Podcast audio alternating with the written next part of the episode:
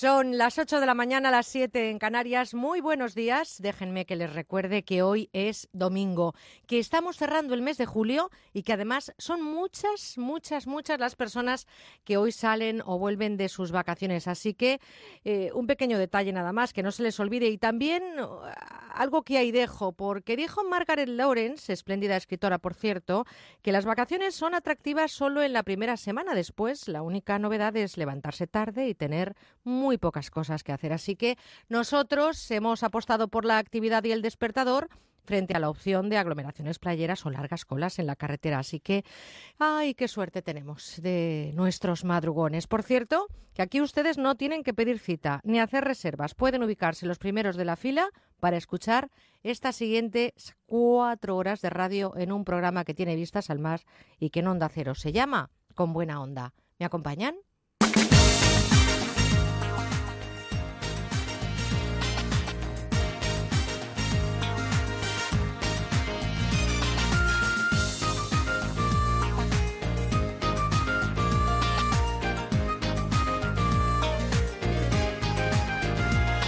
Con buena onda, Merche Carneiro.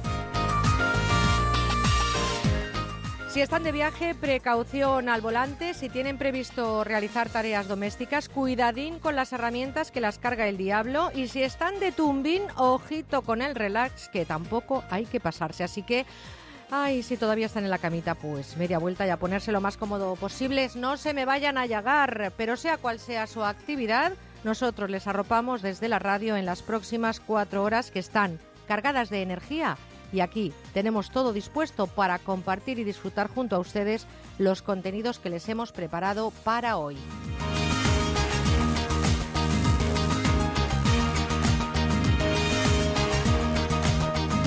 Tendremos información, seguridad vial, tecnologías, curiosidades. Nos adentraremos en la neurociencia para descubrir lo que ocurre en nuestro cerebro con Ignacio Morgado un año más.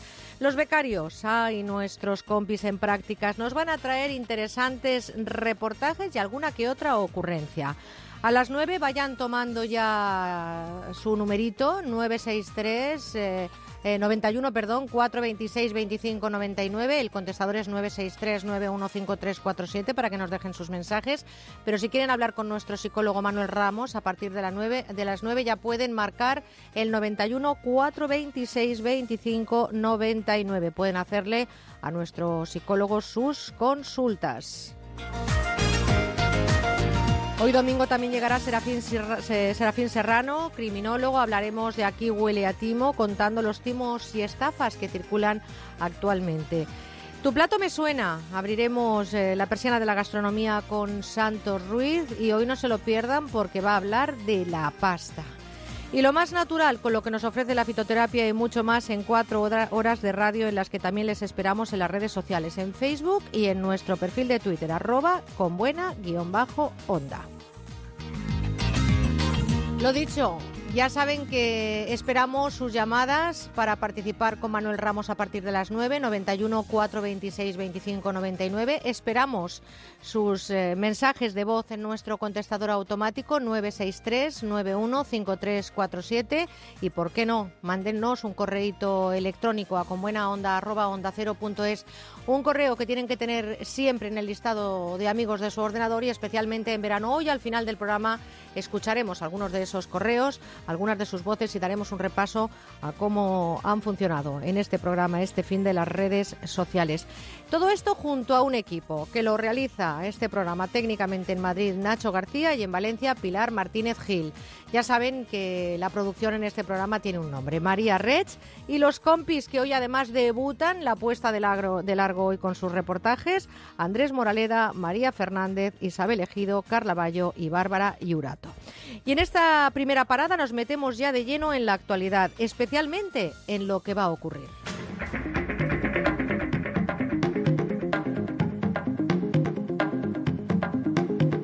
Será noticia.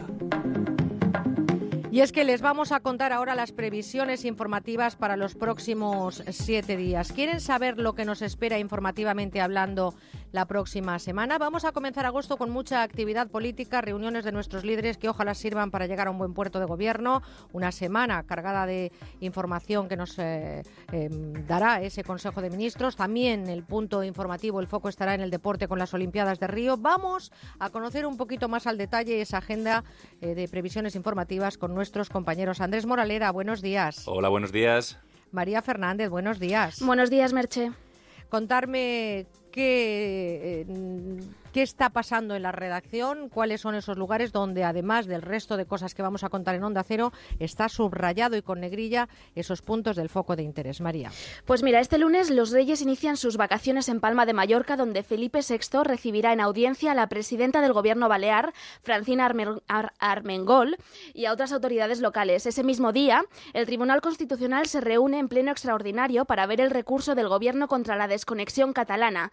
También se publican los datos de de coches y se espera que sea el mejor mes de julio desde 2009, con más de 100.000 nuevas matriculaciones. Además, acaba el Plan PIBE. El martes, el presidente en funciones, Mariano Rajoy, se reúne con Pedro Sánchez en el Congreso. El líder de los socialistas ya ha anticipado que reiterará el no de los 85 diputados del PSOE a la candidatura de Rajoy. Además, el Ministerio de Empleo publica los datos del paro y la afiliación a la seguridad social. Y el martes comienza uno de los eventos más esperados por la mayoría de los jóvenes este verano. El festival Arenal Sound empezará a sonar en Burriana, en Castellón, hasta el domingo 7 de agosto. Por los escenarios pasarán grupos como Izal, Love of, Lesbian, Steve Aoki o Fangoria.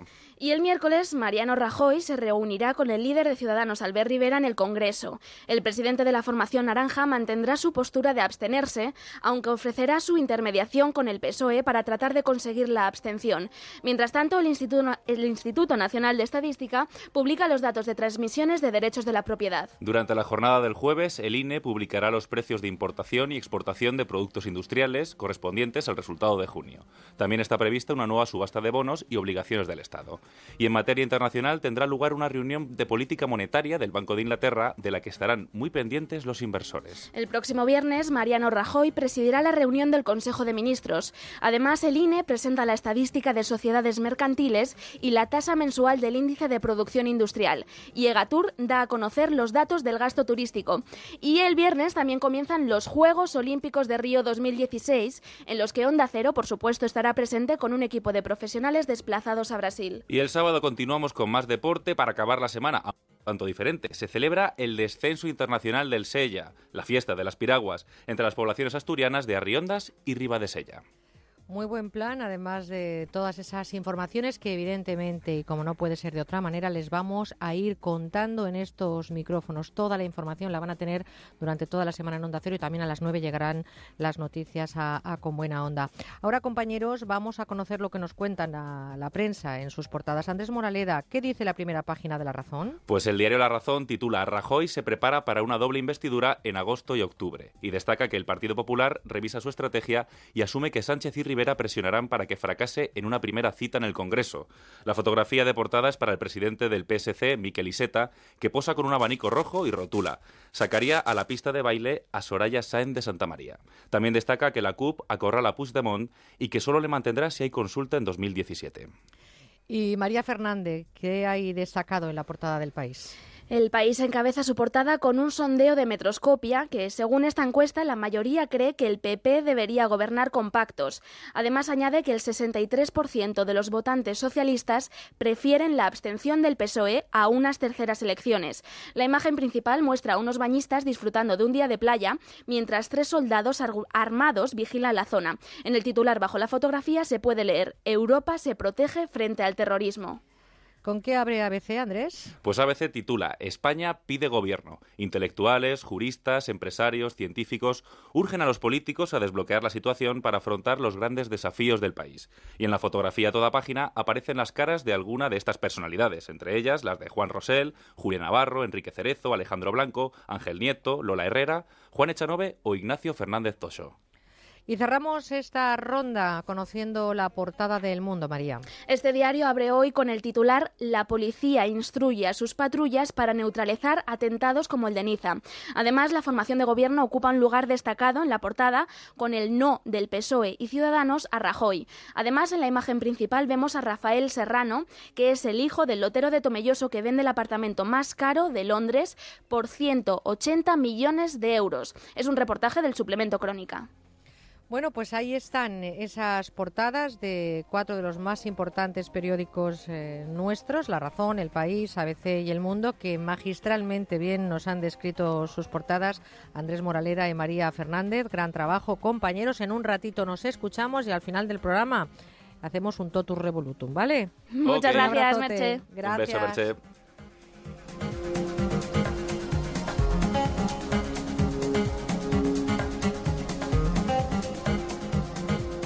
Este verano queremos escucharte. Déjanos tu mensaje en el 963 91 53 47.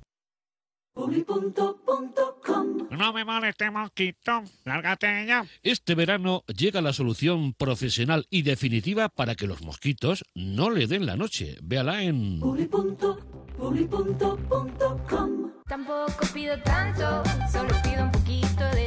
Porque nos has pedido el mejor precio en moda joven, aquí tienes todo al 50% de descuento en una selección de marcas en la semana joven. Solo en las mejores rebajas del corte inglés, las del 75 aniversario. Tú pide. ¿Siempre has soñado con tirarte en paracaídas o descubrir la Toscana pero nunca has tenido tiempo? Corega, el fijador de prótesis dentales, hace realidad tus sueños. Si eres mayor de 55 años, entra en institutodelasegundajuventud.com. Cuéntanos cuál es tu sueño pendiente y con Corega podrás hacerlo realidad. Corega, vive a tope.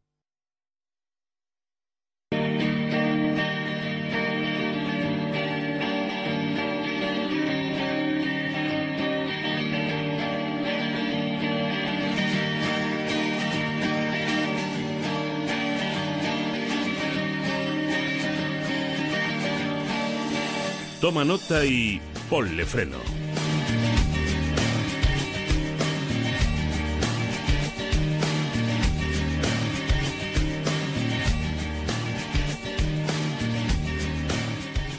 Ocho de la mañana y 12 minutos, una hora menos en Canarias. Estamos viviendo este fin de semana un acontecimiento importantísimo, sí, cierto, hemos vuelto el equipo de Con Buena Onda, pero en las carreteras ahora mismo y este fin de semana se está desarrollando la segunda operación salida y llegada más importante del verano. Regresan quienes han tenido vacaciones en julio y marchan los que las comienzan. 84 millones de desplazamientos de vehículos en carretera en julio y agosto es la cifra que baraja la Dirección General de Tráfico. Un año más, madruga y por supuesto que los domingos no les duelen eh, prendas. eh, está con nosotros una de las máximas autoridades en seguridad vial, presidente de Automovilistas Europeos Asociados y amigo de Onda Cero y de la plataforma Ponle Freno, Mario Arnaldo. Buenos días. Muy buenos días, Merche, y estoy encantado, por supuesto, de estar pues una temporada más con todos los amigos de Onda Cero, con buena onda, con buena onda estamos. Pues ocho temporadas ya, ¿eh? teniendo en tu agenda esa cita con nosotros, con los oyentes, y tengo que agradecerte públicamente, como no puede ser de otra manera, esta colaboración que haces desde el corazón y sobre todo desde esa sabiduría. Eh, mm, por eh, empezar, dando cifras, ya sabes que a mí no me gustan demasiado, pero desgraciadamente hay que darlas. Desde el viernes a las 3, a las 8 de la tarde de ayer, la Dirección General de Tráfico nos informa que ha habido cuatro accidentes con cuatro fallecidos. Cifras frías de despacho que tienen detrás, en este caso, cuatro importantes tragedias, además de esas víctimas de los heridos, ¿verdad? Que parece que son los grandes olvidados, Mario. Sí, y como bien has dicho, este es el, eh, el eh, fin de semana más crítico quizá de todo el año, eh, no solamente porque hay ese cambio de, de mes, de los que van y vuelven, sino que además se añade una situación que es también de las más complicadas, que es la operación, la operación estrecho. Eh, se prevé que hasta el martes que viene van a poder estar pasando, viniendo de África o pasando de España a África, pues eh, aproximadamente 600.000 vehículos, dos millones y medio de personas se les va a atender en esta operación retorno y por tanto hay un gran número, hay un gran número de vehículos en circulación.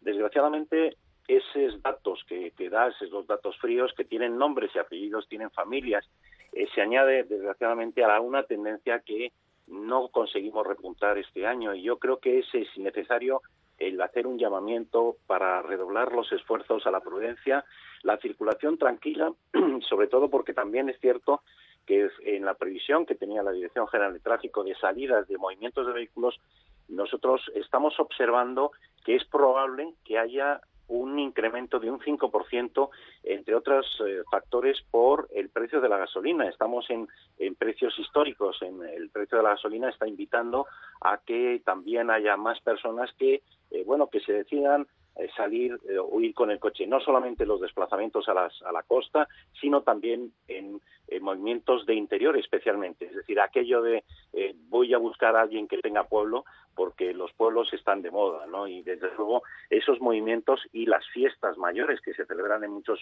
pueblos, pues hace o invita a esos movimientos. Por tanto, mucha prudencia porque eh, en el análisis que hemos estado haciendo ya no es una cuestión puntual de este fin de semana, esa tragedia de cuatro fallecidos hasta las ocho de la tarde de ayer, sino que también en el acumulado del año estamos eh, teniendo un repunte de la siniestralidad muy importante y que además ninguno de los meses, desde enero hasta el mes de eh, julio, hemos conseguido reducir no es que se dé un caso, es que hay una tendencia de repunte. Y por tanto, eh, somos nosotros, a pesar de que, bueno, es verdad que tenemos un parque automóvil viejo, que tenemos una falta de inversiones en las carreteras por las restricciones presupuestarias, pero eh, ante todo es que somos nosotros, es el factor humano el que tiene que hacer lo imposible para mm, circular, para evitar el accidente y circular con seguridad. Fíjate que hablas del factor humano, Mario, y ayer, por ejemplo, tuvimos una tertulia en este programa que era conducir eh, eh, hasta una edad. Había gente que decía que a partir de los 80, otros los 78, otros que evidentemente no hay que ponerle puertas al campo, que debe de ser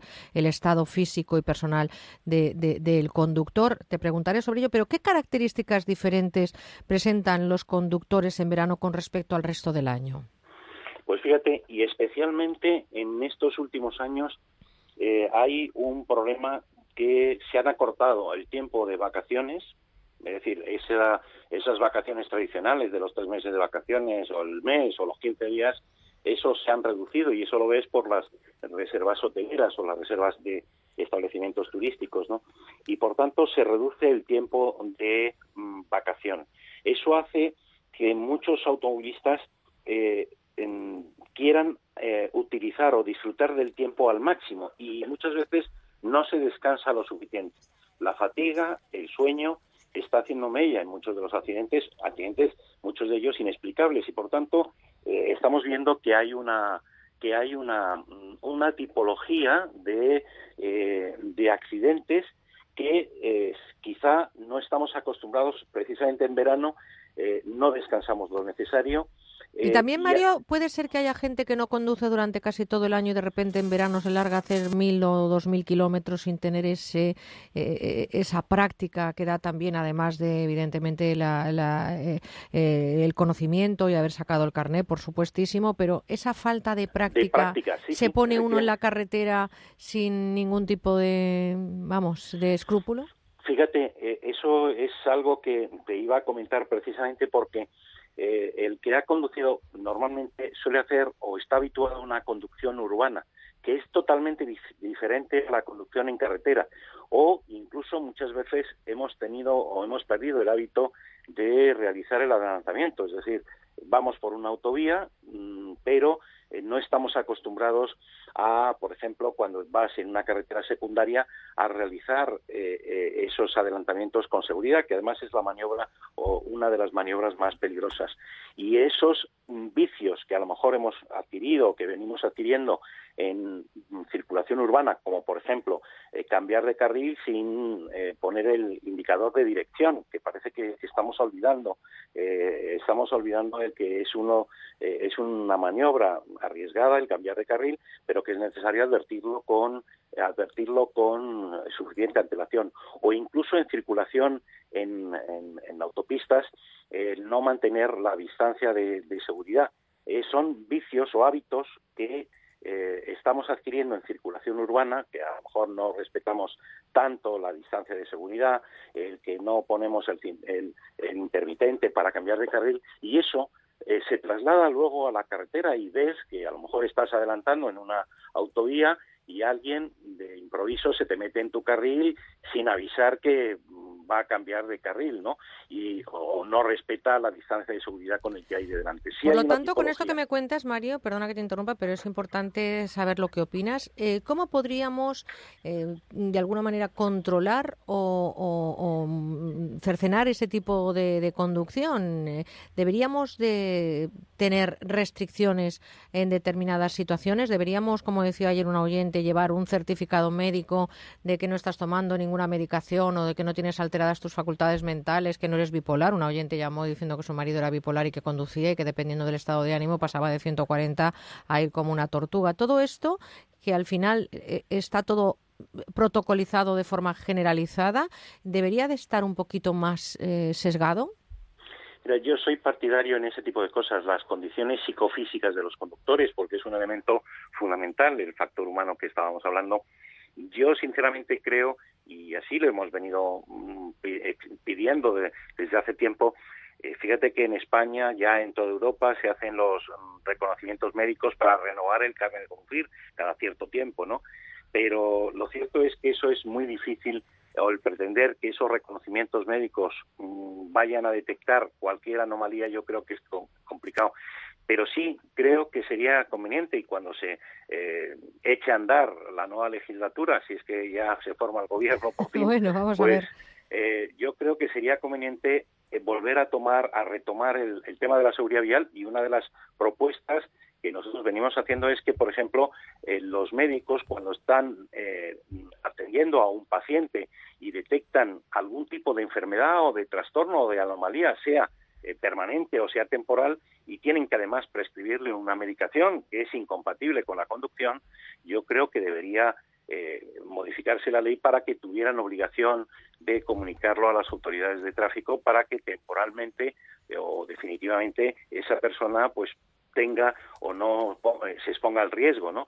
Y en este por motivos de seguridad, igual que ocurre la obligación, por ejemplo, de un médico cuando mm, percibe que hay una enfermedad que puede generar una una epidemia, pues tiene obligación de comunicarlo a las autoridades sanitarias, precisamente por motivos de, seguridad. Yo creo que en ese sentido sí sería conveniente, pero no con carácter general y con un certificado médico, sino que, eh, digamos, de las personas que están en un tratamiento o que están eh, bajo la vigilancia de un médico, eh, de un especialista, pues es los que tengan obligación de comunicarlo. Es verdad que también eso no es tan fácil hacerlo porque podría generar una cierta eh, una cierta pues eh, indisposición del paciente hacia su médico si piensa que eh, en lugar de atenderle y por eso es necesario que se modifique la ley porque habría que conciliar el secreto profesional, el derecho a la intimidad de los ciudadanos, pero también el derecho de, de los ciudadanos a, a no encontrarse a alguien conduciendo que no está en condiciones de- Efectivamente, de circular. Estoy absolutamente de acuerdo contigo, pero fíjate que has hablado al principio de esta intervención, Mario, de que estamos viendo esta, este fin de semana también la operación Estrecho. En el paisaje de la carretera no es difícil encontrarnos con coches que llevan en la vaca, incluso sin tener vaca, un montón de eh, equipaje, personas que, eh, o sea, coches que llevan dentro mascotas. ¿Qué dice la legislación para transportar equipaje y mascotas? Bueno, en vehículos de turismos, en vehículos de turismos, el equipaje fuera, el que llevas en la, en la, en la vaca, lo único que dice es que no puede sobrepasar, si vemos el coche desde arriba, no puede salir eh, del plano en planta. Es decir, eh, eso, la figura de, de ah, un coche que llevaba pues una eh, una tabla de windsurf si salía sobresalía por delante y por detrás eso es algo que no está permitido. O las bicicletas por ejemplo que vemos algunas que mm, sobrepasan el ancho del, coche. Incluso además eh, tapan muchas muchos transportines de bicicletas de portabicicletas tapan las luces o la matrícula. Eso está prohibido. Es lo único que establece la ley que no puede sobresalir en planta del vehículo, ¿no? Y en el caso de, mm, de mascotas que llevemos, por ejemplo, Lo único que sí establece es que se tienen que colocar y el conductor tiene que velar porque los animales no interfieran con el conductor. No dicen que tenga que haber una, un separador o una red separadora, lo que dice es que no interfiera con el conductor y, por ejemplo, eh, ya no es por un problema de legal, es un problema de protección de los animales y de los ocupantes. Tú piensas que, y eso se puede hacer, por ejemplo, con un tipo de arnés, se venden para mascotas una arnés que se coloca en el cinturón de seguridad del, de los enganches del cinturón de seguridad para que en caso de un frenazo brusco el animal no sufra, no salga lanzado. Y también tú piensas eh, que eh, esto, mm, el peso aparente que, tiene un objeto, un animal en, en, un frenazo, se multiplica mm, exponencialmente. Lo pues digo porque hay muchas personas, por ejemplo, que llevan un simple botellín de agua, un simple botellín de agua, que lo dejan en la bandeja trasera del vehículo y queda suelto. Los objetos no pueden estar sueltos. Es verdad que la ley habla de los animales, pero los objetos, y hay gente que lleva el equipaje, por ejemplo, no le cabe en el maletero, pues lo lleva en el, en el asiento trasero, pero no lo lleva sujeto. Y yo le pediría que también, si llevan objetos, pónganles el cinturón de seguridad, pónganles el cinturón de seguridad por, para evitar ser lanzados. Por eso es lo que tenemos que hacer. Es muy importante, querido Mario, todo lo que estás diciendo. Y por cierto, si van a viajar a París en coche, sepan que desde el 1 de julio eh, se ha prohibido la circulación de los eh, vehículos matriculados antes de 1997. Nos tenemos que marchar cada fin de semana. Nos quedan cuatro todavía este verano para compartir mucha información. Pero déjame, Mario, además de darte un abrazo muy fuerte y agradecerte este tiempo que nos regalas, que digamos a todos los conductores que van ahora en carretera que tengan muchísima precaución y sobre todo que estén muy atentos a las eh, indicaciones que hay en las carreteras y sobre todo a descansar cada cierto tiempo y por qué no disfrutar del viaje, que eso es una parte importante de las vacaciones. Mario Arnaldo, un besito muy fuerte, gracias. ¿eh? Un cordial saludo, un beso muy fuerte. Presidente de Automovilistas Europeos Asociados.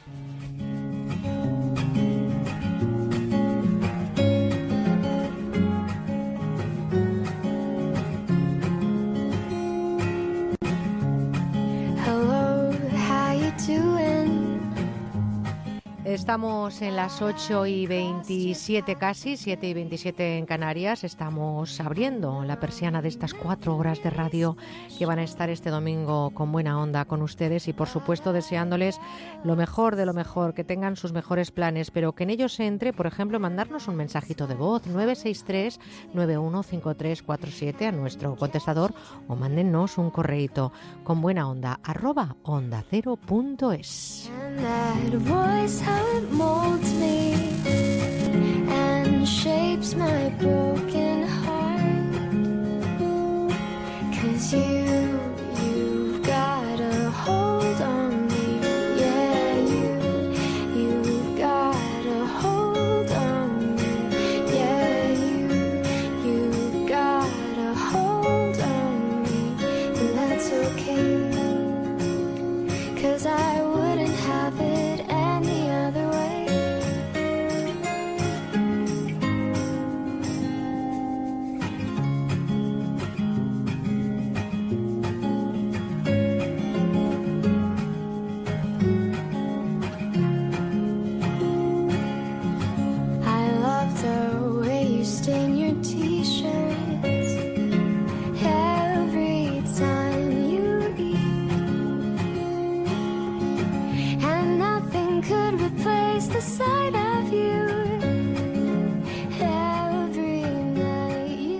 Onda Cero con buena onda.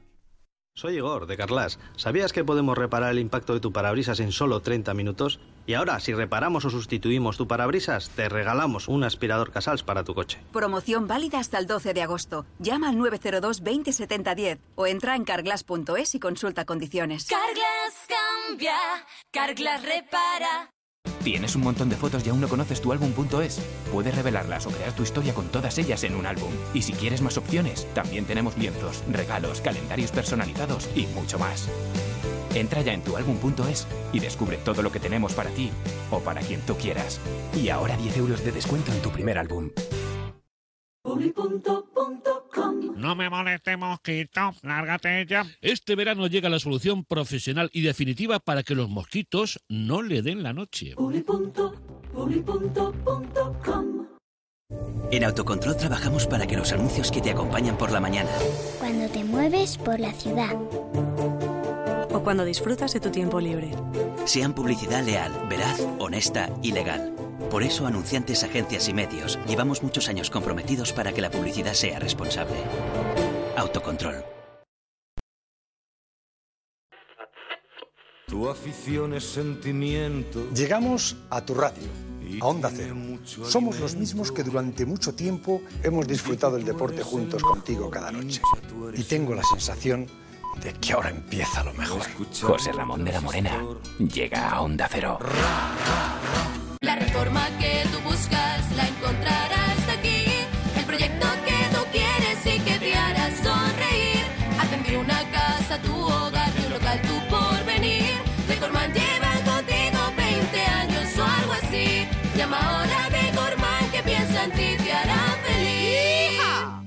Estas son opiniones reales de clientes de Devuelta Conductor. Por no tener que pagar las cuatro multas, eh, me he ahorrado unos 2.000 euros. Para mí es eficaz al 100%. Bueno, sí, porque yo no he vuelto a pagar multas, aunque vengan. Yo las escaneo a vosotros y la verdad que yo estoy muy contenta. Incluso os he recomendado. Encima pagáis. si te retiran el carnet, eso ya es un chollo. Si tú también quieres ahorrarte el dinero de las multas, llama a Devuelta Conductor. 900-900-934. 900-900-934. Tú conduce. Grupo Reacciona. Onda Cero Madrid 98.0. Es el momento de cambiar los muebles de su oficina. Por eso en Mercaoficina disponemos de dotaciones completas tanto en muebles como en sillería para que usted pueda dar un aire nuevo a su oficina acorde con el impulso económico en el que estamos y con los mejores precios. Mesa 1,60 por 80 más cajonera más silla giratoria ergonómica por tan solo 90 euros. Infórmese en el 91 875 1050, 91 875 1050 y en mercaoficina.es. Murprotec, buenos días. Le llamo porque tengo humedades. Ha llamado al sitio adecuado. ¿Qué tipo de humedades? ¿Qué es lo que ve? Se cae la pintura, hay manchas blancas y huele muy mal. Lo he intentado todo. Uno de nuestros técnicos le visitará y analizará gratuitamente su problema de humedad. Si podemos darle solución, será con garantía de resultado por escrito de hasta 30 años. Jamás volverá a tener humedades. No sabe cuánto me alegra oír eso. Llame al 930 1130, 930 1130 o el murprotec.es. Las condiciones de tu divorcio como tu matrimonio no son para siempre. Si no estás de acuerdo con las condiciones de tu divorcio, reclamamos por ti. Llama a pluslegal.es, expertos matrimonialistas, 91 278 1453, porque la injusticia no es para siempre. Llama ahora a pluslegal.es, 91 278 1453. Bingo Las Vegas, una experiencia de juego diferente por su decoración, por su ambiente y porque puedes jugar en su terraza climatizada durante todo el año, con cena, copas y muchas sorpresas. Tienes que venir, te vas a divertir como nunca. Bingo Las Vegas, la sala de juegos que más premios reparte de Madrid. Descubre otra forma de jugar en la terraza climatizada de Bingo Las Vegas. Hermanos García Noblejas 17. Ahorra con Motortown en estas vacaciones. Desde este viernes y hasta el domingo tienes un 10% de descuento en el precio de todos los neumáticos, todas las marcas, todos los modelos, todas las medidas. No lo dejes pasar. 10% de descuento en todos los neumáticos solo este viernes, sábado y domingo. Talleres Motortown de El Corte Inglés, tu taller de confianza. No me moleste, mosquito. Los deja bien fritos. Este verano llega la solución profesional y definitiva para que los mosquitos no le den la noche. Véalo en...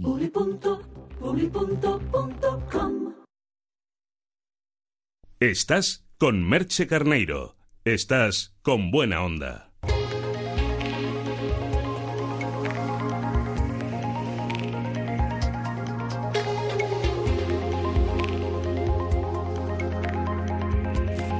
¿Sabías que ¿Saben que el diccionario tiene 94.000 palabras y que la mayoría de los jóvenes solamente utilizan 240 de estas 94.000? Un lenguaje pobre que ha sido objeto de crear una herramienta para que se incremente el lenguaje de nuestros chicos y chicas.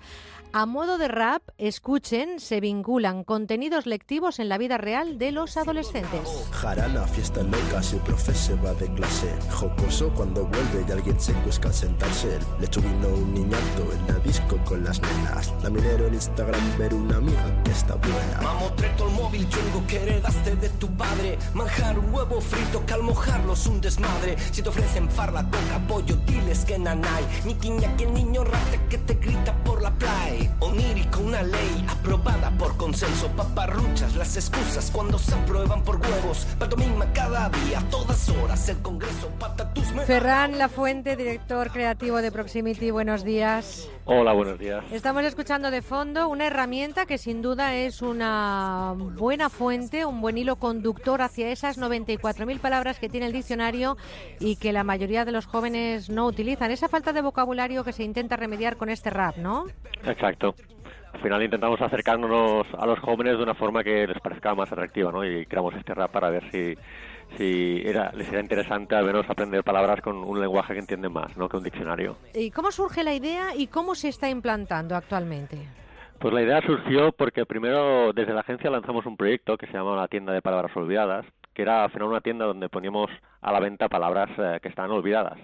Pero al final lo, que vimos que el problema venía más de raíz, ¿no? Que al final eh, la gente no, no utiliza las palabras y los, los jóvenes aún menos.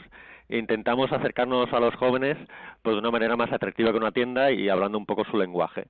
Y entonces un colaborador, el rapero que ha hecho el rap, se puso en contacto con nosotros porque ya conocía nuestro proyecto anterior y decidimos hacer este, este rap más que nada para buscar una técnica un poco más atractiva, una forma de, de enseñar a, la- a, la- a los jóvenes de hoy en día pues más cercana a su lenguaje, ¿no? Y al final eh, hicimos este rap, lo hemos implementado ya en más de 4.500 institutos gracias a, a Teide, que es una, una editorial. Hemos hecho todo un libro de contenidos donde puedes aprender a, a rapear, puedes hacer tus pareados y al final para aprender a poco, un poco a, hacer como, como este rap, ¿no? De, de ejemplo. La canción incluye, creo que 44 palabras en desuso y contribuye a incrementar el vocabulario de los jóvenes hasta un 18%. ¿Cuánto vocabulario haría falta incluir y cómo se han escogido estas palabras? Es decir, ¿por qué estas y otras no? Bueno, al final lo que intentamos es hacer una selección de palabras pasando por todo el abecedario, o sea, las 44 palabras que salen van de la A a la Z, intentando también buscar esa rima graciosa, un poco ese, ese juego, ¿no? Pues con palabras un poco más anticuadas, pero jugando con el, el lenguaje más actual y un poco éramos buscábamos palabras que no fueran muy complejas de entender y que fueran fácilmente otra vez implementables en el lenguaje actual, ¿no? Tampoco bu- buscamos ni cultismos ni cosas muy complicadas, sino algo un poco que está en desuso, pero que la gente más o menos pueda conocer, ¿no? Que sean fáciles de, de aplicar otra vez. Palabras que son además de moneda de cambio habitual en conversaciones de un mundo medianamente adulto. ¿Qué es lo que estamos haciendo con los jóvenes para que tengan tantas palabras olvidadas? Yo creo que es, bueno, es un compendio de cosas, ¿no? La parte de redes sociales no ayuda mucho, creemos que también es un, es un factor eh, que influye en la, en la- en la gente joven, hablar, por el WhatsApp, que eh, escribes muy rápido, el Twitter que te hace escribir muy pocos caracteres, y también vemos que la gente joven, cuando utiliza para- palabras un poco más complicadas o más cultas, cree que estás hablando como, como si fueras un pedante, ¿no? Al final, si no dices palabras como eres guay y, y cosas así, parece que no, que no estás en la- a la moda, ¿no? Y creo que en la gente, en la gente joven influye mucho más eso. 4.500 escuelas e institutos que ya tienen a su disposición este RAP y un cuaderno además electrónico de ejercicios para mejorar el vocabulario, una iniciativa estupenda que me imagino que los centros escolares lo han acogido estupendamente. Pero ¿cómo lo han acogido los jóvenes? ¿Es cierto que este RAP se está cantando ya, se está versioneando? ¿Es verdad que los jóvenes lo han incluido no como una herramienta de trabajo, sino como algo importante para su vocabulario? Sí, la verdad es que lo, lo que más nos ha sorprendido es la acogida de los jóvenes y sobre todo de los profesores también, porque al final van faltos de, de herramientas diferentes ¿no? para enseñar. Al final lo que ha servido este rap es un ejemplo de que eh, en, la, en los métodos lectivos se puede innovar, se puede ser creativo y creo que a, a los jóvenes les ha parecido mucho, muy atractivo. La verdad que tenemos un feedback súper positivo porque te enseñan de otra manera. Yo creo que es la, es la gracia de esta, de esta propuesta, que es, estás aprendiendo, pero acercándote mucho más al joven de hoy en día, ¿no? Entendiendo que, que le gusta, cómo, cómo, cómo es hoy en día una clase o cómo tenía que ser hoy en día una lección, ¿no? Intentar adaptar los contenidos a lo que es hoy en día la, la sociedad, ¿no? 94.000 palabras y utilizan solo 240. Haciendo cuentas, esas 240 le hemos añadido 44, me salen 284. ¿Qué vamos a hacer para que al menos, hombre, yo no digo que utilicen las 94.000 palabras que tiene el diccionario porque creo que no lo hacemos ningún ser humano, Nada, sí, por lo- muy lo- bien hablante que fuéramos, ¿no? No, no, de media la gente normal utilizamos unas 2.000, o sea, imagínate. ¿Cómo vamos a llegar, por ejemplo, a esa media de 2.000? ¿Vamos a hacer un CD de o vamos a continuar en esta línea? ¿Podría ser, eh, de alguna manera, el vehículo conductor hacia el, eh, hacia el enriquecimiento del lenguaje de los jóvenes?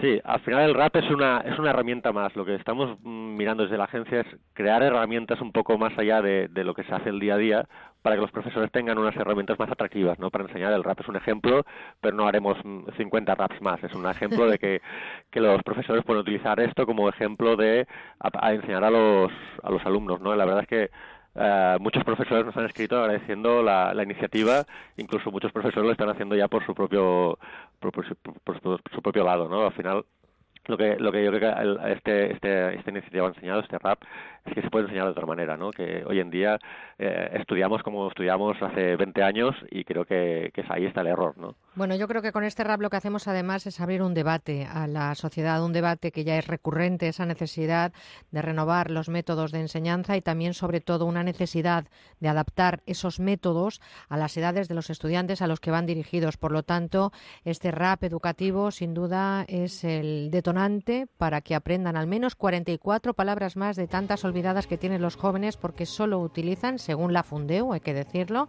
eh, 240 de las 94.000 palabras que tiene el diccionario español. Ferran Lafuente, director creativo de Proximity, gracias por habernos contado esta mañana y a esta hora este, esta iniciativa que apoyamos y que, por supuesto, dentro de nada, seguro que también rapeamos. Muchas gracias. Un abrazo, Ferran, hasta pronto. Gracias.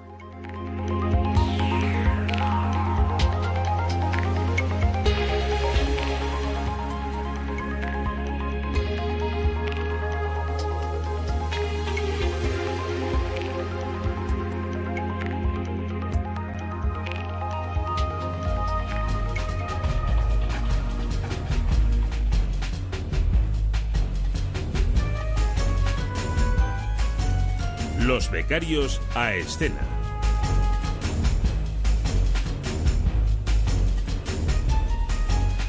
Pues yo no sé si empezar diciéndoles que me rapeen algo, porque estábamos hablando precisamente de ese lenguaje que utilizan poco, que de 94.000 palabras los jóvenes solo utilizan 240.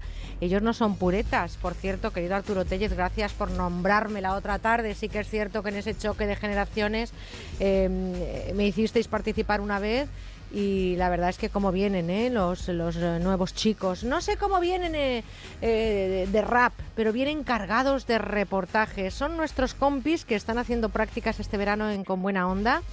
Bárbara Yurato, buenos días. Hola Merche, buenos días. ¿Te atreves a rapear? No. No, Un poco eso se lo pronto. dejo a mi compi. A Carla. Carla, Carla Bayo, buenos días. Buenos días. ¿Tú rapeas? Yo no rapeo. ¿No? Bueno, pues No, entonces sí. le va a tocar a Isabel Ejido. Isabel, buenos días. Buenos días, Merche. Eh, desde Vas a aquí, rape- desde Madrid. Yeah.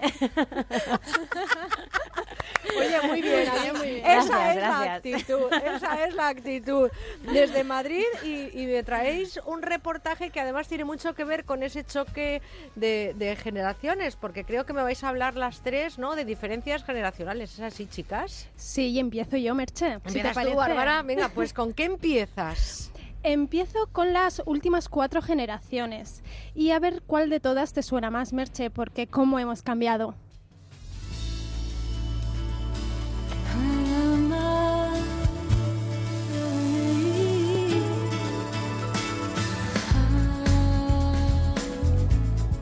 ¿Cómo hemos cambiado? Venga, chicas. ¿Qué Pues la primera generación- No, no, te digo que cantes, no que Ah. hables. Tú lo que quieres es que llueva, ¿eh? Pues nos va a venir fenomenal porque además ya habéis visto que las predicciones del tiempo para hoy Apuntan maneras, sobre todo en eh, la costa mediterránea, de temperaturas de 40 grados. Pero sí que es cierto cómo hemos cambiado y lo que nos queda por cambiar, esperemos, ¿no, Bárbara? Pues sí. Eh, como te decía, la primera generación eh, son los baby boomers, eh, que son los nacidos entre 1945 y 1965. Tú no habías nacido, No nos ha tocado nada, todavía no nos ha tocado el gordo. En español significa explosión de bebés y viene por la gran natalidad de esos años.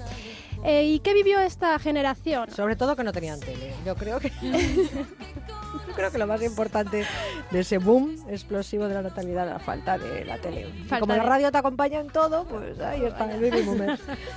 Y acontecimientos históricos que vivió esta generación, eh, por ejemplo, fue la Guerra Fría o la de Vietnam y los asesinatos de John Kennedy o Martin Luther King, que como recordarás, Merche, fueron asesinados Sí. a tiros. Grandes figuras que desaparecieron en ese escenario. Pero no me hables solo de lo negativo, no, no, ¿eh? no, no, no todo fue negativo. Surgieron varios movimientos como el feminista, el ecologista o el movimiento por los derechos civiles. Y además es una época de música también, ¿no? Sí, del rock and roll con Elvis. Las chicas iban con los labios pintados de rojo, tan de moda ahora, por cierto, y los chicos eran rebeldes y vestían su cazadora de aviador. Es, eh, me, me llevas a Gris y esa época más o menos, Sí. aunque eso luego es de los años 80. Y de la Baby Boomers, de esos eh, 45-65, ¿a qué generación me llevas ahora, Bárbara? Se pasa a la generación X, que son los que nacieron entre 1965 y 1980. Ahí estamos nosotros por los pelos. casi, casi. Casi. Y son los jóvenes que crecieron con, Mi- con Mal- Michael Jackson.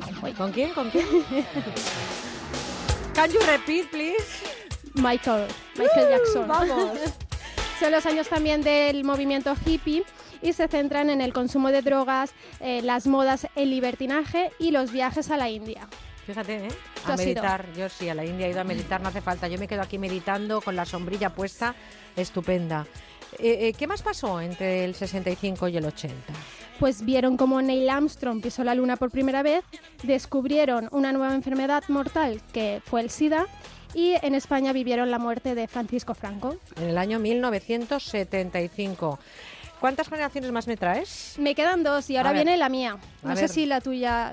Ahí también estoy yo, vamos, un poquito antes, pero muy poco, muy poco. muy- Me pilla por los pelos la generación anterior. Somos los, los nacidos en 1981 y 1994. No te voy a decir si pertenezco al 80 o al 90. No, vamos a dejarlo ahí, vamos a dejarlo ahí.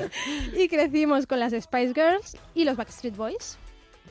Bueno. Esta generación hemos utilizado mucha tecnología, desde el cassette hasta las aplicaciones. Y hemos pasado por los MMS. No sé si recuerdas lo que Sí, era. los MMS, sí, los mensajes estos. Con imagen. Con imágenes, Sí, sí. sí, sí, no que valían una pasta. Sí, además de verdad. no. Y, y no te creas, ¿eh? que, que las tecnologías al principio ahora no son baratas, pero al principio eran carísimas. Era un lujo, sí. ¿Y qué más cosas pasó en esa generación? Y? Pues vimos la caída del muro de Berlín, vimos también eh, cómo la princesa Diana moría en un accidente de coche mientras era perseguida por los paparazzi y fuimos testigos de la clonación de la oveja Dolly.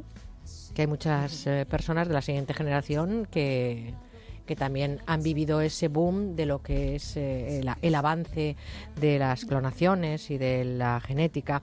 ¿Hay algún dato curioso? Sí, como dato curioso, somos la generación más preparada porque hemos podido ir a la universidad fácilmente, pero estamos en el paro o estamos de becarios. Ahí estamos, Ahí muy lo bien, dejo. lo mejor. ¿Y la última generación que me has preparado? La generación Z. Son los que han nacido en 1995 hasta la actualidad. Y han crecido con Justin Bieber o Miley Cyrus. Eh, ¿Te suenan? Me estos? suena mucho, además me gusta mucho. Sí, sí. Justin Bieber menos, ¿no? Pero me gusta mucho Miley Cyrus, sí. Y como acontecimientos históricos hay infinidad, pero he escogido el atentado de las Torres Gemelas y el de los trenes de Madrid, la muerte de del Papa Juan Pablo II y para acabar con buen sabor de boca te voy a decir que España ganó su primer mundial del fútbol. Ay, pues como hemos cambiado, fíjense ustedes de aquella época del año 1945 a Miles Cyrus y Justin Bieber y a recordar lo que ocurrió desde el año 1995 a la actualidad. ¿Algún acontecimiento importante que te haya pasado a ti en esa generación que vives? Pues estar aquí presente contigo. Eso esperaba, no esperaba menos. Vámonos a Carla, que creo que tiene alguna relación con lo que nos ha contado también, eh, lo que nos ha contado también Bárbara. Yo voy a hablar de cómo ha cambiado la maternidad durante estas generaciones de las cuales nos ha informado y nos ha hablado también Bárbara. Entonces, vamos a ver. A ver, la antes, maternidad. Antes hay que comentar que qué es lo que estaba bien visto. Casarse pronto, tener hijos pronto.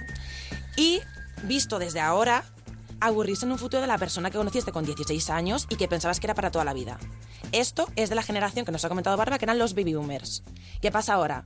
Que la dualidad existente hoy en día entre las personas es que somos más individualistas, Merche, más egoístas, y por eso ahora es todo tan diferente.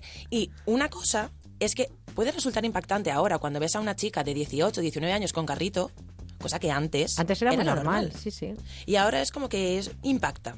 De todas formas, yo no estoy de acuerdo que, que- que la mujer ahora sea egoísta. Yo la palabra egoísta creo que no debe caber, no, no, lo digo desde eh, el análisis personal. Yo creo que, que ser egoístas no es pensar en el bienestar de uno mismo. Ser egoísta sería eh, tener un hijo y no hacerle caso, pero no querer tenerlo porque no es el momento y porque queremos tener un futuro mejor juntos. Creo que al final yo creo que eso se convierte en muchos casos en sensatez. ¿eh? O sea, que a lo mejor eh, lejos del egoísmo, Yo ¿qué también, digo? sí. Es una apreciación. Pero sí que es cierto que hay unas diferencias importantes. En 1945, en esa generación boomer, eh, baby boom de 1945 al 65, incluso la maternidad a los 17 y 18 años era muy normal y estaba establecida. Y hoy en día eh, eso ha cambiado. ¿Por qué puede haber ese cambio? ¿Dónde A está ver, ese cambio?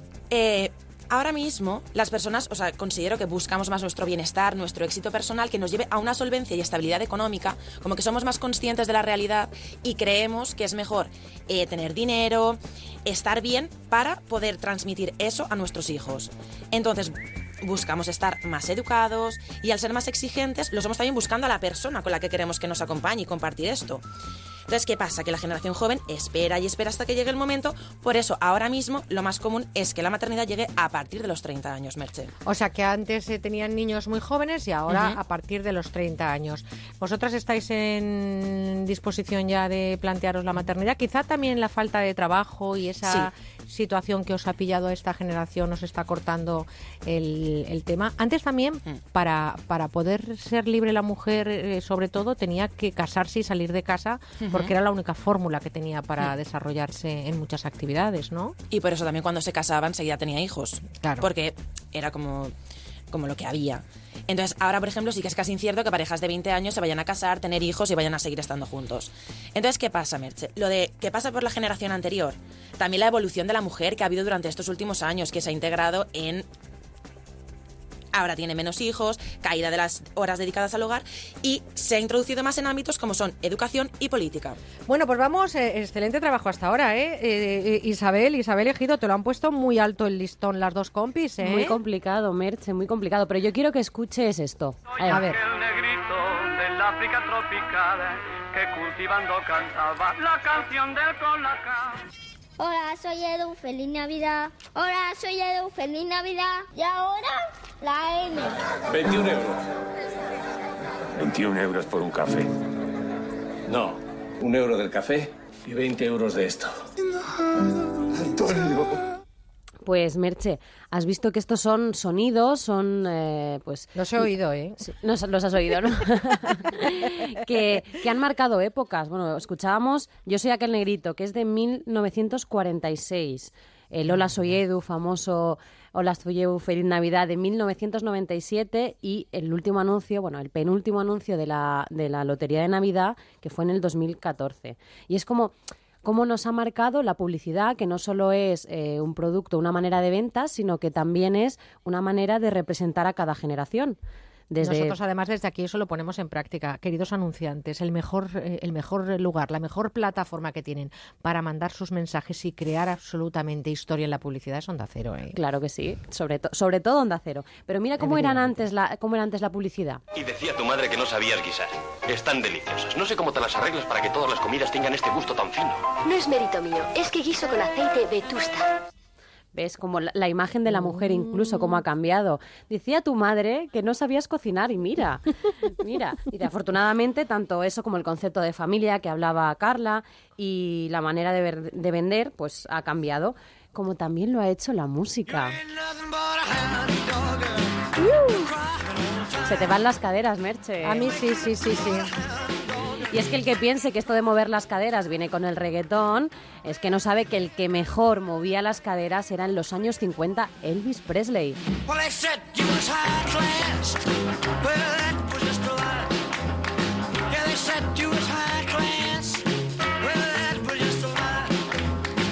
Están, están ahí Bárbara y Carla bailando, ¿no? Espero. Estamos Sí, todos, sí. todos, todos. Hasta Manuel Ramos, merche. hasta Manuel Ramos que ha venido ya para, para atender a los oyentes luego a las nueve. Estamos todos aquí bailando el rock. Pues Y ahora- alguno está moviendo, está, está moviendo muy bien las caderas, sí.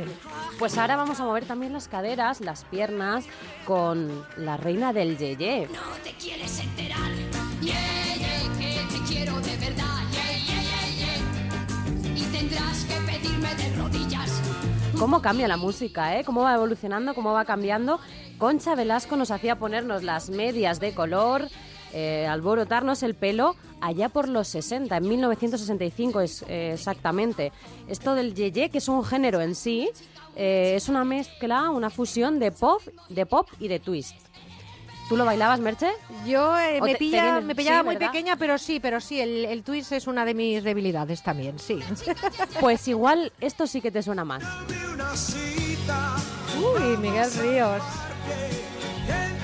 Y es que nuestros padres, o por lo menos mis padres, querían ser él y, y mi madre, nuestras madres, querían que él les invitase a una cita. ¿Tú se lo hubieses dado?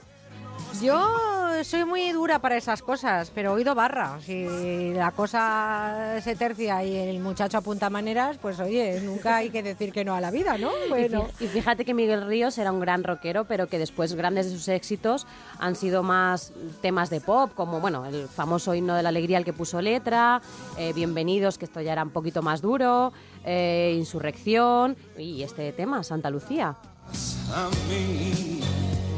Suena estupendamente. ¿Y cuál sería ese último toque de música que me dices para traernos a esta época? Pues escucha, escucha. No, no, no. Pues hace cinco años desde la inesperada muerte de, Sí. de la que muchos consideran la leyenda del soul y del jazz act- actual. Y dice la canción algo como, "Inte- intentaron que fuera rehabilitación y dije que no, que no, que no.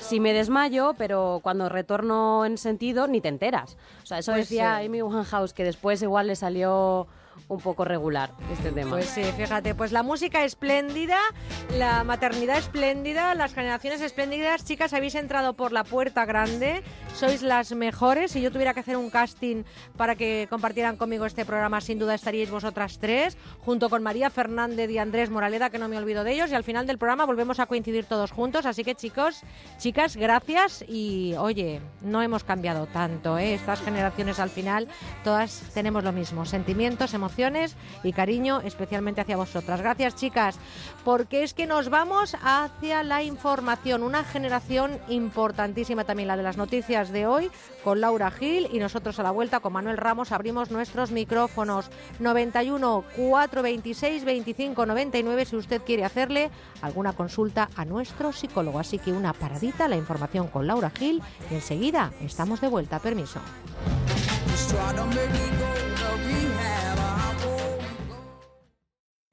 Atención, si es usted víctima de una hipoteca multidivisa, no dude en defender sus derechos. Cada vez más tribunales dictan sentencias a favor de consumidores obligando a las entidades financieras a recalcular en euros las cuotas desde el inicio del préstamo y a devolver el dinero indebidamente cobrado por su falta de transparencia, información y buena fe. Infórmese gratis en bufeterosales.es o en el 91 550 1515. 100% de éxito en sentencias ganadas. Si aún no tienes planes para este verano, no te puedes perder los campamentos de danza Muévete con Reserva ya tu plaza y durante una semana aprende de la mano de los mejores coreógrafos. Disfruta de nuestras clases de teatro, música, baile y una gran actuación final. Entra ya en campamentosmuévete.com y vive tu pasión. Si sueñas con ser artista, este es tu lugar. Comprar mi casa con Gilmar fue un lujo. Son los mejores del sector. Con ellos vendí mi piso con todas las garantías. Recomendar Gilmar gracias a nuestra experiencia personal es importante, pero más importante es la opción de miles de clientes que llevan años confiando en su profesionalidad. A la hora de vender o comprar su casa, confíe en el líder. Llame al 902 121 900. Gilmar, de toda la vida, un lujo. Onda Cero, Madrid. Es el momento de cambiar los muebles de su oficina. Por eso en Mercaoficina disponemos de dotaciones completas tanto en muebles como en sillería para que usted pueda dar un aire nuevo a su oficina acorde con el impulso económico en el que estamos y con los mejores precios. Mesa 1,60 por 80 más cajonera más silla giratoria ergonómica por tan solo 90 euros. Infórmese en el 91 875 1050, 91 875 1050 y en mercaoficina.es. Murprotec, buenos días. Le llamo porque tengo humedades. Ha llamado al sitio adecuado. ¿Qué tipo de humedades? ¿Qué es lo que ve? Se cae la pintura, hay manchas blancas y huele muy mal. Lo he intentado todo. Uno de nuestros técnicos le visitará y analizará gratuitamente su problema de humedad. Si podemos darle solución, será con garantía de resultado por escrito de hasta 30 años. Jamás volverá a tener humedades. No sabe cuánto me alegra oír eso. Llame al 930 1130, 930 1130 o el murprotec.es. Las condiciones de tu divorcio como tu matrimonio no son para siempre. Si no estás de acuerdo con las condiciones de tu divorcio, reclamamos por ti. Llama a pluslegal.es, expertos matrimonialistas, 91 278 1453, porque la injusticia no es para siempre. Llama ahora a pluslegal.es, 91 278 1453. Bingo Las Vegas, una experiencia de juego diferente por su decoración, por su ambiente y porque puedes jugar en su terraza climatizada durante todo el año, con cena, copas y muchas sorpresas. Tienes que venir, te vas a divertir como nunca. Bingo Las Vegas, la sala de juegos que más premios reparte de Madrid. Descubre otra forma de jugar en la terraza climatizada de Bingo Las Vegas. Hermanos García Noblejas 17.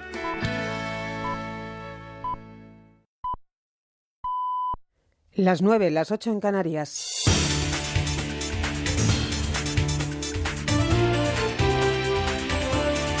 Noticias en Onda Cero. Buenos días. Termina el mes de julio y entramos en el Ecuador del verano con el escenario político en nuestro país aún por definir, a la espera de que la próxima semana, la primera de agosto, el Congreso abra sus puertas para que el presidente en funciones, Mariano Rajoy, mantenga dos encuentros con los líderes de los principales partidos, PSOE y Ciudadanos, para intentar llegar a un acuerdo que le permita superar el debate de investidura, para lo que cuenta con un plazo aproximado de 20 días. En las horas previas de esos encuentros, que serán el martes con el socialista Pedro Sánchez y el miércoles con el líder de Ciudadanos, Albert Rivera, algunos líderes políticos aprovechan para lanzar mensajes. Miguel Gutiérrez, secretario del Grupo Parlamentario de Ciudadanos, por ejemplo, en declaraciones a la sexta noche, pedía voluntad de diálogo y humildad a los negociadores del Partido Popular. Los procesos de investidura no se ganan al peso, no se ganan arrojando documentos, no se ganan poniendo encima de la mesa eh, un montón de cosas, sino se ganan con el diálogo, se, se ganan desde eh, la humildad, desde la humildad de dar la mano y saber ceder no desde mandar un documento, esperar, como están diciendo, que alguien es que no nos han dicho nada. No, hombre, es que no se trata de mandar un documento y esperar que te respondan. Se trata de decidir una mesa, se trata de sentarse, se trata de acordar. En el PP subrayan la disposición de este partido a escuchar y a negociar. Algunos de sus dirigentes se muestran optimistas, como la presidenta de la Comunidad de Madrid, Cristina Cifuentes, que en televisión española ha expresado su confianza en que haya un buen resultado para su partido con el apoyo de la formación que lidera Albert Rivera. Yo estoy convencida, a pesar de todo, que si la aritmética parlamentaria lo propicia, finalmente Ciudadanos posibilitaría un gobierno del Partido Popular. Estoy convencida de ello. En el PSOE, sin embargo, se mantienen en su posición contraria a facilitar que el PP gobierne. El presidente castellano-manchego, Emiliano García Paje, ha calificado en las últimas horas de absurdo y hasta ofensivo que los populares, dice, se planteen un eventual apoyo directo o indirecto de los socialistas. En Cataluña, ya a la espera de que el Tribunal Constitucional se reúna mañana lunes para tomar una decisión sobre la petición del Gobierno para que abra la vía penal por la resolución del Parlamento catalán que da comienzo al proceso de independencia, representantes de la CUP, el socio de Junts pel Sí en el Ejecutivo, Ejecutivo catalán han anunciado que exigirán al presidente Carles Puigdemont que fije una fecha y un instrumento para ejercer el derecho a la autodeterminación en la negociación para avalar la cuestión de confianza a la que debe someterse el próximo 28 de septiembre. Puigdemont, por su parte, exige a sus socios lealtad al proceso independentista antes de poner condiciones al gobierno. La cuestión de confianza, añade, no es algo definitivo, pero sí clave en dicho proceso de secesión. Ciertamente, la cuestión de confianza es una y Ciertamente, la cuestión de confianza es importante, pero no es la definitiva. Ahora bien, si pinchamos y no salimos y vamos a elecciones y las elecciones dan unos resultados diferentes que hagan inviable el proceso secesionista, es evidente que sí será definitiva. En el exterior, jornada clave este domingo en Colonia, al oeste de Alemania, ciudad que amanece blindada para evitar incidentes durante la marcha convocada por varias organizaciones turcas contra el intento de golpe de Estado en el país y en apoyo al presidente Tayyip Erdogan, a la que se espera participen más de 30.000 personas. El riesgo radica en que podrían producirse altercados por otra manifestación que se va a desarrollar en paralelo y ha sido organizada por eh, grupos de izquierda en protesta por las purgas realizadas por las autoridades turcas en todo el país tras el intento golpista. Y en Polonia, el Papa Francisco clausura hoy la 31 Jornada Mundial de la Juventud con una misa en el campus de la Misericordia de Cracovia, a la que se espera acudan más de millón y medio de jóvenes y en la que el pontífice va a anunciar el nombre de la ciudad que acogerá la próxima edición del certamen. Informa el enviado especial Darío Menor. Francisco pone hoy fin a sus cinco días de visita a Polonia con la misa de clausura de la Jornada Mundial de la Juventud que oficiará dentro de una hora en el campus de la Misericordia de Cracovia. El Papa anoche presidió una vigilia de oración en la que participaron un millón y seiscientos mil jóvenes, entre ellos más de treinta mil españoles. En su discurso, Jorge Mario Bergoglio trató de insuflar fuerzas a los fieles para que sean personas activas y no caigan en la falsa felicidad de la comodidad. Lo hizo recurriendo a una curiosa imagen la divano felicità, la canapa La sofá felicidad es probablemente la parálisis silenciosa que más nos puede perjudicar, que más puede perjudicar a la juventud. Que può rovinare di più la juventud. Buena parte de los participantes en la vigilia pasaron la noche al raso para estar hoy presentes en la misa, al final de la cual el Papa anunciará cuál es la ciudad que acogerá la próxima Jornada Mundial de la Juventud. Seguimos en nuestro país con un vistazo al tiempo para este domingo, en el que empieza a remitir la ola de calor que ha disparado las temperaturas por encima de los 40 grados. A partir de hoy, ligero descenso, mientras se mantiene todavía la alerta en algunas provincias, José Nicolás. Sí, sobre todo en el interior y oeste de la península. Más notable es este descenso de las temperaturas en el tercio norte peninsular. Siguen en aumento en Baleares, la costa de Andalucía y todo el litoral mediterráneo. Aún hay 12 provincias en alerta. Valencia, Alicante, Almería y Murcia están en alerta naranja. Podrán registrar temperaturas que ronden los 40 grados. La EMET prevé para hoy chubascos en toda la zona norte de la península que podrían ser localmente fuertes en la zona de los Pirineos.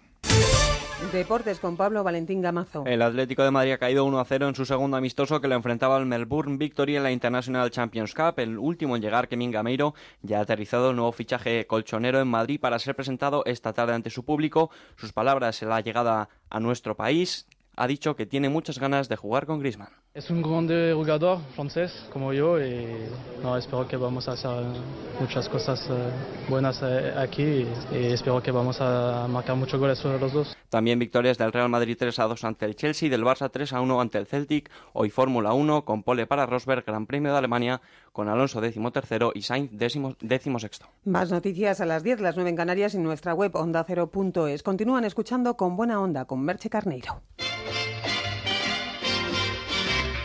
Hay gente que crees conocer, pero solo has visto una cara de ellos. Descubre cómo son. Nadie es perfecto. Un programa de entrevistas donde el primer sorprendido será nuestro invitado. Descubrirán cómo les ven y la huella que van dejando. Te vas a divertir y sorprender. Este domingo a las 5 de la tarde, Ana Morgade. Nadie es perfecto. Con Nacho Arias. Te mereces esta radio. Onda Cero.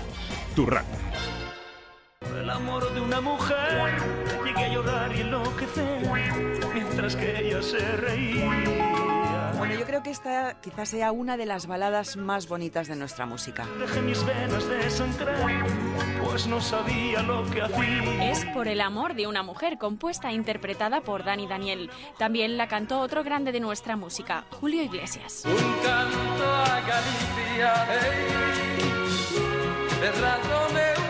bueno, bueno, este es otro de esos grandes éxitos que se acaban convirtiendo en himnos. Y está en la colección que traemos ahora. Son tres discos cuyo título lo dice todo. Décadas de oro del pop español. Sé que para nuestro amor llegó el final.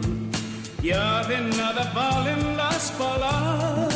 Con las mejores canciones de los años 60 y los 70, porque ¿cuántas veces no habremos cantado esta canción?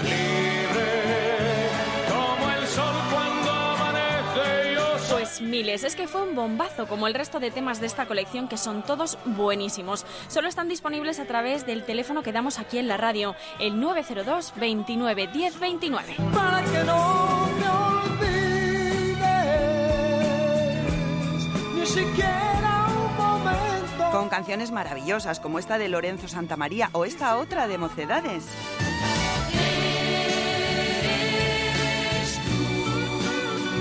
Esta de Nino Bravo. Al partir un beso y una flor, un te quiero Qué bonito es esto, cómo me gusta. Bueno, ¿y qué me dicen de esta balada de Alberto Cortés? En un rincón del alma donde tengo la pena que me dejó tu adiós. Es preciosa esta canción. Se han reunido 60 grandes títulos de la música pop española. ¿Quién la escribía versos? Dime quién era. ¿Quién la mandaba flores por primavera? Décadas de oro del pop español es una colección maravillosa que, por cierto, se está regalando muchísimo. Claro, porque es la música ideal para nuestras madres. Por ejemplo, se han vendido tanto que se nos acaba ya. Hay que entrar en la web musicadesiempre.com o llamar ahora mismo al teléfono 902 29 10 29 para reservarla antes de que se termine.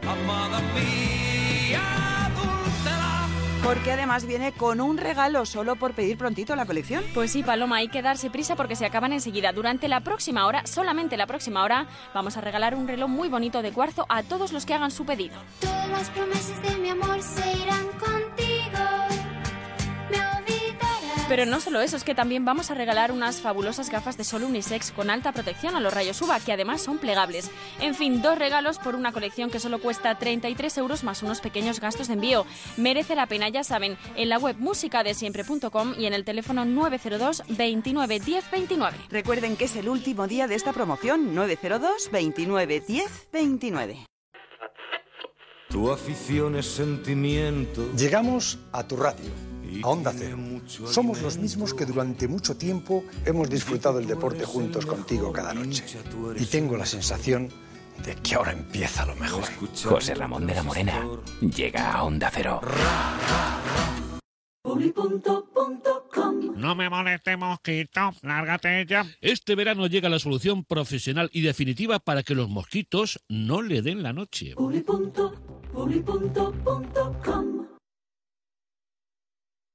Estás con Merche Carneiro. Estás con buena onda.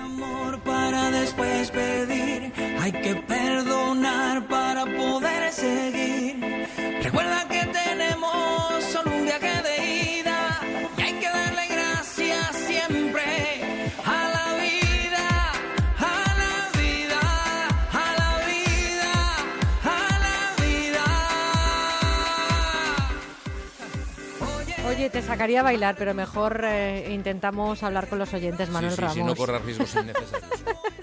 Es el tiempo de abrir de par en par la ventana de la energía positiva, de vivir en positivo, de caminar hacia adelante cargados de buenas vibraciones y, como no, a esta hora, las 9 y 11 minutos, 8 y 11 en Canarias, llenos de vitalidad, porque cada segundo hay que celebrar esto que dice que estamos aquí con rosas y espinas y también con aciertos y con fallos.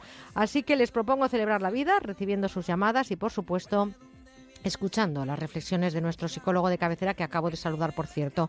Puedes hacer mil cosas bien, pero te malinterpretan una y muchas veces ya estás condenado. Hoy vamos a reflexionar sobre el qué dirán, eso que hace que muchas veces nos limitemos en la libertad para actuar o tomar decisiones. Y le he saludado así como de soslayo, invitándole a compartir la música que suena, de Chayán, por cierto, estupenda. Manuel Ramos, que es parte fundamental en este espacio y con quienes hablamos especialmente ustedes llamando a nuestro teléfono 91 426 25 99. Doctor en psicología, psicólogo clínico, director del Instituto de Terapia Gestalt. Celebra la vida sábados y domingos en Con Buena Onda de 9 a 9 y media. Está en la tertulia los sábados de 10 a 11. Eh, ¿Qué más Estoy podemos preocup- pedir a Estoy la vida? preocupado por el qué dirán. Eh, Pues estás preocupado por el que dirán, Sí, querido Manuel. que Buenos sí. días. Buenos días. Sí, porque creo que esta es una de las, de las facetas en las que los seres humanos estamos siempre, eh, digamos, en la frontera. Por una parte, está muy bien el tener en cuenta el que dirán, por aquello de, de ser un- un- una persona integrada, de estar en lo que pudi- pudiéramos llamar dentro de esa franja de eh, lo, ace- lo aceptable socialmente, pero luego está la excesiva preocupación. Muchísimas veces uno, al menos yo hablo personalmente, ¿no? le da vueltas, podría haber dicho esto, qué dirán de mí, qué imagen habrán quedado, incluso ahora hablando por la radio, ¿no? Uno, al menos yo pienso, qué dirán, que Pues tomo fíjate- en cuenta lo que imagino que pensarán. Pues fíjate que hace un momento estábamos escuchando esa música que nos trasladaba a una época en la que ni tú y yo muchas veces, en muchas de ellas habíamos nacido, y, y se me ocurre una canción, la de Rafael, digan lo que digan Bueno, los demás, ¿no? Pues la verdad es que, eh, quiero decir, eh, puede que esa sea una clave. El tener en cuenta qué, qué es lo que opina la gente, pues nos ayuda, a, ya digo, a, a, reconsiderar algunas de nuestras posturas. Luego, por otra parte, esa independencia, ¿no? Lo que tú decías, digan lo que digan. Serrat tenía otra canción que decía, lo que piensen de mí no me interesa, Chen, lo que piensen de mí no me interesa nada. Pero yo creo que esto hay una parte de pose, porque en el fondo nosotros, como decía eh, Sartre, somos en los demás. Nosotros tenemos tantos yo como personas conocemos y esto hace que nosotros vayamos adaptándonos y tomando en cuenta lo que nos dice el entorno, porque precisamente el peligro estaría, y muchas veces lo podemos encontrar en situaciones dramáticas, donde la persona al perder la conexión con el entorno, al no tomar en cuenta lo que puedan decir, lo que sucede es que va tan a su aire que queda totalmente desconectada de la realidad y a partir de ahí nos, eh, nos encontramos con comportamientos muchas veces difíciles de entender por el entorno. Fíjate que, eh, le damos importancia y valor muchas veces a lo que piensen o, o a lo que comenten otros, tú lo decías, pasamos mucho rato en la radio, qué dirán quienes claro. están ahí al otro lado, evidentemente en la vida no le puedes gustar a todo el no. mundo, hay que tener eh, por lo menos la sensación de dignidad y de autoseguridad, ¿no? De que intentas hacer las cosas, no sé si bien, pero lo mejor lo que mejor uno sabe. Posible, claro. y, y, sí que es cierto que eh, en la mayoría de los casos nos importa lo que piensa gente que ni conocemos. Claro, pero, pero porque nosotros, insisto, es que hay una parte de nosotros mismos, que, de nuestra identidad, que se corresponde con la visión que nos Por una parte, cuando tú estabas hablando, me acordaba de un proverbio que dicen en México que es no soy monedita de oro para gustar a todo el mundo. Eso por una parte. Y luego, por otra parte, también el hecho de que no conozcamos a las personas, a nosotros también nos ayuda, aún así, a fantasear, a imaginar qué opinión tendrá esa persona de mí. Como nosotros tenemos opiniones de los demás. Lo que muchas veces sucede es que esa opinión la colocamos sin darnos cuenta tan en el centro de nuestras vidas que, como tú decías, perdemos el contacto con nuestra opinión. Es decir, ser coherente con uno mismo, la forma de hacer frente en el sentido de tomar en cuenta lo que opinan los demás o lo, el qué dirán, es también saber que uno está siendo la mejor persona que puede ser en ese momento. O al menos, como digo yo, siempre intentándolo, ¿no? Sí, sí, sí, pero muchas veces, claro, es que la gente a veces nos creemos que la clave está en ser perfecto, no. Había un proverbio que decía, seguid a quienes buscan la verdad y dudad de quienes la encuentran. Yo creo que la búsqueda de esa verdad, ese querer ser coherente con la ética que uno tiene, querer ser coherente con los valores que comparte con las personas de su entorno, es lo que hace que una persona pueda decir estoy siendo la mejor persona posible. No perfecta, pero estoy en el camino, estoy en esa búsqueda de ser una buena persona. 91 426 25 99, no nos llamen a la centralita de Valencia porque las llamadas las tienen que realizar al teléfono que les damos en antena 91 426 25 99 también mándenos eh, si quieren hacer alguna consulta a Manuel Ramos a nuestro correo electrónico con buena onda arroba onda cero punto es. ¿Dónde mmm, marca más esta sociedad del siglo XXI en el que dirán?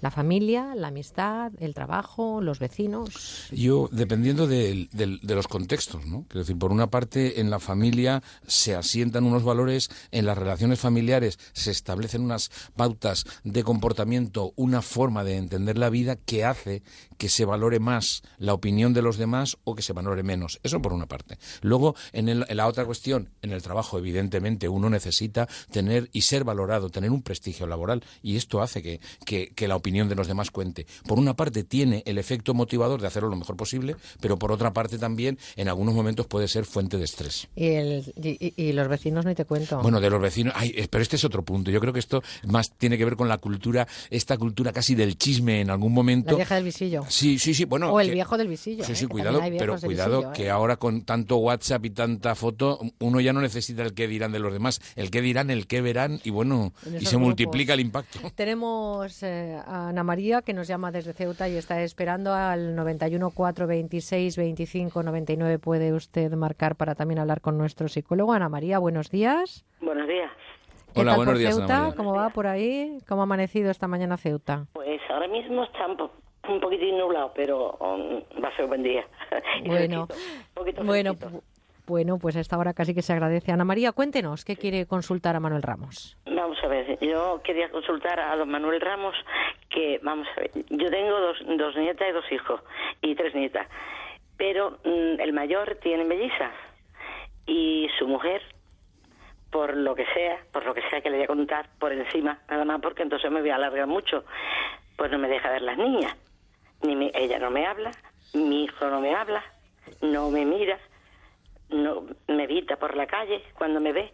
Mi nuera, desde hace, pues las niñas tienen nueve años, acaba de cumplir, y yo no tengo contacto con las niñas para nada. Las niñas no me saludan. Yo, desde luego, veo a mis nietas y me acerco y les doy un beso, porque son mis nietas. Y yo no sé si tengo derecho a que una abuela se acerque a su nieta. Ella conmigo, pues dice que yo cuando está enferma, bastante enferma, con una depresión horrorosa, después de fallecer mi marido, pero después, a los dos años, y he estado cuatro años, pero ella dice que yo no le he ayudado a las niñas a salir adelante porque ella trabaja, y mi marido y mi hijo también. Entonces, ella no comprende que es que yo no estaba en condiciones de, de, de bregar con niñas, porque yo tenía una muchacha esa para dormir y para hacerme de comer. Y no salí, no Pues- salí a la calle. Me obligaba María. mi hermano y mi cuñada a salir, a salir como vuelta, porque yo misma me daba vergüenza de mí, de mí, de cómo estaba. Perdí 14 kilos, pues ella no lo reconoce. He intentado por las buenas, por todo. Le he pedido mm, disculpas. Queremos, quiero hablar. Mm, saludo a la madre, la madre me vuelve la cara, mi consuegra. Bueno, ¿qué le digo? Las Yo quisiera, quisiera a, a- Ana María, porque Manuel quiere hablar, primero que nada decirle que sin conocer las dos partes, evidentemente yo le remito a la legislación, aunque ahora le hablará Manuel desde la parte de psicología, existe la ley orgánica 1 barra 2015 que da derecho a los abuelos, Ya. derecho legal, a tener un régimen de visitas, independientemente de que desconozco su situación personal, pero ahora sí, le pido que escuche, que escuche a Manuel Ramos, ¿de acuerdo, Ana? Muchas gracias, sí, sí, Gra- sí. Gracias por, por compartir esta, esta historia, este, este, digamos, este punto de tragedia y de conflicto que muchas veces en las familias pasa, y yo creo que pasa en las relaciones humanas, que es el desencuentro fruto de que cada parte, o que una de las partes, o que ambas partes tienen la creencia de que es exactamente así. Creo que el- la flexibilidad, lo que usted hablaba, la paciencia, la búsqueda, el respeto por una parte y la presencia por la otra es lo que puede contribuir. Si en última instancia hay un refrán que dice que cuando uno no quiere, dos no se encuentran. Entonces, mm, usted eh, ahí en este sentido, como en tantas otras ocasiones en las relaciones personales, lo único que nosotros podemos poner, que no es poco, creo que es mucho, es la presencia y la disponibilidad de ser eh, visibles, de estar presentes para el otro. Si en última instancia el otro no quiere, eh, no quiere ese contacto, pues tendremos que decir algo así como resignarnos. No obstante, aparte de lo que le decía Merche, ¿no? de la posibilidad legal, yo creo que la presencia, la insistencia desde el respeto puede dar resultados en algún momento. Y si usted cuando ve a sus les, sigue dando un beso, les está diciendo aquí tenéis una abuela, ¿no? Voy a terminar simplemente leyendo el artículo 160 del Código Civil. Es muy breve. Dice, no podrán impedirse sin justa causa las relaciones personales del hijo con sus abuelos y otros parientes y allegados. En caso de oposición, el juez, a petición del menor, abuelos, parientes o allegados, resolverá atendidas las circunstancias. Evidentemente, no conocemos todas las partes y aquí dejamos sobre la mesa esa reflexión eh, de Manuel como psicólogo y esta eh, puntualización para que ustedes sepan que existe una protección legal para que exista relación entre nietos y abuelos, en fin, entre parientes o allegados. Vamos a repetir el teléfono 91 426 25 99 y vamos a atender a Mari que nos llama desde Benidorm. Mari, buenos días. Buenos días. Un saludo, díganos. Vamos a ver, a mí en el año 2000 se mm, me murió la única hija porque los otros los otros tres son chicos. Tuve dos hijos primero, me puse un hábito de San Antonio para tener hija y me, después tuve otro hijo, gracias a Dios me viven los tres, son hijos fabulosos, pero la ausencia de mi hija es terrible. Eso es imposible de aguantar. El- no sé, a ver si puedo seguir. Bueno, lo, lo que- lo está usted haciendo, Mari. Vamos a ver. eh, el- alguien dijo que Dios no nos ponga la vida, que no nos ponga a prueba aquello que podemos soportar. Yo le tengo que decir que muchas veces, y precisamente por mi trabajo, que tengo eh, la oportunidad de estar en la parte más dolorosa de la existencia de las personas, que situaciones como la que usted presenta son las situaciones en las que el ser humano es puesto a prueba. Y es puesto a prueba a- en muchos niveles, desde la presencia de ánimo, desde el estar disponible para los otros tres hijos, desde el conservar en el recuerdo eh, la ausencia de un ser querido. Yo creo que en este sentido un poco el tono que usted utiliza y la forma en la que está usted hablando es lo que demuestra esa permanencia en su corazón de un recuerdo de un tiempo que pudo convivir con su hija y que con el dolor de la ausencia pues uno va continuando en la vida. ¿no? Yo, Mari, lo que le quiero decir desde aquí es que ayer mismo también tuvimos esta situación en antena. Es una prueba de vida dificilísima, no nos la podemos ni imaginar y lo que le podemos decir es que eh, hay que hay que seguir viviendo. A veces es duro. Un, un abrazo muy fuerte, Mari, porque eh, se ha roto usted y no podemos tampoco eh, seguir hablando. Bueno, pues un abrazo muy fuerte, Mari. Gracias. Vámonos hasta Ciudad Real eh, con Paquita. Antes de darle la- los buenos días a Paquita, son situaciones durísimas las Sí. que nos plantearon ayer y también hoy estamos viviendo. Y evidentemente en un programa de radio lo que quiero poner sobre la mesa, Manuel, es que no se puede resolver una situación No, no. tan complicada. Podemos hablar un ratito con ustedes, pero no pretendemos en un programa de radio curar patologías o curar ausencias. Yo ¿no? precisamente hablo aquí con la tranquilidad y con la oportunidad que tú me brindas, precisamente desde el respeto y desde el conocimiento que la profundidad de lo que vivimos los seres humanos requiere tiempo, requiere atención y requiere sobre todo una, por decirlo así, un cambio de perspectiva que muchas veces es- es- son años. Por- Bueno. porque es profundo, ¿no? Evidentemente, hablando un ratito, posiblemente ustedes puedan escuchar o, o encontrar una puerta que se abre, pero Mm. a veces hay que abrir todo un edificio. Paquita, de Ciudad Real, buenos días. Hola, buenos días. Hola, un buenos días, muy Paquita. fuerte. Lo primero es darle las gracias por el excelente programa que realizan y de realmente lo que nos ayudan. Bueno, pues eh, yo quiero, a ver cómo me explico. Eh, yo siempre digo que mm, me, me dirijo al doctor. Sí, sí, dígame, dígame. Yo siempre digo eh, que yo no, no vivo con la gente, no, que no me importa la opinión de la gente. Precisamente ayer estaba yo hablando con una amiga que ella pues le preocupa mucho el que dirán. Entonces digo, tú no, tú no vivas con la gente, tú haz lo que tu corazón te diste y, y vive eh, arreglo a lo que tu conciencia te diste. Pero, pero luego después yo cuando eh, hablo, eh, sea del tema que sea, eh, luego me analizo lo que hablo y, y digo, bueno, yo, he yo le he dicho esto a mi amiga, pero realmente a mí sí me preocupa el que dirán las personas Sí, de mí. vaya que sí.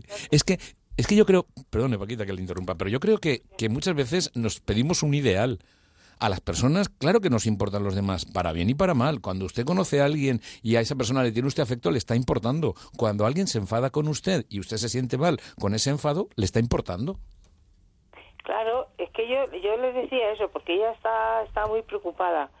Y yo digo, tú no vivas con la gente, tú haz lo que tu, tu corazón y tu conciencia te diste, ¿no? Porque es que si, si va uno a vivir, nada más que, el que con el que dirán, pues es que no vives. No, es un sin vivir. Eh, Mire, Woody Allen, ¿sabe lo que decía? Decía, no hay forma más eh, mejor de amargarse la vida que tratar de gustar a todo el mundo.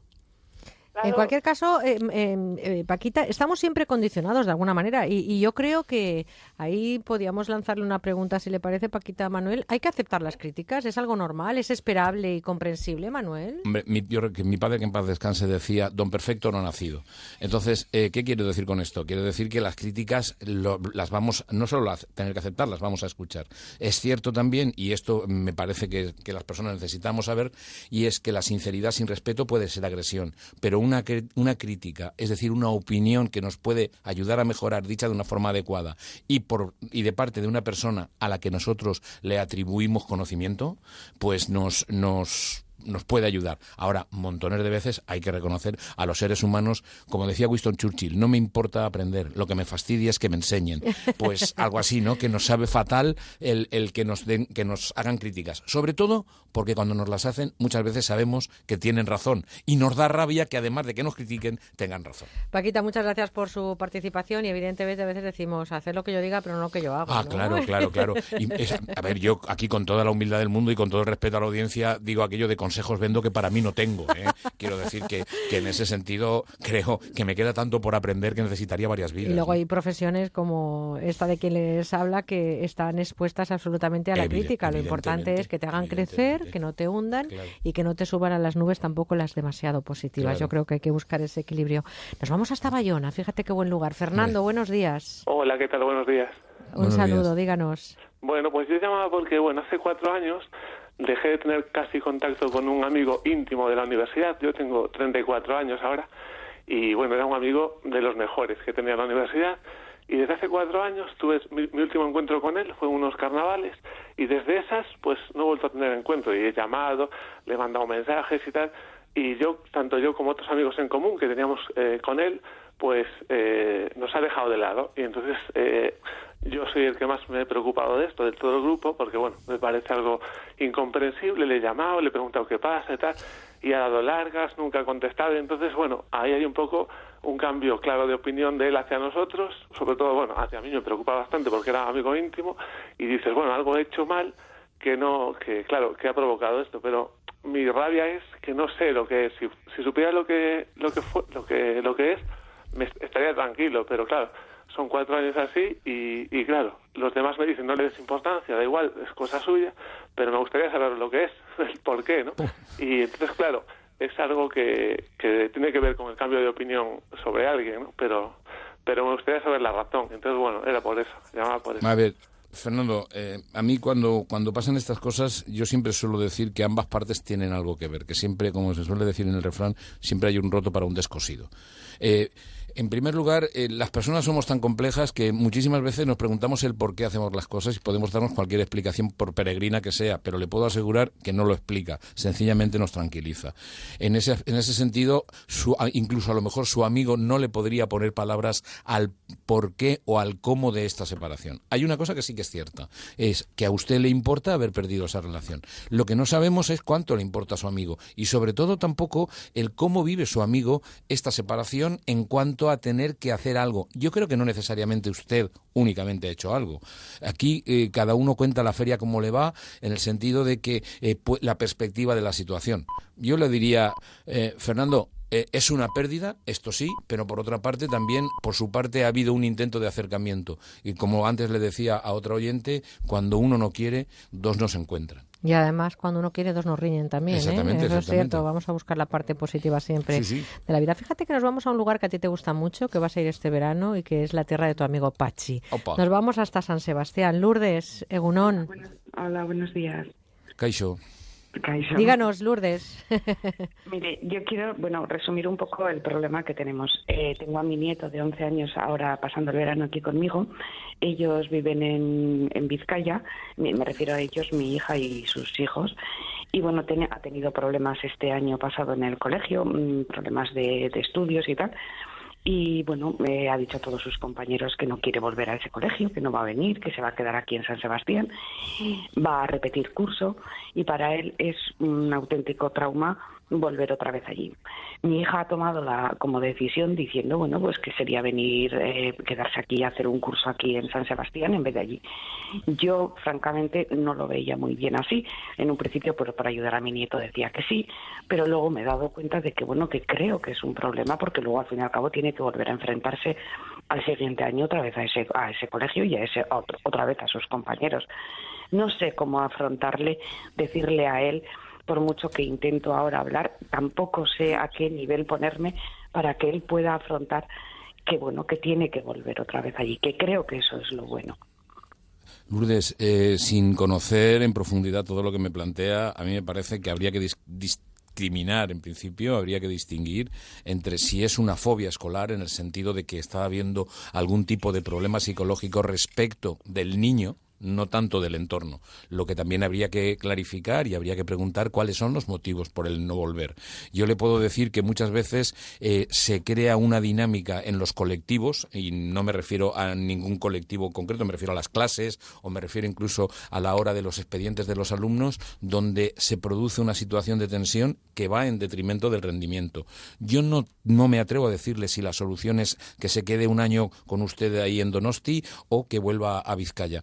Mí el, el planteamiento es averiguar cuáles son los motivos racionar con el, razonar con el niño y en todo caso ver qué es lo que puede ser una salida que los adultos consideren adecuada y que el niño con 11 años también tiene algo que decir. Creo que ahí el diálogo puede clarificar lo que, con, lo que conduciría, lo que podría dar lugar a una solución satisfactoria, tanto para el niño como para su Pero entorno. Manuel, a lo mejor habría que ahondar un poquito más Por la eso. familia con el colegio Claro, y claro. la situación, porque Saber cuál es el casos- contexto.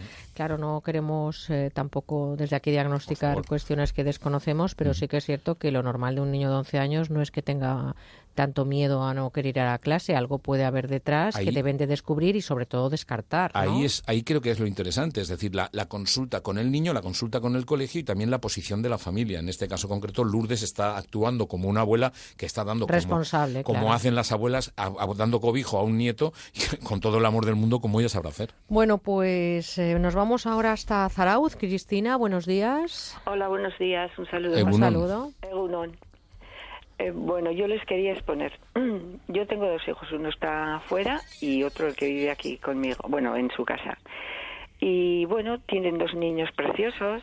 Eh, yo me quedé viuda hace seis años y con mi nuera, pues tengo una cosita, una cosita. Con mi hijo me llevo fenomenal y yo creo que que mi hijo se lleve fenomenal conmigo le puede muchísimo a, a mi nuera por detalles que veo y así.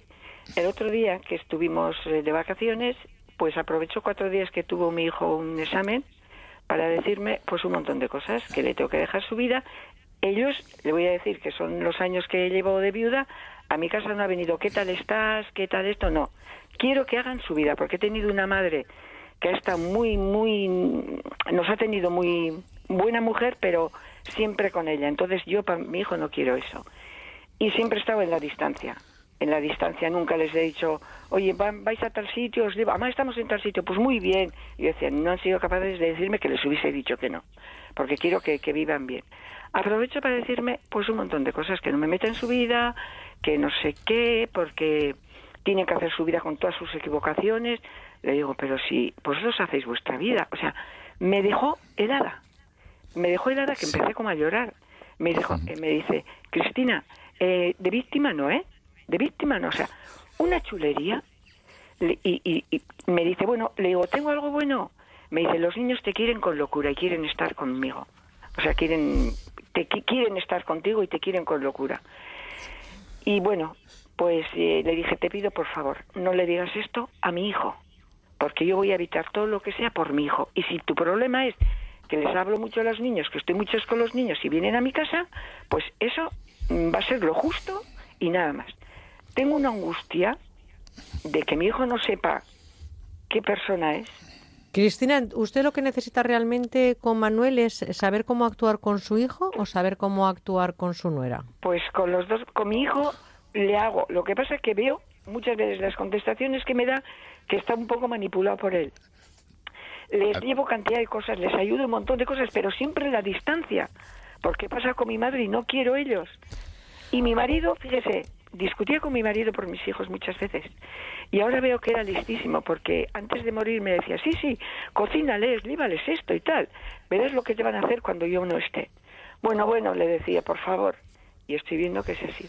Pues Veo Cristina, escuche, sí, sí, escuche si no le importa a Manuel, porque evidentemente eh, está queriendo ya intervenir y yo le deseo sobre todo que disfrute de la familia, que es uno de los bienes más preciados y por supuesto no se elige tampoco la familia, ¿no? Es la que te toca, Manuel, y a veces eh, ponemos expectativas o ocurren cosas que que no es la única la única familia, eso pasa No. hasta las mejores. No, a ver, dentro de lo que serían los sistemas familiares eh, nos vamos a encontrar con mm, situaciones como esta de desencuentro, con situaciones en las que eh, por una parte hay una muy buena voluntad que es vivida por la otra parte con un significado distinto. Hay un proverbio zen que dice frío o caliente es como tú lo sientes. Eh, cada cual va a vivirlo esto de una manera. Lo que cuenta Cristina es el, digamos, el difícil terreno que puede encontrar una madre cuando su hijo ha formado una, una pareja, una familia nueva, cuando por otra parte tiene el amor a los nietos y cuando hay dos perspectivas diferentes, la de ella y la de su nuera,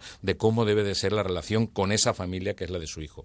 Yo entiendo su angustia, también entiendo que el amor de madre hará que eh, considere que su hijo está con su mujer para, de, de alguna manera, para estar lo mejor posible. E incluso ella misma habla de cómo ha estado cuidando a sus nietos o incluso a su hijo y a su nuera, pues cocinándoles y todo esto.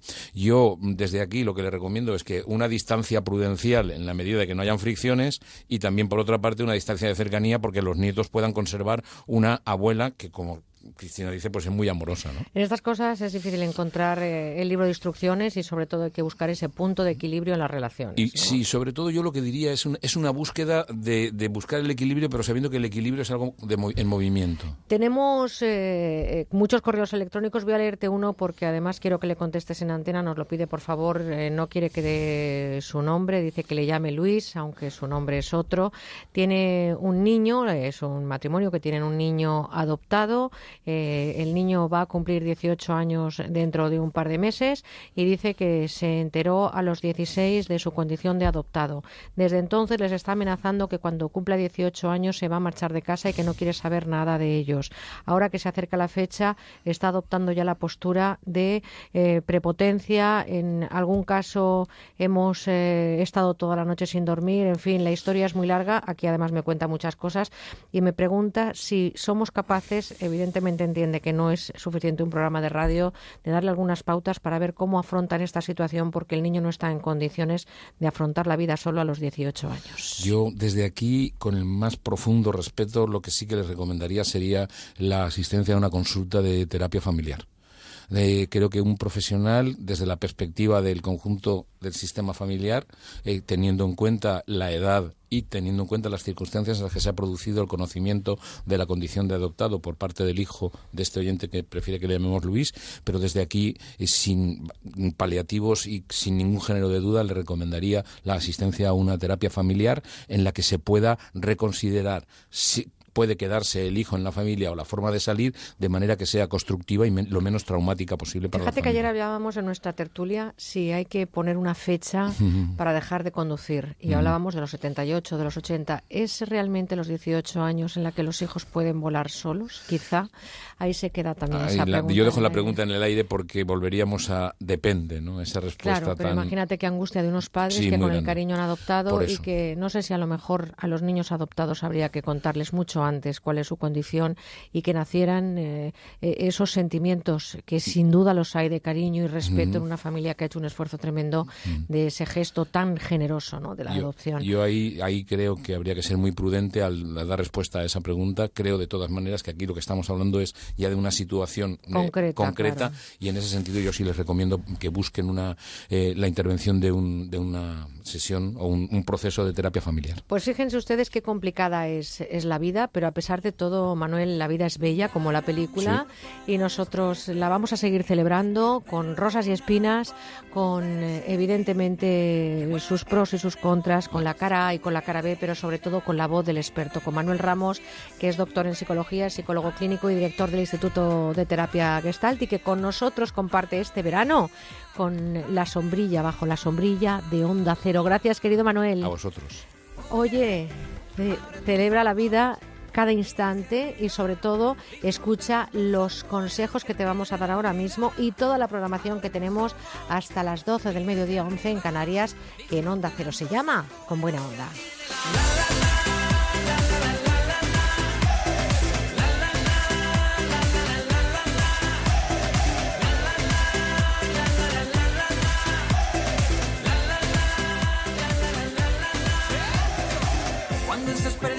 Y no sepas dónde vas, recuerda de dónde vienes y qué bien te sentirás.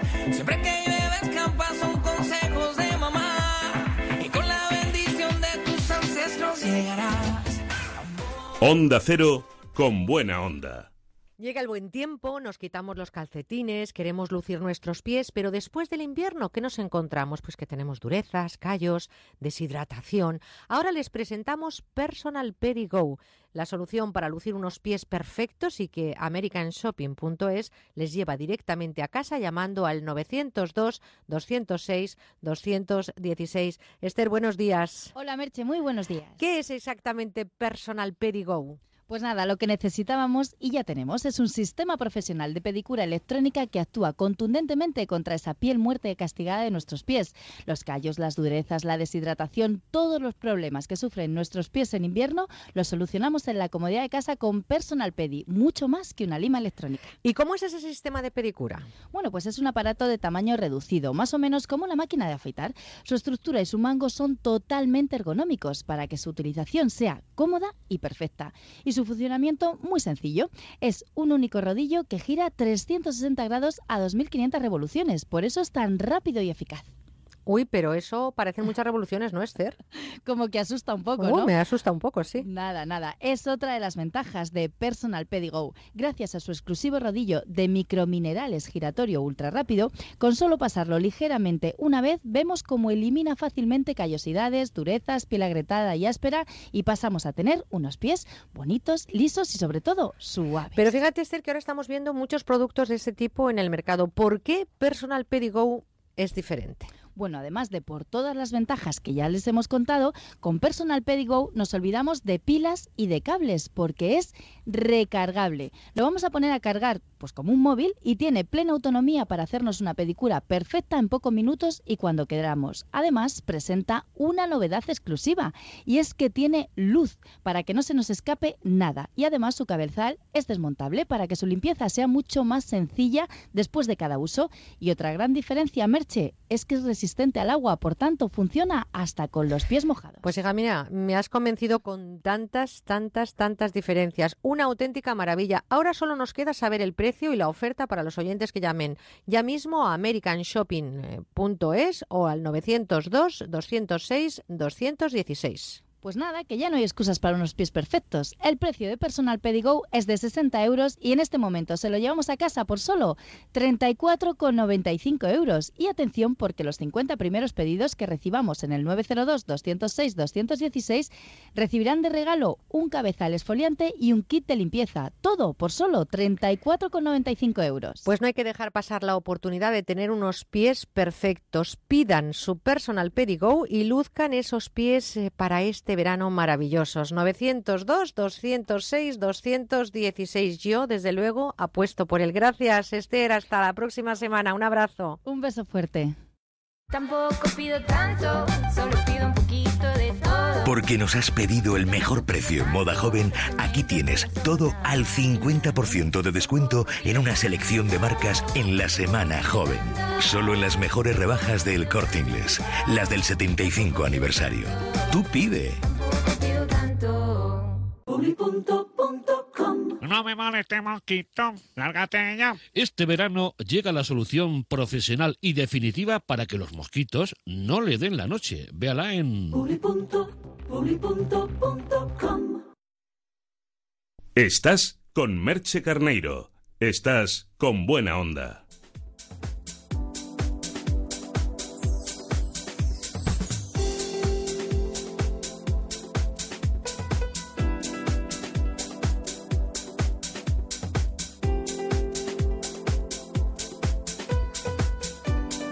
Enredados en la red.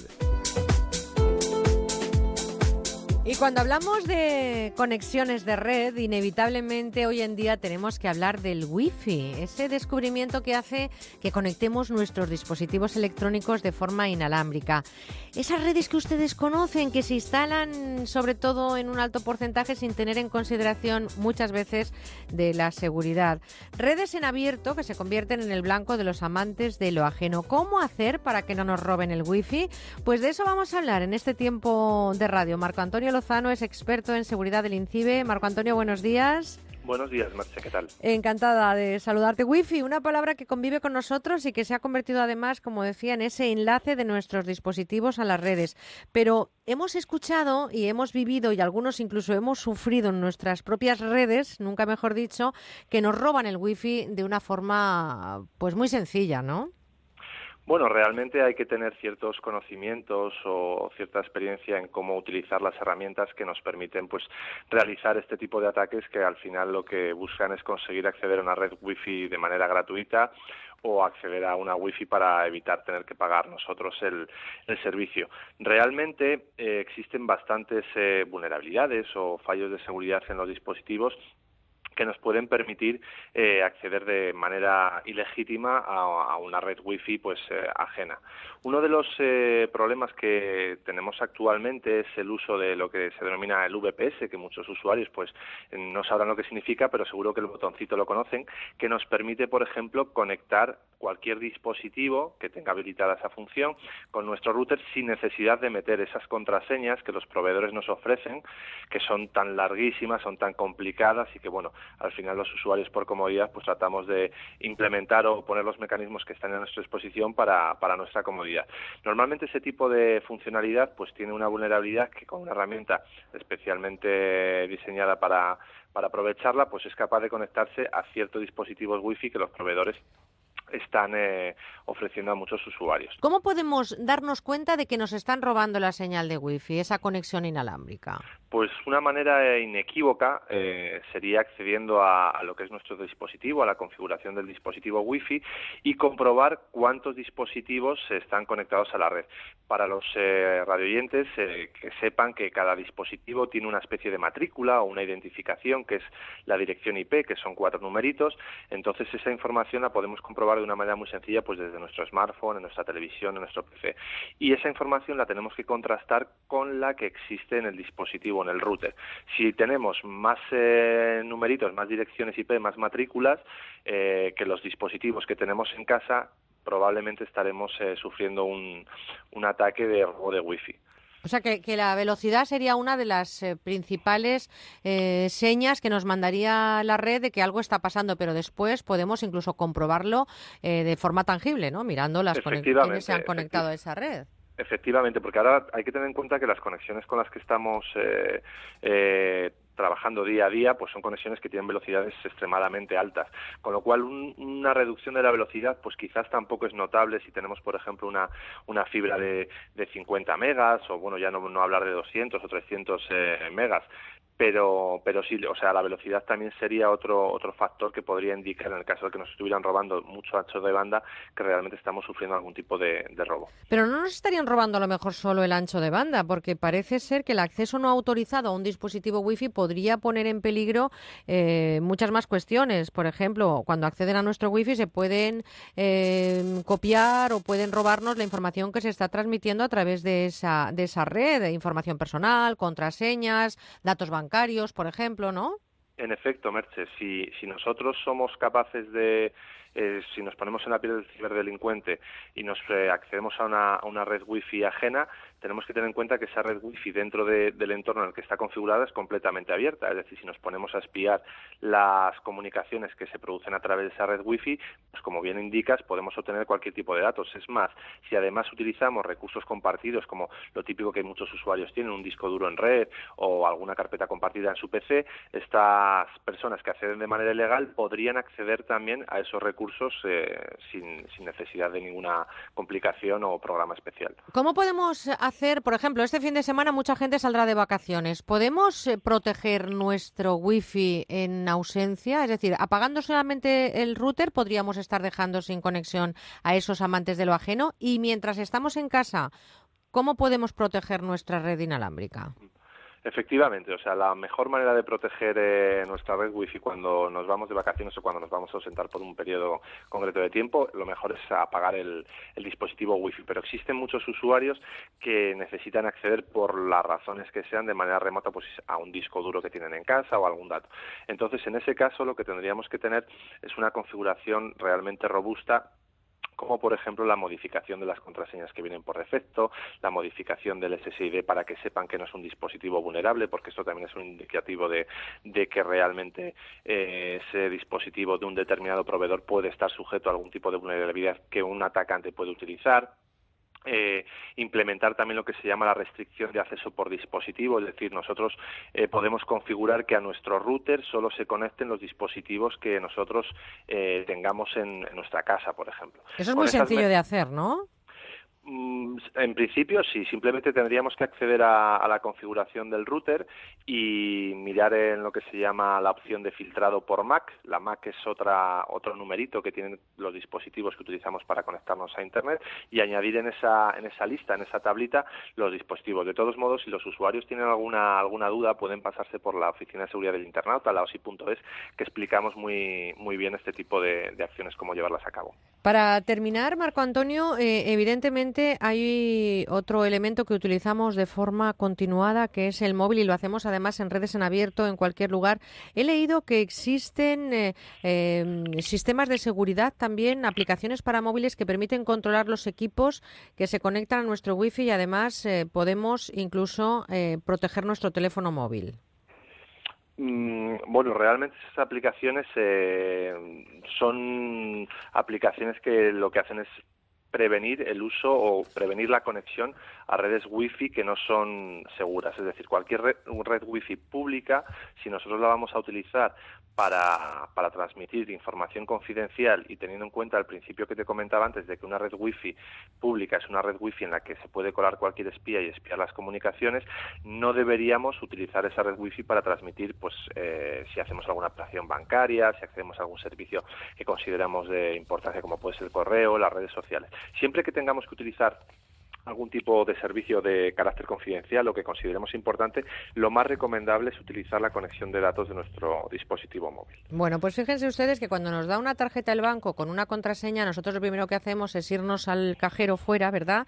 Y cambiar esa contraseña y personalizar nuestros datos para que pongamos más barreras, por lo menos más puertas al campo ese que está abierto de las conexiones inalámbricas para que utilicen nuestro sistema. Sin embargo, con los routers o con todas las conexiones inalámbricas no tenemos ese hábito. Quizá deberíamos empezar a aprender un poquito mejor a, controlar lo que son las conexiones en red, ¿no? Efectivamente, normalmente cuando nosotros nos llega un producto nuevo, los usuarios lo que solemos hacer es simplemente conectarlo o el técnico que nos viene a instalar el dispositivo lo dejamos conectado. Nosotros comprobamos que tenemos internet y ya somos usuarios felices. Nunca tomamos ningún tipo de, de precaución o alguna medida como configurar una nueva contraseña diferente a, que la, a la que nos ha puesto el técnico o modificar el identificador de la red o incluso si somos usuarios un poco más avanzados pues cambiar el canal de, difusión de la red wifi. Ese tipo de cosas no las solemos hacer porque no estamos acostumbrados a, aún a tomar ese tipo de medidas pero yo creo que en el futuro los usuarios conscientes de los riesgos que, se avecinan pues van a tomar medidas en, en este sentido. Pues seguro que tomando todas esas precauciones vamos a poder conseguir primero mejor velocidad en nuestros equipos pero además lo que comentábamos, ¿no? La seguridad que estamos teniendo en nuestra información. Así que lo que manejamos conectados a través de esta conexión está siendo vulnerable de ser espiada o robada si no protegemos nuestra contraseña del router. Así que manos a la obra. Si se van de vacaciones este fin de, simplemente apaguen el router y también dejen volar la imaginación para dificultar al máximo que su vecino del quinto le robe la señal. Cambien contraseñas, bloqueen solamente los aparatos que puedan conectarse a esa red inalámbrica. Así que nosotros hoy se lo hemos contado. Ahora depende de ustedes que quieran o no ponerlo en práctica. Marco Antonio Lozano, gracias, experto en ciberseguridad del INCIBE. Eh, un placer haber compartido con nosotros estas reflexiones en este fin de que mucha gente, como digo, posiblemente esté ya viajando camino a sus eh, vacaciones. El placer ha sido mío. Muchas gracias, Merche. Gracias. Un saludo, Marco Antonio. Un saludo.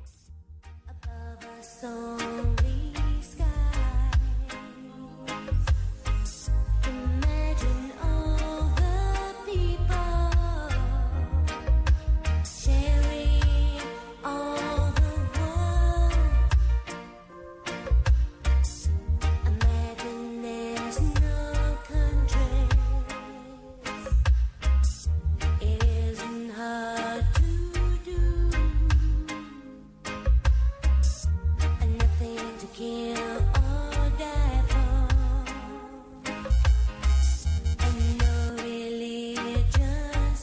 Si todavía están en la camita, una vueltita, ¿no? Porque nos vamos a llegar. Yo creo que ya es hora de empezar a ponerse en marcha en este domingo que termina con el mes de julio y que además abre las puertas de par en par seguro a muchos de ustedes a las vacaciones. Y por cierto, si van en coche, cuidadín, cuidadín. Estamos llegando a las 10 de la mañana, 9 en Canarias. Enseguida vendrá nuestra compañera Laura Gil con la información. Por cierto, les recuerdo, contestador automático. ¿Quieren oírse luego al final del programa? Pues déjennos un mensaje.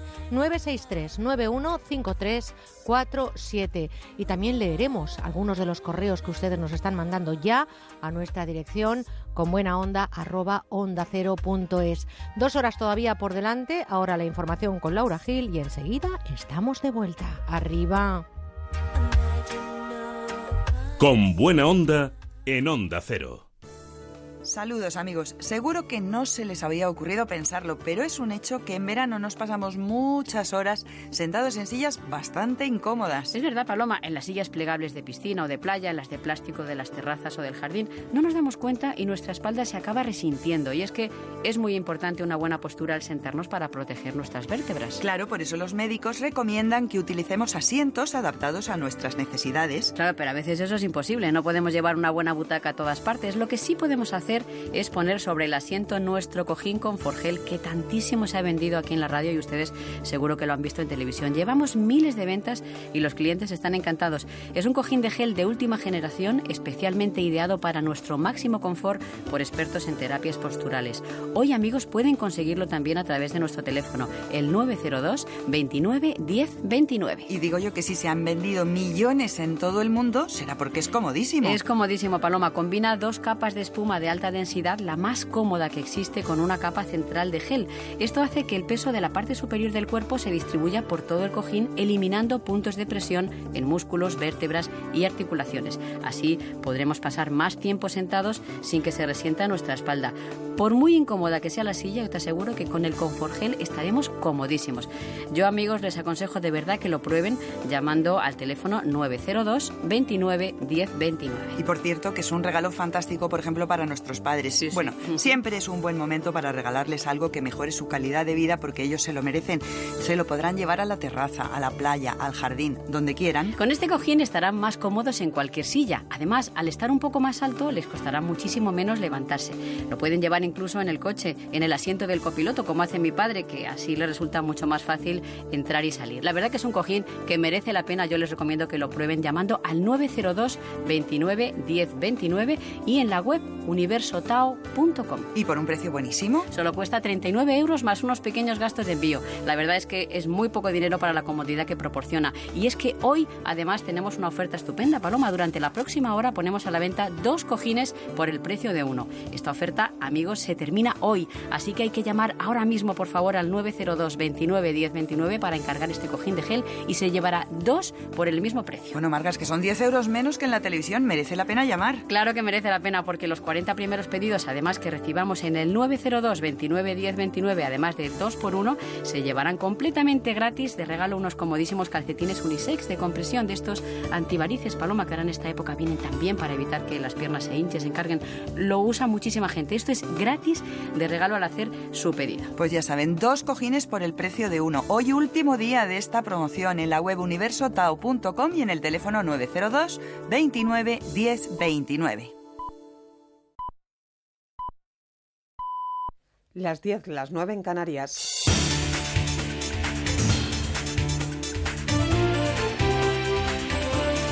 Noticias en Onda Cero. Buenos días. La incertidumbre que ha marcado los últimos seis meses en nuestro país con un gobierno en funciones marca también el comienzo de agosto, un mes atípico para los líderes políticos de nuestro país, obligados a aparcar sus vacaciones por la situación y a la espera de los contactos que se inician el próximo martes en el Congreso, cuando Mariano Rajoy se reúna con el líder socialista Pedro Sánchez y al día siguiente con Albert Rivera, líder de Ciudadanos. Rajoy intentará convencer a ambos líderes de que le apoyen para ser investido antes del 26 de agosto, con el argumento que ha defendido hasta ahora de que después de esa fecha es muy difícil difícil que se puedan elaborar los presupuestos para 2017. Desde Ciudadanos, Miguel Gutiérrez ha insistido este fin de semana en pedir al presidente en funciones que haga gala de un talante negociador y dialogante y también ha reclamado altura de miras y sentido de Estado al resto de líderes políticos. Los procesos de investidura no se ganan al peso, no se ganan arrojando documentos, no se ganan poniendo encima de la mesa eh, un montón de cosas, sino se ganan con el diálogo, se, se ganan desde eh, la humildad, desde la humildad de dar la mano y saber ceder, no desde mandar un documento, esperar, como están diciendo, que alguien es que no nos han dicho nada, no, hombre, es que no se trata de mandar un documento y esperar que te respondan, se trata de decidir una mesa, se trata de sentarse, se trata de acordar. Los planes de los socialistas a dos días del encuentro de Rajoy y Sánchez no parecen haber cambiado. No están dispuestos a ponerle las cosas fáciles. Incluso les parece atrevido por parte del PP que pidan el apoyo del Partido Socialista, como ha explicado en televisión española el presidente castellano-manchego Emiliano García Paje. Es absurdo que Rajoy al primer minuto después de las elecciones quiera ya tener garantizado, sin moverse de su sitio, que le va a apoyar su adversario natural. Es, es que es absurdo. Como sería absurdo que lo planteara el Partido Socialista al Partido Popular. ¿no? Es hasta si me apuro ofensivo.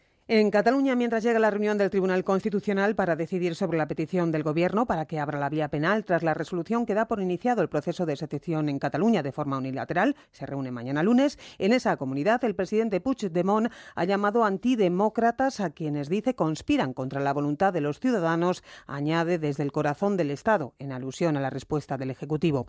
Del exterior llegan esta mañana noticias preocupantes de Somalia por un atentado con coche bomba ocurrido cuando un terrorista suicida lo ha estrellado contra las puertas de la sede del Departamento de Investigación Criminal en la capital, Mogadiscio. De momento no ha trascendido cifra de víctimas y en Irak al menos cuatro personas han fallecido en un ataque de un grupo armado en una planta de gas en la zona de Bayoán, al norte del país. Los fallecidos eran trabajadores de la instalación, que está situada a 25 kilómetros al noreste de la ciudad de Kirkuk. Por el momento no ha sido reivindicado el ataque por ninguna organización, aunque el grupo autodenominado Estado Islámico ha realizado acciones similares en el pasado. Y en Siria, decenas de familias de los barrios orientales de Alepo, en manos de la oposición, continúan saliendo este fin de semana de la ciudad por los corredores humanitarios establecidos por las autoridades sirias.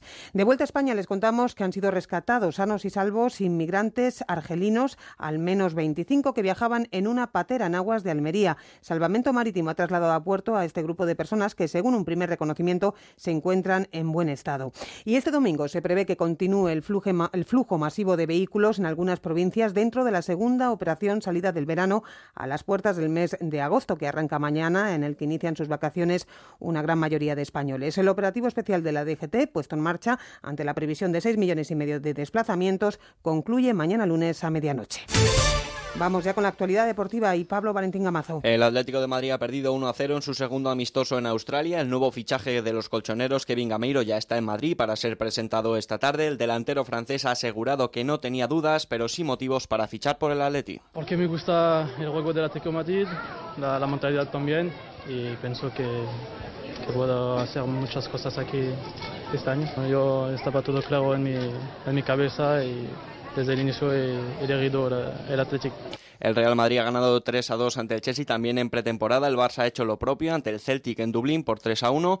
Y decir también que los nuestros están ya en Río de Janeiro y hoy en Fórmula 1 en el Gran Premio de Alemania la pole se la ha llevado Rosberg, Alonso será décimo tercero y Sainz saldrá desde la decimosexta posición. Volvemos con más noticias a las 11 de la mañana cuando sean las 10 en Canarias y toda la actualidad la pueden consultar también en nuestra web ondacero.es. Se quedan ya con Merche Carneiro y con Buena Onda. Todo sobre las mascotas con Carlos Rodríguez. Por desgracia, uno de los animalitos que tuvimos que intervenir estaba muy malito y falleció. Y al día siguiente, con toda la pena y todo el dolor, aparecieron los dos propietarios y venían a hacer una donación importante para ayudar a los perritos que les hiciera falta. Rocío, Hola. ¿qué edad tienes? Nueve años. ¿Tú tienes mascota? Un gato. Primera pregunta, Rocío. Dime tres razas de perro. Caniche. Hay caniche negro. Los sábados y domingos a las 3 de la tarde, como el perro y el gato. Ofrecido por Royal Canin. Te mereces esta radio. Onda Cero, tu radio. Una señal en mal estado es muy mala señal.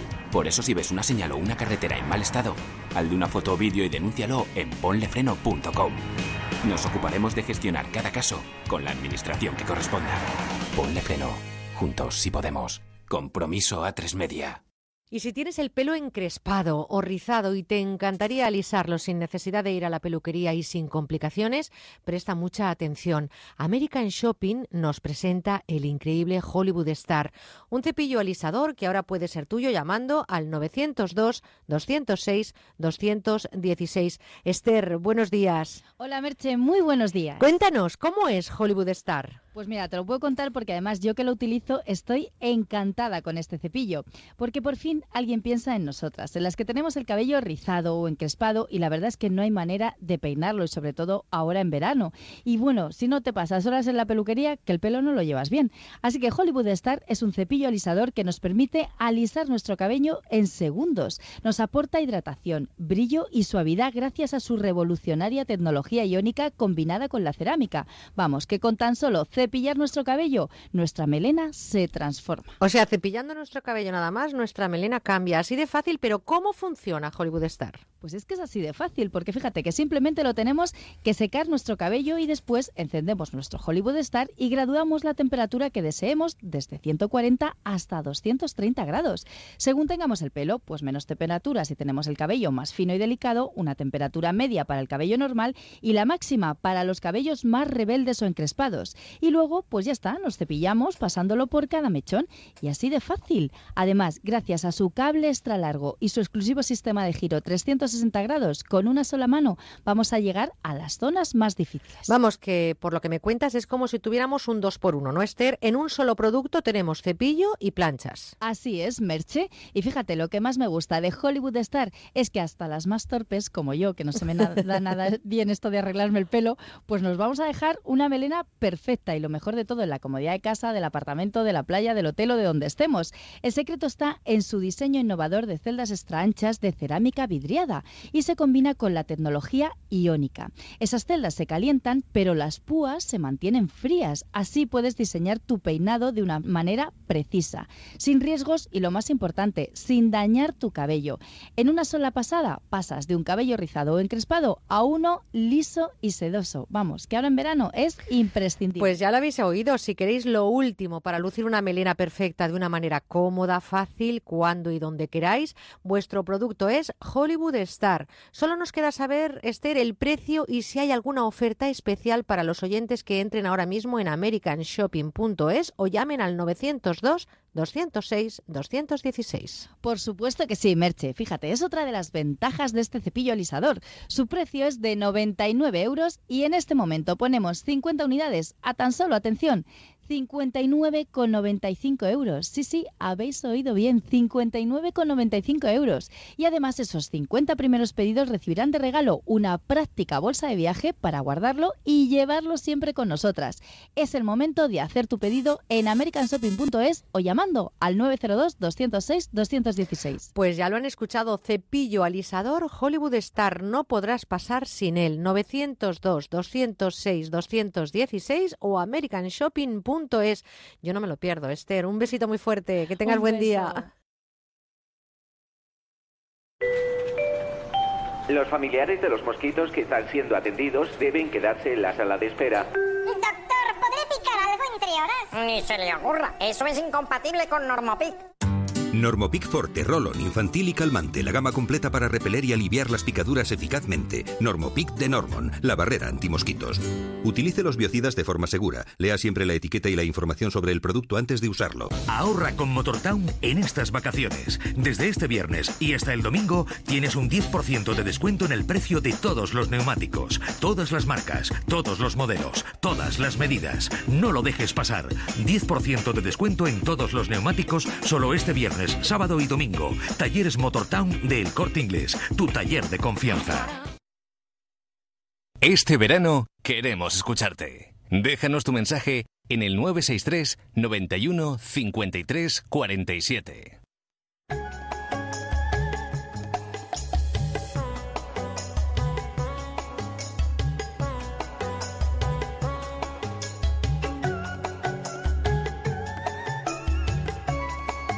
Las curiosidades del cerebro.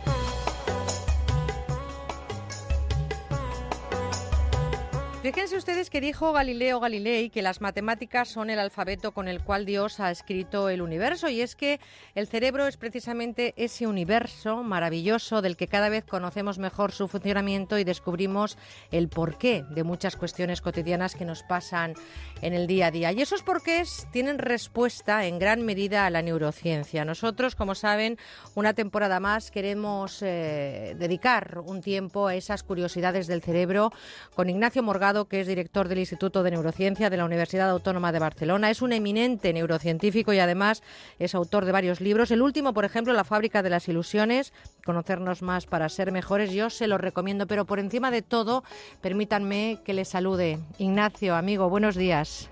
Buenos días, querida Merche. un lujo y un placer compartir contigo una temporada más estos ratitos de radio, Ignacio, en los que aprendemos tanto contigo y déjame que te diga además que son muchos, muchísimos los oyentes que nos han dicho que entienden la neurociencia gracias a esa cercanía con la que tú nos la cuentas y al lenguaje que, que utilizas. Así que eh, vaya ese reconocimiento por delante. ¿eh? Pues el lujo es mío y el honor. Bueno, pues este verano, Ignacio, vamos a hablar del cerebro, pero como no puede ser de otra manera, vamos a hacerlo de una manera clara y vamos a unir esa información con la educación. Sí, y me gustaría añadir alguna cosa a, ese prólogo tuyo de, de entrada por la parte mía y es lo siguiente. Mira, em, se habla mucho de educación, pero tenemos que centrarnos un poquito para evitar que todo lo que digamos sean generalidades, obviedades, ocurrencias, es decir, lo que los educadores empiezan ya a pedirnos es un poquito más de concreción, un poquito más de conocimiento, eh, digamos, que tenga eh, utilidad práctica y yo voy a intentar que este verano en los programas que hagamos, pues eh, hablar sobre todo de cosas que, que puedan tener una aplicación lo más pronto posible, porque los conocimientos genéricos ya los tiene todo el mundo. Pues estoy absolutamente de acuerdo contigo, Ignacio, y estoy convencida que en estas cinco semanas que tenemos por delante entenderemos mucho mejor con ese lenguaje cercano todo lo que ocurre detrás eh, de, esa frase ¿no? que dijo Galileo Galilei, ¿no? las matemáticas, ese alfabeto con el cual Dios escribió el universo y que nosotros no vamos a tener tanta pretensión, pero sí vamos a intentar desglosar esas cuestiones y cómo afectan a nuestro cerebro e incluso a nuestro desarrollo evolutivo. Eh, si te parece, hoy podemos hablar de las matemáticas. Ignacio, ¿por qué son tan importantes? Mira, yo siempre he pensado que las matemáticas, la reflexión matemática, eh, el conocimiento matemático, el esfuerzo cerebral por entender las matemáticas, es algo que parece que, encaja perfectamente en la forma en que trabajan las neuronas, ¿no? Eh, cuando una fórmula eh, matemática es entendida, mm, parece como si las neuronas en ese momento estuvieran pletóricas de satisfacción, ¿no?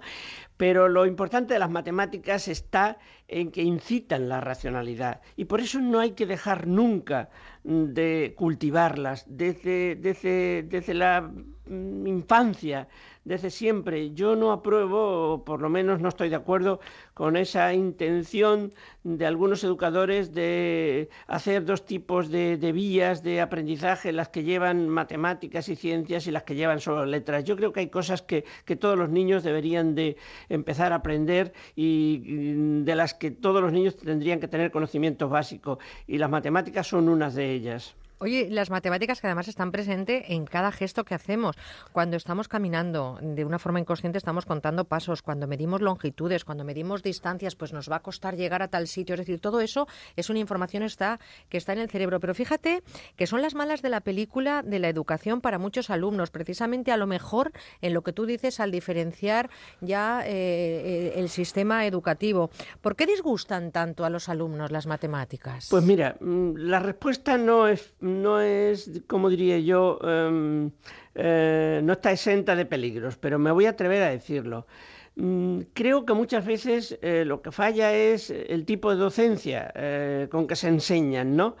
A veces se pretende, digamos, abarcar mucho, ir muy lejos, dar niveles muy altos sin que los alumnos conozcan los previos y eso hace que para los chicos pues muchas veces los números no tengan sentido, sobre todo cuando las cosas se plantean de una forma complicada. Es decir, creo que los buenos profesores eh, no hacen que los alumnos huyan de las matemáticas. A algunos profesores quizá les cuesta más eh, establecer el tipo de docencia que puede evitar que los alumnos les cojan manías a las matemáticas y a los números. Creo de verdad que, que si se saben explicar, y no digo que sea fácil, ¿eh? no quiero criticar a nadie, pero que si se saben explicar se puede llegar a convencer a todos los alumnos, incluso a los que nacen con menos capacidad para las matemáticas, de que son algo importante, son algo interesante y son algo de lo que se puede disfrutar. Oye, Ignacio, pero nacemos con mayor o menor dotación para ellas. Eh, eh, ¿Es verdad que habría que suprimirla en alumnos que puedan no ser tan aptos para las matemáticas? Mira, está claro que, que hay diferencias individuales de tipo genético, de tipo adquirido, que hay personas que nacen con más capacidad para las matemáticas que otras, pero eso no significa que las que nacen con poca capacidad no puedan adquirir un cierto nivel de conocimiento matemático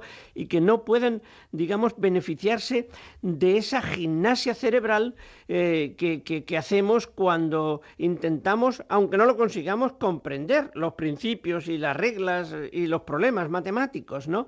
Mm, es un error intentar que, los alumnos, eh, digamos, se retiren porque no tienen capacidad. Hay que, siempre hay que hacer el esfuerzo de, de, meterlos en las matemáticas, aunque sea mm, con un cierto refuerzo de profesorado para aquellos alumnos que tengan más problemas, disminuyendo el nivel de exigencia, yendo más pasito a paso. Es decir, en cualquier caso, hay que evitar que los alumnos acaben odiándolas y acaben intentando eh, prescindir de las matemáticas. Por lo tanto, a lo mejor eso sería, eh, independientemente, como bien dices, hay una parte genética que nos predispone a muchas cuestiones, posiblemente las matemáticas también, pero si tenemos la suerte de tener un profesor que nos lo explica de una forma adecuada, que intenta entender de alguna manera que nos cuesta más a nosotros dar ese paso hacia las matemáticas y nos pone el camino más fácil, estaríamos eh, a lo mejor cambiando ese concepto que tenemos de ellas. Por lo tanto, yo también apoyo el tipo de docencia y quién te da la docencia. Es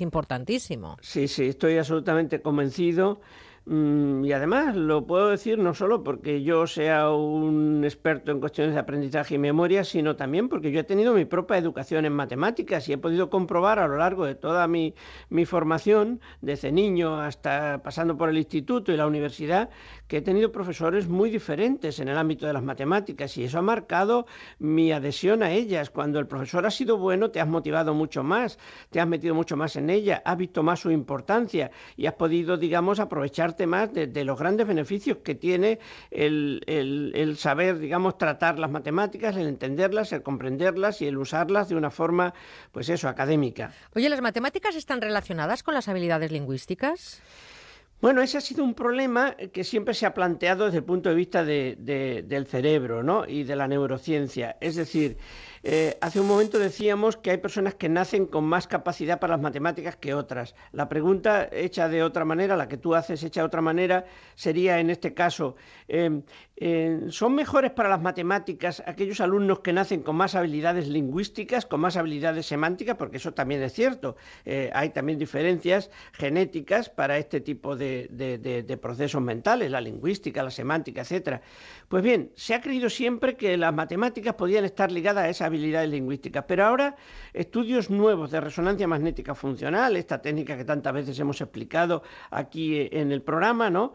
Pues ponen de manifiesto que, eso podría ser un error. En, un trabajo que se acaba de publicar, fíjate, ahora mismo, bueno, en, a finales de mayo eh, de este año, ¿no? En la famosa revista de la que siempre hablamos, Proceeding National Academic of, Science, eh, más conocida como por el acrónimo, ¿no? El PENAS, que es una revista que, como la vamos a citar muchas veces, vuelvo a repetir, que es de ciencia y sociedad. Eh, es decir, que trata no solo de explicar cosas científicas, sino sobre todo esas cosas científicas que enseguida empiezan a tener aplicación, que son comprendidas por la gente porque se le ve el valor a ese conocimiento científico para la práctica, para lo cotidiano, para cada, para el día a día, ¿no? Pues esta revista acaba de publicar un trabajo en el que se nos dice que el cerebro, mm, em, el cerebro matemático tiene más que ver con capacidades relacionadas con la percepción del espacio, con las habilidades espaciales y con la percepción directa de los números, que es independiente de, la percepción lingüística y semántica, que con lo de la lengua. Es decir, que hay un trasvase en el conocimiento científico de decir, un buen matemático no necesariamente es un buen lingüística, sino un buen lingüista, sino más bien una persona que tiene muchas habilidades espaciales, muchas habilidades sobre todo relacionadas con los números, aunque eso resulte más obvio. Pero la novedad está en que se deja Em, un poco al margen la lingüística, porque se han hecho estos experimentos con la resonancia magnética, haciéndoles estos escanes del cerebro a personas expertas en matemáticas y no expertas en matemáticas de los dos tipos, cuando están calibrando mm, mentalmente, cuando están mentalmente haciendo problemas matemáticos, se ha visto que se activan más las áreas de su cerebro relacionadas con el espacio y los números que las relacionadas con, con la lengua, con la lingüística en general o con los procesos semánticos que implican el darle, digamos, un contenido a las palabras eh, escritas o habladas. Y todos estos estudios, Ignacio, al final, porque ya estamos conociendo las áreas del cerebro que son las implicadas en esas matemáticas, nos estás contando después de haber hablado de ese trabajo publicado en esa importante revista de Ciencia y Sociedad. Em, eh, estos trabajos que se hacen, que dedicáis tanto tiempo los investigadores, los científicos, en este caso los neurocientíficos, ¿podrían abrir un poquito más esa mente cerrada y obtusa que tenemos a la hora de planificar la educación? Pues yo creo que sí. Eh, mira, Merche, eh, eh, aquí me das pie para decir otra cosa que yo siempre digo, ¿no? los, los informes mm, que hay sobre la educación em, española y de otros países muchas veces nos dejan mal. Pero de verdad, no todo el mundo lo hace mal en nuestro país, ni todo el que lo hace mal lo hace mal siempre. Y adquirir conocimiento como el que estamos desarrollando aquí en este programa y otros muchos, pues siempre puede permitir mejorar la educación. Ahora mismo, si decimos que, bueno, que, el cerebro matemático está muy relacionado con, con, la percepción del espacio y tal, pues eso nos puede dar a entender en el aula que aquellos niños que tienen más habilidades espaciales probablemente son los que debemos potenciar más en el ámbito matemático. Y los lingüísticos no necesariamente van a ser a lo mejor los mejores alumnos en matemáticas, pero en cualquier caso es importante tener en cuenta que todo el mundo debería entrar en las matemáticas, porque mira, las matemáticas, además de incitar a la racionalidad, pues son una gimnasia cerebral. Incluso cuando intentas resolver un problema y no lo consigues, estás haciendo, estás explotando ese área del cerebro que tantas veces hemos comentado aquí en tu programa, la corteza prefrontal, que es el área de, la resolución de problemas, de la planificación del futuro, el área de la racionalidad, el área de la inteligencia. Estamos, por tanto, cuando hacemos matemáticas, eh, practicando una gimnasia cerebral que además puede tener transferencia eso quiere decir que cuando tú activas esas áreas para resolver problemas matemáticos, probablemente también estás mejorando las capacidades de tu cerebro racional para resolver otro tipo de problemas que no son necesarias y estrictamente matemáticos, ¿no?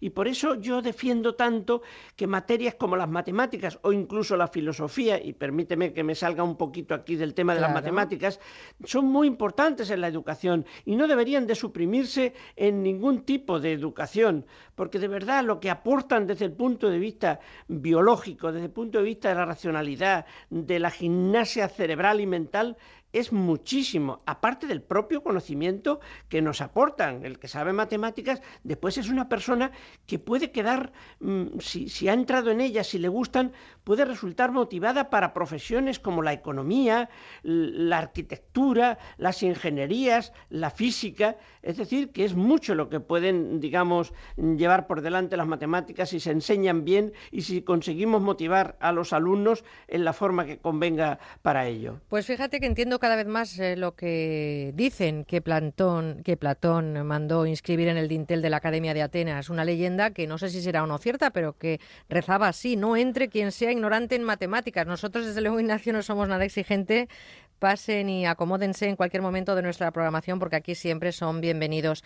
Eh, por supuesto que quien es todo un lujo tener con nosotros es Ignacio Morgado. Se nos pasa el tiempo contigo tremendo. Déjame también que salude a Dani Sánchez, nuestro técnico en Onda Cero Barcelona, porque nuestro querido Ignacio Morgado está en nuestra emisora de Barcelona.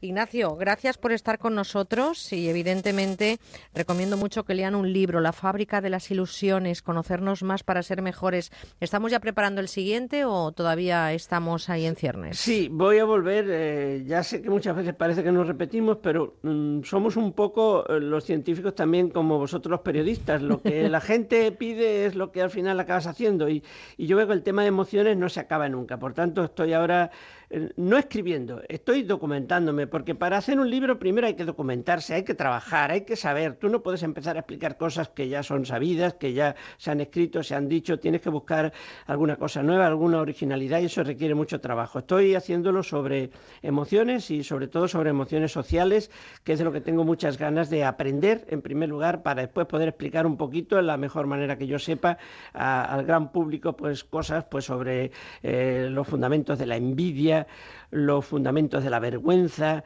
del odio, de, todo lo que son emociones sociales negativas y también las positivas, como la empatía, el amor, el orgullo, etcétera. A ver si consigo aprender mucho sobre eso y después explicar cositas de ese mundo aquí en tu programa o donde, donde tú me quieras tener, claro. Aquí estarás siempre con nosotros y además déjame que termine con una frase que hay que huir de leer esos libros que tan solo se publican cada tres meses. Así que gracias, querido Ignacio Morgado, y hasta la próxima semana. Que tengas una feliz eh, jornada de hoy y toda la semana, hasta el próximo domingo. Pues lo mismo deseo a todos vosotros. Muchas gracias. Chao.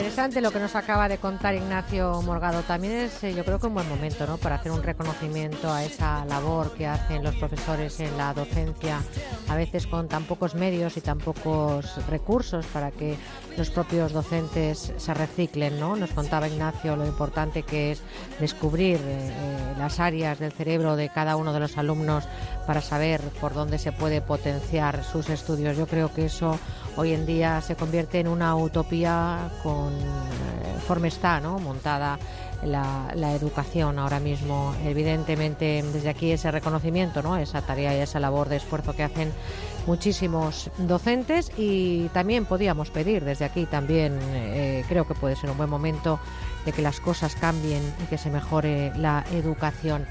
Estamos viviendo ya, fíjense, de este domingo 31 de julio, por si acaso le recuerdo que usted está de vacaciones o está a punto de cogerlas.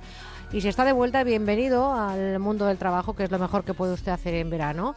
Eh, eh, le recuerdo que estamos viendo el último día de julio. ¿eh? Estamos ya bajando la persiana del 31 de julio y estamos en las 9 y media casi en Canarias, 9 y 28, 10 y 28 en la península. Así que hay que empezar a hacer planes. No sé cuáles, cada cual que elija, pero hay que empezar a hacer planes. Nuestro plan, el mejor que tenemos es pasar con ustedes los fines de semana y ahora el plan que tenemos a esta hora es seguir con ustedes la hora y media siguiente. Les vuelvo a recordar nuestra dirección de correo electrónico con buena onda arroba onda cero punto es y por supuesto nuestro contestador automático 963-915347 y prepárense porque enseguida espero que venga un poquito más pausado que otras temporadas. Llega mi cari de los platos gastronómicos y del mundo mundial de la gastronomía. Llega Santos Ruiz y no sé no sé hoy cómo nos vamos a encontrar con él. En cualquier caso enseguida abrimos esa sección que dedicamos también este domingo y los próximos que tenemos por delante en verano a la gastronomía.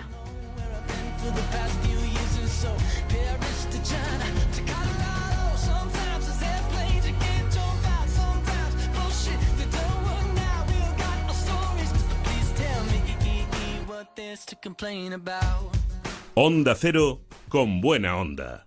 It's very clear our love is here to stay. Roy Orbison, Billy Holiday, Frank Sinatra. For a whatever and the day. Nina Simone, los Everly Brothers Al Martino. Blue Spanish eyes. Teardrops are falling. Son artistas inmortales que hicieron canciones que nunca olvidaremos.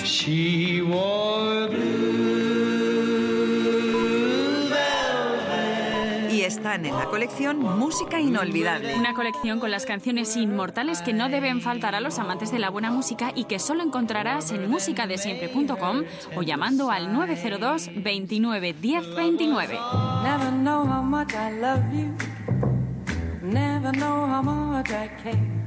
Artistas americanos y británicos que triunfaron en todo el mundo, pero también están aquí los grandes baladistas franceses.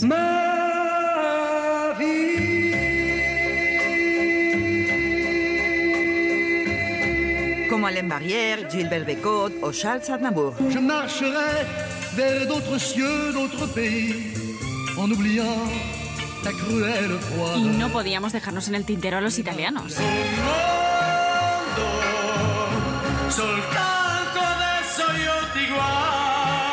Por eso también podemos escuchar a Jimmy Fontana, Rita Pavone o Gino Paoli. Sapore di sale, sapore di mare. Canciones que tendremos para siempre si pedimos la colección Música Inolvidable. Ya saben, últimas unidades a la venta en el 902 29 10 29. Che mi importa del mondo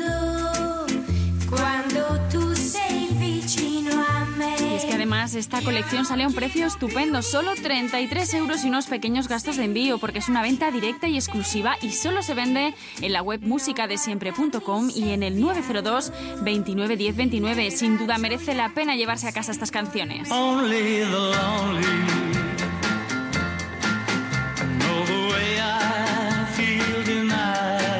Además de salir muy bien de precio, todos los oyentes que hagan su pedido a lo largo de la próxima hora, atención, solo durante la próxima hora, se van a llevar un regalo. Es un buen reloj, muy moderno. Lo tenemos además para elegir entre señora o caballero, el que ustedes quieran. Llame pronto al 902 29 10 29 o entre en musicadesiempre.com y llévese un reloj gratis al encargar esta música inolvidable.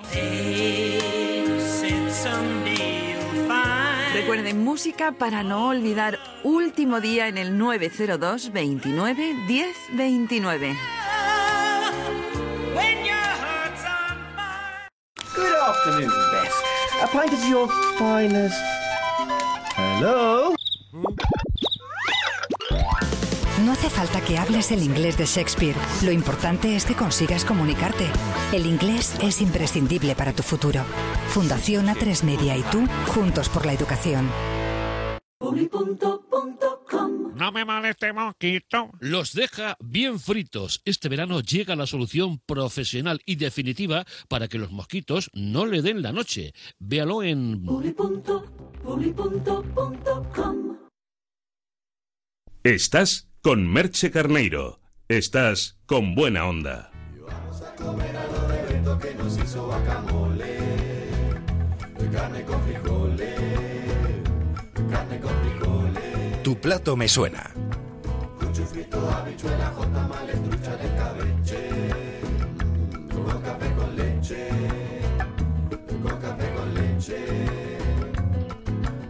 El café con leche ya lo tenemos, por lo menos este equipo, en los pies. Posiblemente ustedes, muchos, estén empezando a pensar qué desayunan. Es normal, vacaciones, domingo, etcétera. Qué barbaridad. ¿Cuántos días se han perdido por no levantarse a las 5 de la mañana? Es que no entiendo cómo hay gente que puede estar todavía vuelta y vuelta entre sábanas. En fin, vamos a hablar de gastronomía. Es eh, una temporada más nuestro referente, experto gastrónomo, gerente de la denominación de origen Arroz de Valencia. Y ustedes lo saben, es mi cari de la gastronomía. Santos Ruiz, querido, buenos días. Buenos días, Merche, qué contento estoy. Ilusionado, sabes que voy a pasar el verano contigo.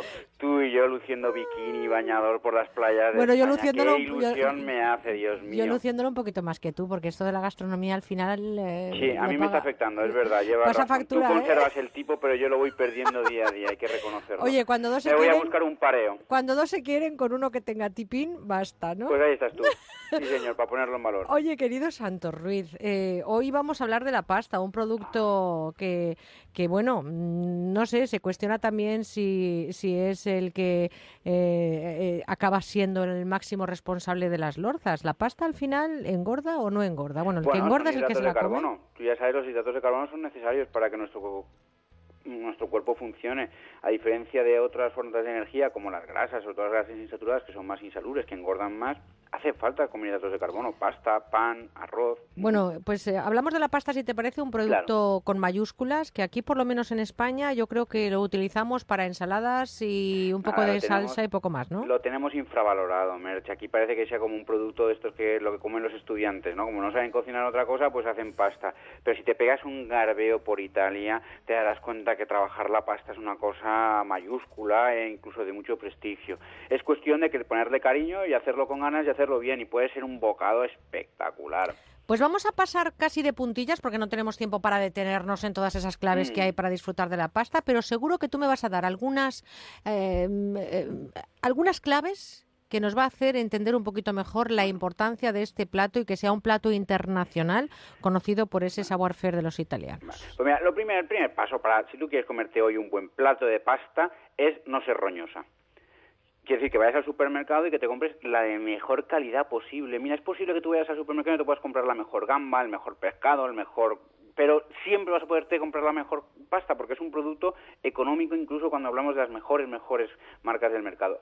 Y ahí es el primer paso. Así es que vas y te compras la mejor que encuentres y que a ti más te guste. O sea, que no tenemos que escatimar en un No. precio de un producto que además no es Que va a ser caro. barato. Si es que la más cara de todas esta tira de precio, caramba. Bueno, ¿cómo la cocemos? ¿Cómo la cocemos? Esto es muy importante. Mira, la primera regla, mucha agua, pero mucha, muchísima. Para que te hagas una idea, por cada 100 gramos de pasta, un litro y medio de agua, como mínimo. De ahí en adelante, cuanto más agua te sobre, mejor se va a cocer.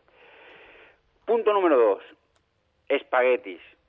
Qué problemón. Si vas a cocer espaguetis, la cazuela tiene que ser más alta que la pasta, porque si no vas a andar forzándola para adentro. Pa- ¿Parece una obviedad? Bueno, pues Sí. es, es importantísimo.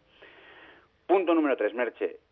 Cuando pongas la pasta, el agua tiene que estar hirviendo. Pero no esto que empiezas a ver que una burbujita sale aquí, que otra allá. No, tiene que estar hirviendo y a borbotones, porque en cuanto tú pongas la pasta, el agua va a bajar la temperatura. Entonces tiene que estar como muy caliente, como en pleno punto de ebullición, para que eh, no se nos baje de temperatura y por lo tanto tenga una cocción muy uniforme. Y luego no bajamos el fuego, eso que cuando empieza a hervir la, echas la Sí, pasta. Una vez, una vez que tú le has puesto la, la pasta, habrá, verás que enseguida para la ebullición, en cuanto la retome, la bajas un poquito, ¿eh? para que no los borbotones no sean tan tan tan impetuosos. Oye, lo de al dente, exactamente cómo se consigue. Es como cuando dicen la sal al gusto, oiga usted, Ya. pero claro, cada uno tiene un gusto y cada uno tiene un dente, Bueno, ¿no? yo te digo una cosa. Primero, esto del al dente, ay, nos confunde mucho.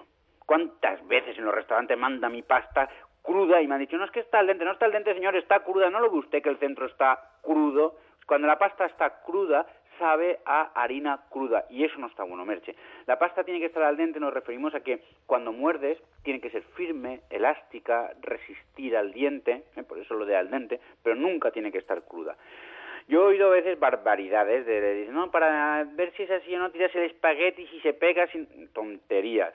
Hay que probar y ya está, como cuando cueces el arroz, pues tú vas probando hasta el punto en el que esté cocido. En cuanto esté cocido, ya sabes, retíralo rapidito, rapidito, antes de que se te pase. Oye, ¿podemos contar cómo se hace la, la pasta fresca? ¿Podríamos hacer nosotros pasta fresca Bueno, en es- casa? Es, que esta es la mejor de las pastas posibles, ¿eh? O sea, yo no... Y mira, y con niños, Merche, tienes niños en casa, una forma divertidísima de pasar la tarde haciendo pasta fresca. Oye, si los niños tienen 40 años, también te puedes pasar una tarde divertida haciendo bueno, pasta, bueno, ¿no? bueno, y hasta sin hacer pasta. Bueno, vamos, venga, vamos, vamos, vamos, que ya empezamos tú y yo aquí a desvariar. Bueno, vamos. mira, vamos a coger harina, ¿de acuerdo?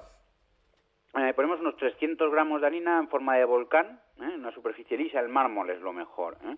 Eh, abres un hueco en el centro y vas a romper en él tres huevos medianos. A continuación empiezas a trabajarlo con las manos durante unos 20 minutos. En realidad, más que el tiempo, lo que te va a decir si la masa ya está lista o no es cuando veas que la masa se ha vuelto una masa uniforme, elástica, como muy fina en la superficie. Eso quiere decir que ya lo has trabajado bastante. Si se te queda demasiado dura, demasiado consistente, incluso un poquito friable, mira, ¿sabes qué pasa? Te has puesto demasiada harina. Ponle un poquito de agua ¿eh? para que recupere. Pero en general la proporción de por cada huevo 100 gramos de harina funciona bastante bien. Formas una bola después de haber amasado y muy importante, reservas la masa durante 30 minutos. Esos 30 minutos son absolutamente necesarios para que la masa repose y coja todavía más elasticidad, porque necesitamos que la masa sea muy elástica porque luego la vamos a estirar muchísimo. Y hablando de estirar, ¿con qué la estiramos? Porque eh, eh, los rodillos, hay máquinas, Yo- ¿cómo se hace Yo esto? soy de rodillo porque me recuerda a las películas antiguas, ¿sabes? Claro. Pero es verdad que ahora hay unas maquinitas que funcionan muy bien. La verdad que yo creo que tardas casi lo mismo que con el rodillo, pero a los niños les encanta jugar con ellas, ¿eh? Es como si fuera, pues, de esos dos rodillos que van aplastándola y te la van haciendo muy, muy, muy, muy, muy finita. En cualquier caso, lo hagas con rodillos o no, importantísimo. Acuérdate, 20 minutos por lo menos de amasado y otros 30 minutos de reposo. Si no, no tendrá la elasticidad que necesitas. Oye, ¿cómo comemos la pasta? Porque tú lo has dicho al principio, parece el recurso, el último recurso, ¿no? Eh, que tenemos para hacer una comida rápida, una comida sin saber cocinar, con un poquito de tomate, un poco de queso rallado y cualquier cosita, ya tenemos unos macarrones, unos espagueti, pero ¿con qué comer la pasta? Bueno, eh, yo, soy- yo opto mucho por las fórmulas sencillas. El primer, cuando ya empezamos a hablar de salsear, la primera cosa que tenemos que tener muy en cuenta es que si vamos a comerla caliente o con una salsa que no sea una, una comida fría, no estamos pensando en una comida fría, eh, la pasta no se debe poner nunca debajo del agua. Es decir, que tal cual en el momento en que tú ya la ves que está en el punto correcto de cocción, la cuelas inmediatamente la llevas a la sartén donde tienes la salsa preparada. Salteas, ¿eh? salseas que llamamos, que es como darle un par de vueltas junto con la salsa y ya está. Nada de ponerla primeramente bajo el grifo. ¿eh? Aún así, mira, yo creo que si tienes una buena pasta, en estos días de verano que nos apetece co- poco cocinar, lo mejor es irse a recetas muy sencillas y funcionan de maravilla. Mira, simplemente tú coges la pasta, le pones recién cocida, le pones un buen chorreón de aceite, eso sí, de la mejor calidad que puedas, sal y un puntito de pimienta, pero recién molida de molinillo, una de estas pimientas de, de Jamaica, por ejemplo, que tienen muchísimo aroma y muy poco punto de picante, y es un espectáculo. Oye, pues con aceite, con mil Mira, ideas. déjame que te dé otra, otra buenísima, facilísima, la hueva de atún. ¿eh? No sé si tú has comido alguna la hueva de atún es una cosa espectacular. Tú tienes la pasta, le añades ese aceite y a continuación le rayas hueva de atún y es impresionante. Bueno, ¿qué, qué receta más estupenda, por ejemplo, para hoy, si ustedes están escuchándonos y piensan qué hacer para comer. Además, esto se hace, se deja en la nevera fresquito, ¿verdad? Y uno viene al mediodía y evidentemente tiene Claro. ya todo preparado. Bueno, un pesto también, que además frío funciona muy bien, un pesto con albahaca, con piñones, con Qué un rico. poquito de queso parmesano. Oye, vamos a coctelear tú y yo este verano también. ¿Me vas a recomendar yo- algún cóctel? Soy capaz de buscar cualquier camino que me lleve a tu corazón, hija mía. Ay, ay, pues no está, eh, pues, pues no tiene baches ese No. camino. Hay Ya- que ser ya- muy ya me lo vas a contar a mí, valiente. que llevo 10 años intentándolo. Hay que tener muy buenos zapatos para cruzar ese camino, querido. Vamos a hablar de qué cóctel me traes hoy. Mira, puestos a seducir a una dama, siempre funcionan los cócteles con champán, ¿verdad? Como tiene ese punto de glamour, de curiosidad. Te noto muy James Bond. Claro, te voy a hablar en realidad dos en uno. Seguramente si te hablo del cóctel mimosa no lo conocerás, No. pero si te hablo del Bellini, ¿verdad? Que ya te suena muchísimo más. además me suena mucho a Venecia y, a- y Claro, además mm, a, a- a- a uno de los cócteles más famosos de uno de los lugares más famosos de. Venecia. Pues en realidad el, antes del Bellini estuvo la mimosa. La mimosa es un cóctel a base de champán, también lo podemos hacer con cava, ¿eh? y funciona fundamentalmente, es, una combinación de zumo de naranja y champán. Un tercio de zumo de, zumo de naranja, dos tercios de champán. Nada más, en copa de flauta. Parece mentira qué combinación más sencilla y qué cóctel más glamuroso, más chispeante. La evolución del de la mimosa fue el Bellini, que es un cóctel en el que se sustituye el zumo de naranja por zumo de melocotón. Seguramente siguiendo la temporada, ¿no? Cuando ya no había naranja, en verano ya no había naranjas, pues lo sustituimos por zumo de melocotón. Porque tú sabes siempre que un buen cóctel se va a hacer con zumos naturales. Nunca Pues jamás me estoy acordando ahora mismo del Harris Bar, no me acordaba del nombre. Harris Bar en Venecia, Bien. algo que yo Ah, pues recomiendo. ahí es donde dicen que nació probablemente el mimosa. Ahí Te nació... veo muy ilustrada, sí, ¿eh? sí, sí, es que tú si hubieras viajado conmigo entenderías mucho No me mejor de algunas hija, no me cosas. dejas, pero me vas a claro, decir, ya quisiera yo. Es muy complicado. Oye, ¿con qué nos marchamos? ¿Con qué reflexión en voz alta? Hoy va a ser un pequeño sermón. A ver, uf, el de la montaña, espero Sí, que no. No, A ver. no, no, no es muy agresivo. Pero es que, de verdad, mira, los restaurantes deberían de entender que el mejor valor para ellos es la regularidad. El cliente cuando va al restaurante quiere saber con qué se va a encontrar y de nada nos sirve llegar un día que el restaurante esté medio vacío, que hayan tres mesas, que esté el dueño por ahí, que nos hagan, yo qué sé, un arroz fabuloso, un pescado buenísimo, tal, si luego llegas tres días después y lo que antes era un arroz fabuloso ahora es un, arroz pasado de cocción, lo que era un pescado fresquísimo ahora es un pescado que huele a pescadería ya porque se nos está pasando, si la fritura que antes era fría, era, era fina y seca, ahora se nos encuentra como revenida, No, señor, porque defraudas al cliente. El restaurador debería de fijarse, de ponerse un horizonte de calidad y no bajar nunca de él. Cuando encuentras restaurantes que unos días van bien, que otros días van mal, lo mejor es despreciarlos, darles de lado y no volver nunca con ellos. Bueno, bueno, bien, eh, no se ha enfadado No, no, mucho. porque defraudar No, a la no, gente, no, Merche, tú ya un día ya solo, ya pasó, ya pasó. madre, y luego llegas con tus amigos y vaya señor, Ya un restaurante, vais a comer, a- vais a flipar. Y ya así como quedas, quedas fatal, Ya no pasó, ya pasó, ya pasó, ya pasó, ya pasó, ya, ya Regularidad. pasó. Ahí estamos. Siempre venga. el nivel. Venga, si es que... No defraudando a nadie. ¿Cómo vas a caminar ese, ese, ese, ese recorrido hacia mi corazón si siempre acabas enfadado? Querido Santos Ruiz, el próximo domingo seguimos compartiendo esto que es tan estupendo que es la gastronomía. Un abracito muy fuerte y cuídate mucho esta semana. Un beso, guapa. Adiós. Habichuela, de cabeche.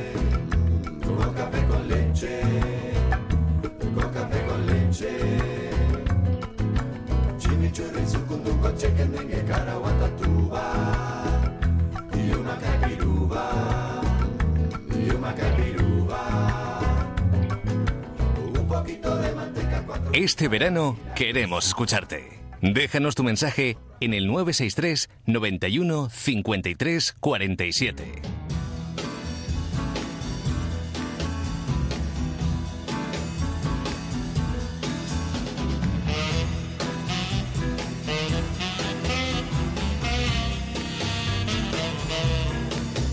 Aquí huele a timo. 46 y medio sobre las 10, las 9 en Canarias. ¿Se imaginan ustedes que tras poner toda la ilusión en ese destino de vacaciones al llegar descubren que han sido estafados? Pues esta semana han caído, ha caído una banda que podría haber cometido 237 estafas con falsos anuncios turísticos. Y el mejor compañero de viaje para contarnos cómo prevenir los engaños y los timos es sin duda un año más Serafín Serrano, criminólogo y sobre todo amigo. Serafín, buenos días. Buenos días, Merche, amiga. ¿Cuánto tiempo, eh? Uf, pues es que me llamas poco. Hay que ver lo que significa ese buff, es verdad, ¿eh? Y se me olvidaba una parte importante, es que hemos compartido tanto, ¿verdad? Sobre ¿Verdad que todo un bebé en forma de libro, aquí huele a timo, que es estupendo, lo recomendamos, el mejor libro eh, del mundo Pues la recopilación más actualizada de timos y estafas Ahí que, está, ¿eh? que se desarrollan en nuestro país. Y no es porque lo digamos nosotros, que somos los papis, es que es verdad. O sea, ustedes busquen, comparen y nosotros, si no, les, devolve- les devolvemos cada una de las letras del libro. ¿eh? Vamos a hablar de, de vacaciones, vamos a hablar de ese destino turístico. Esta semana, Serafín, leíamos esa información que, que ha caído esa banda que podría haber cometido 237 estafas con falsos anuncios turísticos. Una noticia en la que, evidentemente, mm, se pone sobre la mesa algo que nosotros hemos comentado también muchas veces, que es no solamente una estafa, sino romper la ilusión de un proyecto, como es en este caso las vacaciones. Claro, ten en cuenta, mira, el tema de los alquileres turísticos eh, realmente es una opción eh, cara a, pues, a las familias más humildes porque economizamos hasta un 50%, por- un 50% respecto a la reserva pues, de una plaza mm, de hotel. Pero claro, mm, intentamos economizar hasta tal extremo que lo que hacemos normalmente también es eh, buscar apartamentos turísticos a través de la red, porque mm, entendemos que es más competitivo y obviamos de alguna manera a los profesionales, es decir, las agencias inmobiliarias. ¿Qué es lo que ocurre? Pues que, como bien has dicho, eh, focalizamos toda nuestra ilusión y toda nuestra mm, energía en, en las vacaciones bien merecidas, por supuesto, y nos encontramos con que hay mucho, mucho sinvergüenza Claro. que, que se aprovecha de esas ilusiones precisamente y clona eh, anuncios de apartamentos vacacionales, eh, nos piden un adelanto sobre, sobre esta cantidad, sobre lo que tenemos que, que- que- que aportar. Y, y, bueno, se quedan con la misma y cuando nos presentamos o bien no existe el apartamento o bien ese apartamento está ya ocupado porque ha sido alquilado Fíjate por que el en este caso, propietario. en este caso eh, eh, el modus operandi era como dices y en es- eh, se hacían las llamadas desde, Bélgica, desde Bélgica y se mofaban de las víctimas. Se puede oír en alguna de las grabaciones que incluso se han colgado en, en YouTube que, que el detenido, que ahora mismo está por supuesto puesto a disposición judicial, se mofa de las víctimas, reconoce el delito y dice que gracias a ese dinero se iba de cena, le daban de comer, tenía, eh, bueno, muchas cosas que comprarse y además estaba riendo de la gente. Se le oye decir incluso, se ríe y canta. ¿Qué te Sí, sí. parece? O sea, eh, este Pues trabajo que- policial, pues- desde luego, buenísimo, pero... Sí, pues que me ratifico la palabra que con la que le he definido antes, sinvergüenza. Pero bueno, aquí, claro, eh, no deja de ser un estafador. Y eh, se aprovecha de los medios que tiene a su alcance, en este caso Internet, que es una herramienta fantástica, maravillosa, pero tanto para lo bueno como para lo malo, desgraciadamente. ¿no? De hecho, ahora, cuando hablemos sobre eh, las medidas de precaución que debiéramos tener a, a la hora de realizar este tipo de, de operaciones o alquilar un apartamento vacacional, pues veremos. Pero mm, igual que podemos eh, encontrar apartamentos vacacionales eh, más económicos, de gente honesta que realmente cuelgue, cuelgue su apartamento, pues podemos encontrarnos a estos sinvergüenzas, que mm, es que nos alquilan, nos venden, nos ilusionan y en definitiva lo único que pretenden es pues, pues sacarnos los cuartos. Pues fíjate que hay una compañera, Bárbara Yurato, ya la hemos escuchado esta mañana con su reportaje en Los Becarios a Escena. Bárbara, de nuevo, buenas, buenos días. buenos días. Que ha hecho un trabajo, como se suele decir en este argot periodístico, de campo. Ha salido a la calle y exactamente qué has preguntado a los viandantes. Pues les he preguntado si alguna vez han pagado por anticipado algún bien y han sido estafados. Esto es lo que me con- comentaban. Pues no, la verdad es que no pago mucho, no pago nada, no he pagado nada anticipado. Yo una vez intentamos comprar un piso, dimos una señal y luego no nos convino y no nos la quisieran devolver. Eh, A mí personalmente no, pero sí que en París a amigos míos eh, pagaron un piso y luego, y luego encontraron que era una estafa y que no había ningún piso así. Eh, La única vez fue, compré una cosa por eBay y claro, siempre pagas por adelantado y cuando te llegó, pues me llegó una imitación y ya no había mucho que hacer. Lo intenté reclamar y tal, pero no hubo mucho, mucho que hacer. Visto que muchos han sufrido alguna estafa al realizar un previo pago, he preguntado a la gente qué comprobaciones hacen antes de ingresar el dinero para no caer en un fraude. Bueno, normalmente busco los sitios con referencias. No voy a, no, no, no voy a cualquier sitio, busco con ref- alguna referencia. Pero la verdad es que no ha sido no es una cosa que he hecho yo muchas veces para poder darte un algo concreto. Primero suelo informarme también, primero con mi alrededor, en plan familiares, amigos. Vale, también suelo buscar por internet y suelo comparar. Normalmente es que cuando reservamos lo único que hacemos es no pagar antes. Suelo buscar por internet opiniones de usuarios de esas páginas.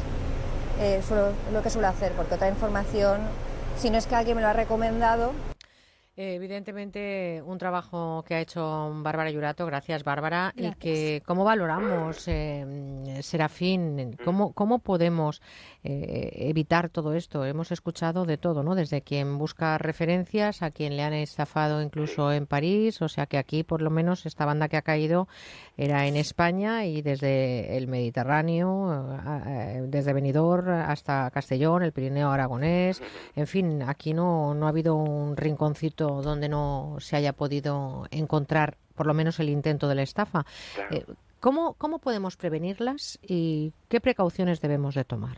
Pues mira, aquí eh, la estafa básicamente, básicamente nos la vamos a encontrar a través de, de Internet, ¿de acuerdo? Por, eh, es decir, las reservas de apartamentos o los alquileres de apartamentos vacacionales a través de Internet, porque es donde mm, se juega con el anonimato. Normalmente si lo hacemos directamente, eh, vamos, las personas más prudentes van a empezar a, a pedir eh, a pedir contratos, a pedir referencias o incluso a querer ver la vivienda. Pero bueno, eh, lo primero que nos vamos a encontrar es la oferta del apartamento. Nos metemos en el buscador y apartamento, alquiler de apartamento vacacional. Y nos vamos a encontrar la oferta. Bien, una de las cosas que, que primero tenemos que ver es la redacción. ¿m? Normalmente nos la vamos a encontrar en, en español, naturalmente, pero la traducción suele ser mala porque utilizan traductores y suele haber una mala ortografía, incluso de sintaxis, ¿no? Se utilizarán frases Yo matar, tú morir. Perdón, sí, efectivamente, algo que no tiene mucha coherencia. Normalmente no hablamos así. Eso tiene que ser ya un indicador de decir, uy, cuidado, porque seguramente la persona que ha colgado este anuncio no es española. ¿De acuerdo? Con lo cual, bueno, son los famosos, yo les llamo indicadores, ¿no? Uno quizá no te diga nada, pero cuando acumulas cinco, ojo, eh, que mm, igual me la intentan colar. Bueno, eh, la segunda opción, nosotros que lo que tenemos que hacer, por supuestísimo, es visitar el apartamento. O sea, yo me quiero alquilar, no me sirven las fotos, porque las fotos son referencias y, y- punto. Incluso pueden ser, eh, pueden ser descargadas de internet o saber. Claro, lo que tenemos es, eh, sobre todo, que tener mm, precaución, intentar buscar esas vías que nos lleven a la realidad, a la, a la cercanía de la realidad, intentar hablar por teléfono con la persona, intentar hablar con algún vecino para que nos confirme que evidentemente ese bloque existe y que ese apartamento incluso no está alquilado, eh, intentar mm, averiguar un poquito más. Y lo que decía una de las personas que le ha contado a Bárbara, no dar nunca dinero por adelantado, eso podría ser eh, una opción, es decir, un compromiso, pero que, que no tuviéramos que dejar una señal. Y si la dejamos que fuera una señal mínima con, no sé, con un reconocimiento mayor de, de los datos de esa persona. Mira, lo más importante sobre todo es poder referenciar a la persona con la que hacemos el contrato, ¿de acuerdo? Es decir, nunca, jamás, nunca eh, li- liquidar un contrato de estas características a través de correo electrónico. Nunca, nunca. Eh, siempre tiene que haber un teléfono por medio. Si la persona nos facilita un número de teléfono, actualmente lo- los, famosos eh, tarjetas prepago en las que se compraban en cualquier estanco, no, ahora ya se pide una copia del DNI, ¿no? Para poder sacar, precisamente a raíz de los desgraciados incidentes que han ocurrido, ¿no? Terroristas. Pero bueno, es, es prácticamente imposible conseguir un teléfono sin una referencia. Siempre un teléfono. Y cuando pongamos la denuncia en el supuesto hipotético, desgraciadamente hayamos caído, pues eh, aportar ese número de teléfono. Nunca los correos electrónicos, porque los correos electrónicos, bueno, nos los inventamos, ¿no? Podemos utilizar cualquier página de- de acción anónima. Evidentemente, esa, esa preocupación y no confiarnos porque las redes, eh, Internet en este caso, nos trae muy buenas ofertas, nos trae, eh, por supuesto, que gente honesta y sensata, pero es un nicho donde también podemos encontrar fácilmente este tipo de personas. Eh, al menos 237 desde el 2014 podrían haber sido estafadas por, eh, por esta banda al que, bueno, eh, el, el- el- el cabecilla, ese ciudadano español, ha sido detenido por la Policía Nacional y la Guardia Civil, que le atraparon el pasado mes de mayo en Bélgica a través de los cuerpos policiales de allí y al final aquí parece que ya está todo encauzado para que la ley o el peso de la ley recaiga sobre él. Querido Serafín, vamos a pasar un verano juntos otra vez. Yo te agradezco públicamente ese trabajo que haces, esa disposición y haber elegido también este destino ¿eh? que no engaña y que además tiene las puertas abiertas y un teléfono, el contestador, por ejemplo, 963-915347 para que nos dejen mensajes y tenemos eh, la gran suerte y el lujo de tenerte con nosotros, querido amigo. Y además, si hacen alguna búsqueda en Internet, que sería interesante, meter el nombre del... del, del, Del paisano, vamos a dejarlo del ahí. paisano en Internet, ¿no?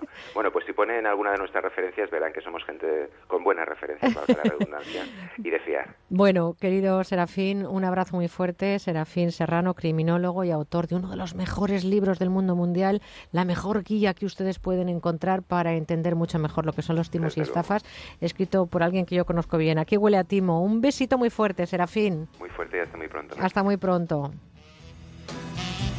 Y es que estamos ya llegando a las 11, las 10 en Canarias. Vamos a escuchar enseguida a nuestra compañera Laura Gil con la información y nosotros a la vuelta. Fíjense ustedes que vamos a hablar eh, con eh, la presidenta del Instituto, la subdirectora del Instituto Cervantes sobre un estudio sobre el español. Una pequeña paradita y volvemos. Con buena onda en Onda Cero.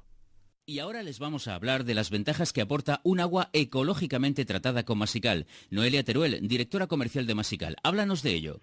Pues tratar el agua con Masical aporta grandes beneficios para la salud, para nuestros electrodomésticos y para nuestra economía. Un agua más agradable al contacto con la piel y el cabello, ideal para la higiene y el baño, que absorbe mejor las cremas hidratantes y evita esos molestos picores después de la ducha a consecuencia del exceso de cal. No cambie más veces de gel de aseo, no acuda más al dermatólogo por este motivo. Masical evita obstrucciones y averías a causa de la cal en sanitarios y electrodomésticos, mejorando la colada y ahorrando ahorrando detergentes y suavizantes.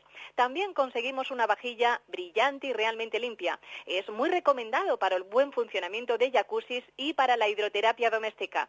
Tiene una garantía de funcionamiento ilimitada, no se estropea ni consume nada, no precisa mantenimiento y atención, dispone de todo un año para probarlo y si no le convence Masical le devuelve su dinero. ¿Cómo podemos conseguir Masical? ¿Tenéis alguna promoción para nuestros oyentes? La promoción cuatro artículos por el precio de uno, que por cierto termina hoy. Masical solo cuesta 99 euros, pero si lo pide ahora llamando al 902 107 109 se llevará otro Masical totalmente gratis. Además también de regalo el economizador eléctrico Power Saver con el que podrá ahorrar hasta un 15% mensual en sus facturas de la luz, 100% legal y garantizado. Y un repelente electrónico contra insectos, bichos y roedores.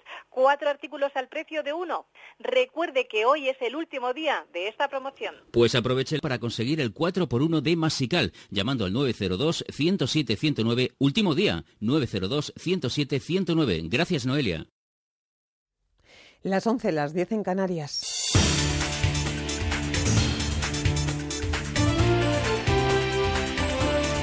Noticias en Onda Cero. Buenos días. Nos situamos en la ciudad polaca de Cracovia, donde el Papa Francisco apura la recta final de su visita con motivo de la Jornada Mundial de la Juventud que se celebra este fin de semana. Jorge Bergoglio se dirigía ayer a los que llamó jóvenes sofá para pedirles que se levanten y construyan un futuro mejor. El acto central de este último día es la misa en el campus de la Misericordia, que oficia en este momento ante más de un millón de jóvenes enviado especial a Polonia. Darío Menor. A esta hora sigue celebrándose la misa de clausura de la Jornada Mundial de la Juventud en el campus de la Misericordia de Cracovia ante más de un millón y medio de fieles, entre ellos más de 30.000 españoles. En su homilía, Francisco ha hecho continuos guiños a los dispositivos tecnológicos que tanto tiempo acompañan la vida de los jóvenes para tratar de reforzar su fe y conseguir que no se adocenen. Primero les ha advertido contra la tristeza, diciendo que es un virus que infecta y paraliza todo. Luego les ha pedido que no caigan en el doping del éxito a cualquier precio y a la droga de pensar solo en sí mismos. Su tercer consejo ha sido el de desconfiar del maquillaje del alma. Finalmente, les ha dicho que entre tantos chats de cada día, la oración tiene que estar en el centro de sus vidas.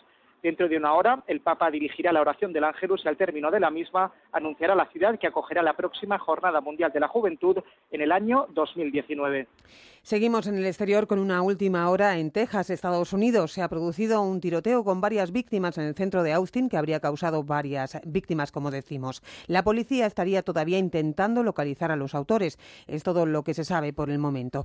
Y en nuestro país el 26 de septiembre se plantea por el Partido Popular como la fecha tope para la investidura de Mariano Rajoy, plazo que ofrecería garantías suficientes para que haya nuevos presupuestos el próximo año. Argumento que podría esgrimir el presidente en funciones en su encuentro del martes en el Congreso con el líder socialista Pedro Sánchez y ante el líder de Ciudadanos Albert Rivera el miércoles, aunque como recordaba ayer el jefe de grupo parlamentario Miguel Gutiérrez, el trabajo con Ciudadanos ya lo tiene hecho Rajoy. Faltaría convencer al PSOE que no parece dispuesto a facilitar una salida a juzgar por los mensajes lanzados este fin de semana desde ese partido. El ministro de Asuntos Exteriores, José Manuel García Margallo, defiende hoy en una entrevista en ABC que será imposible conformar un gobierno encabezado por Mariano Rajoy sin la cooperación activa de PSOE y Ciudadanos. Este fin de semana, el líder del PP andaluz, Juan Manuel Moreno, ha pedido que se aparquen las siglas y que se remen en la misma dirección porque dice estamos en una encrucijada histórica.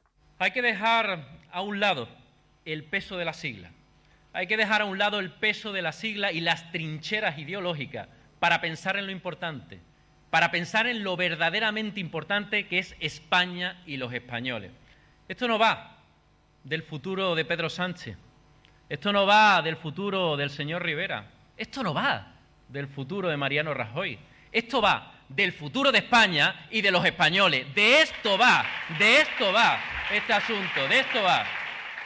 Desde Podemos, la secretaria de Análisis Político y Social de la Formación, Carolina Vescanza, ha subrayado que su partido hará todo lo posible para impedir un gobierno de Mariano Rajoy y del Partido Popular. En declaraciones a las esta noche, pedía también al PSOE que vaya más allá del no a Rajoy con propuestas. Cuando alguien desde el Partido Socialista dice no queremos que gobierne Rajoy, comparto al 100% esa, esa posición, es obligatorio decir cuál es la propuesta alternativa. De nuevo en el exterior ampliamos detalles del atentado de hoy en Somalia. Según las primeras informaciones, han explotado dos coches bomba. Al menos uno de ellos ha sido estrellado por un terrorista contra la sede de la Policía Judicial de Mogadiscio, la capital, causando al menos siete muertos. Tras la explosión, varios hombres armados penetraron en el interior del inmueble y en estos momentos mantendrían un tiroteo con fuerzas de seguridad. El ataque ha sido reivindicado por el grupo armado Al-Shabaab.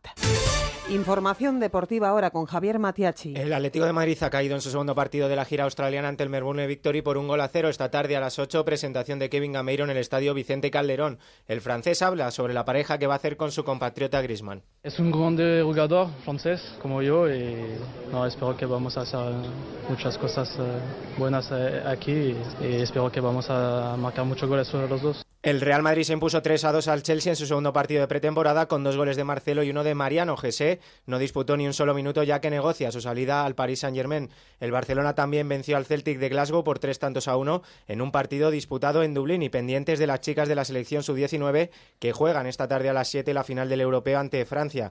Y en Fórmula 1 a las 2 comienza el Gran Premio de Alemania. Nico Rosberg sale en la pole, Fernando Alonso es decimotercero y Carlos Sainz decimosexto. Más noticias a mediodía a las 11 en Canarias y en nuestra página web ondacero.es. Continúan escuchando con buena onda con Merche Carneiro.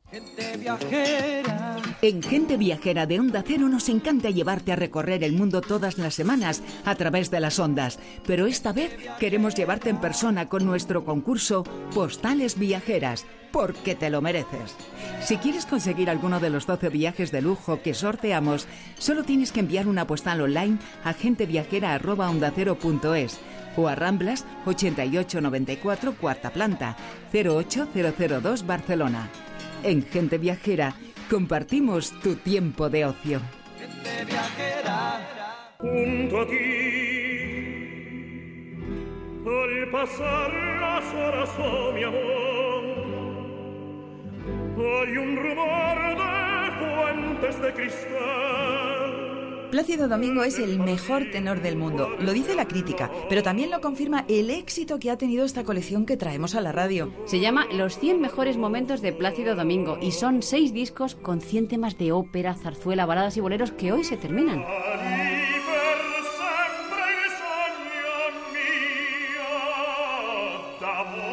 Una colección completísima porque repasa la biografía musical de este gran tenor y extraordinario ser humano que tan admirado y querido es en todo el mundo. Y se ha demostrado Paloma recientemente en el concierto homenaje que recibió ante más de 60.000 personas. Rodeado de grandes artistas, Plácido consiguió emocionar a su público interpretando Paloma todo tipo de estilos musicales. Claro, como los que hemos reunido en esta colección. Así que si quiere tener una gran muestra de su variado repertorio y unirse a este gran homenaje a Plácido Domingo, consiga una de las últimas unidades que nos quedan llamando al teléfono de la buena música al 902 29 10 29. Usted es la culpable de todas mis angustias y todos mis.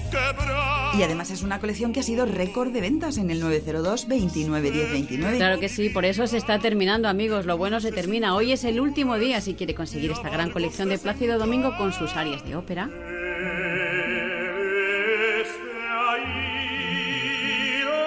Por supuesto también aquí están sus romanzas de zarzuelas.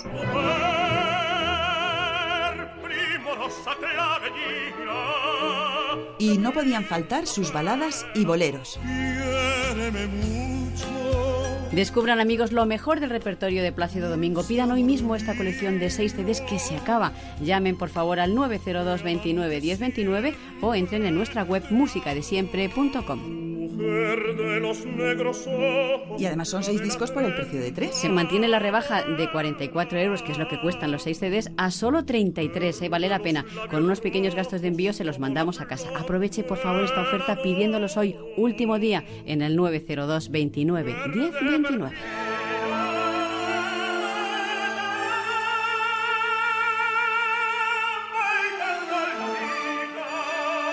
Y amigos, si hacen su pedido durante la próxima hora, les llevaremos completamente gratis un reloj de pulsera de señora o de caballero junto con su colección. De verdad, merece la pena, ¿eh, Paloma? Porque el reloj es precioso. Y sale gratis. que has puesto en la mesana tu amor. Ácido Domingo, hoy último día en musicadesiempre.com y en el teléfono 902 29 10 29.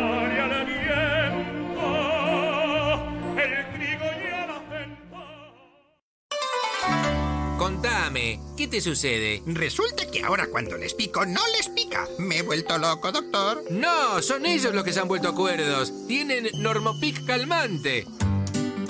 Normopic calmante proporciona un alivio inmediato del picor. Con Normopic de Normon, si te pica, no pica. Tampoco pido tanto, solo pido un poquito de todo. Porque nos has pedido el mejor precio en moda joven, aquí tienes todo al 50% de descuento en una selección de marcas en la semana joven. Solo en las mejores rebajas del corte inglés, las del 75 aniversario. Tú pide. Pido tanto.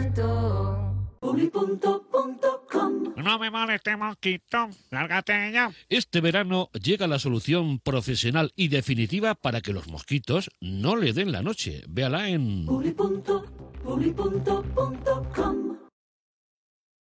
¿Qué vas a hacer en agosto? Quedarme en casa. ¿Cómo? ¿Cómo lo oyes? Quedarme en casa y amueblar. Porque ahora con el mercadillo de muebles del corte inglés encuentras piezas únicas al mejor precio. Ven al Mercadillo de Muebles del Corte Inglés. Solo del 29 de julio al 15 de agosto en el edificio de muebles del Corte Inglés de Princesa 41. Ocasión. 900 coches para todos los gustos. Plus. Cuatro tiendas en Madrid. Ocasión. Financiación total en el acto. Plus. Coches con hasta dos años de garantía. Ocasión Plus. Coches seminuevos. Coches como nuevos. En Getafe, Las Rozas, Rivas, Collado Villalba y en ocasiónplus.com. ¿Necesita conocer el valor oficial de su casa, finca, empresa o negocio? TIRSA, Sociedad de Tasaciones homologada por el Banco de España, especialistas en tasaciones de ámbito nacional. TIRSA. Llámenos al 91 540 0633 o visítenos en Jorge Juan 45. Presupuesto sin compromiso. Onda Cero, Madrid. El día que empieza la jornada intensiva, el día de la paga extra, el día de la cena de Navidad. Hay muchos días señalados en el trabajo y el día solidario de las empresas también debería ser uno. El próximo 22 de octubre cumplimos 10 años en los que más de 6.500 voluntarios han colaborado en diferentes proyectos sociales para ayudar a los colectivos más vulnerables. Si tú también quieres formar parte del cambio, apúntate a la décima edición del Día Solidario de las Empresas, organizado por A3 Media y Cooperación Internacional ONG. Entra en diasolidario.com e infórmate. Electrocasión. Liquidación permanente de electrodomésticos nuevos de las mejores marcas hasta con un 50% de descuento y garantía del fabricante. Electrocasión. Cuatro tiendas por todo Madrid. Es el momento de cambiar los muebles de su oficina. Por eso en Mercaoficina disponemos de dotaciones completas tanto en muebles como en sillería para que usted pueda dar un aire nuevo a su oficina acorde con el impulso económico en el que estamos y con los mejores precios. Mesa 1,60 por 80 más cajonera más silla giratoria ergonómica por tan solo 90 euros. Infórmese en el 91 875 1050, 91 875 1050 y en mercaoficina.es. Murprotec, buenos días. Le llamo porque tengo humedades. Ha llamado al sitio adecuado. ¿Qué tipo de humedades? ¿Qué es lo que ve? Se cae la pintura, hay manchas blancas y huele muy mal. Lo he intentado todo. Uno de nuestros técnicos le visitará y analizará gratuitamente su problema de humedad. Si podemos darle solución, será con garantía de resultado por escrito de hasta 30 años. Jamás volverá a tener humedades. No sabe cuánto me alegra oír eso. Llame al 930 1130, 930 1130 o el murprotec.es. Las condiciones de tu divorcio como tu matrimonio no son para siempre. Si no estás de acuerdo con las condiciones de tu divorcio, reclamamos por ti. Llama a pluslegal.es, expertos matrimonialistas, 91 278 1453, porque la injusticia no es para siempre. Llama ahora a pluslegal.es, 91 278 1453. No me moleste, mosquito. Lárgate ya. Este verano llega la solución profesional y definitiva para que los mosquitos no le den la noche. Estás con Merche Carneiro. Estás con buena onda.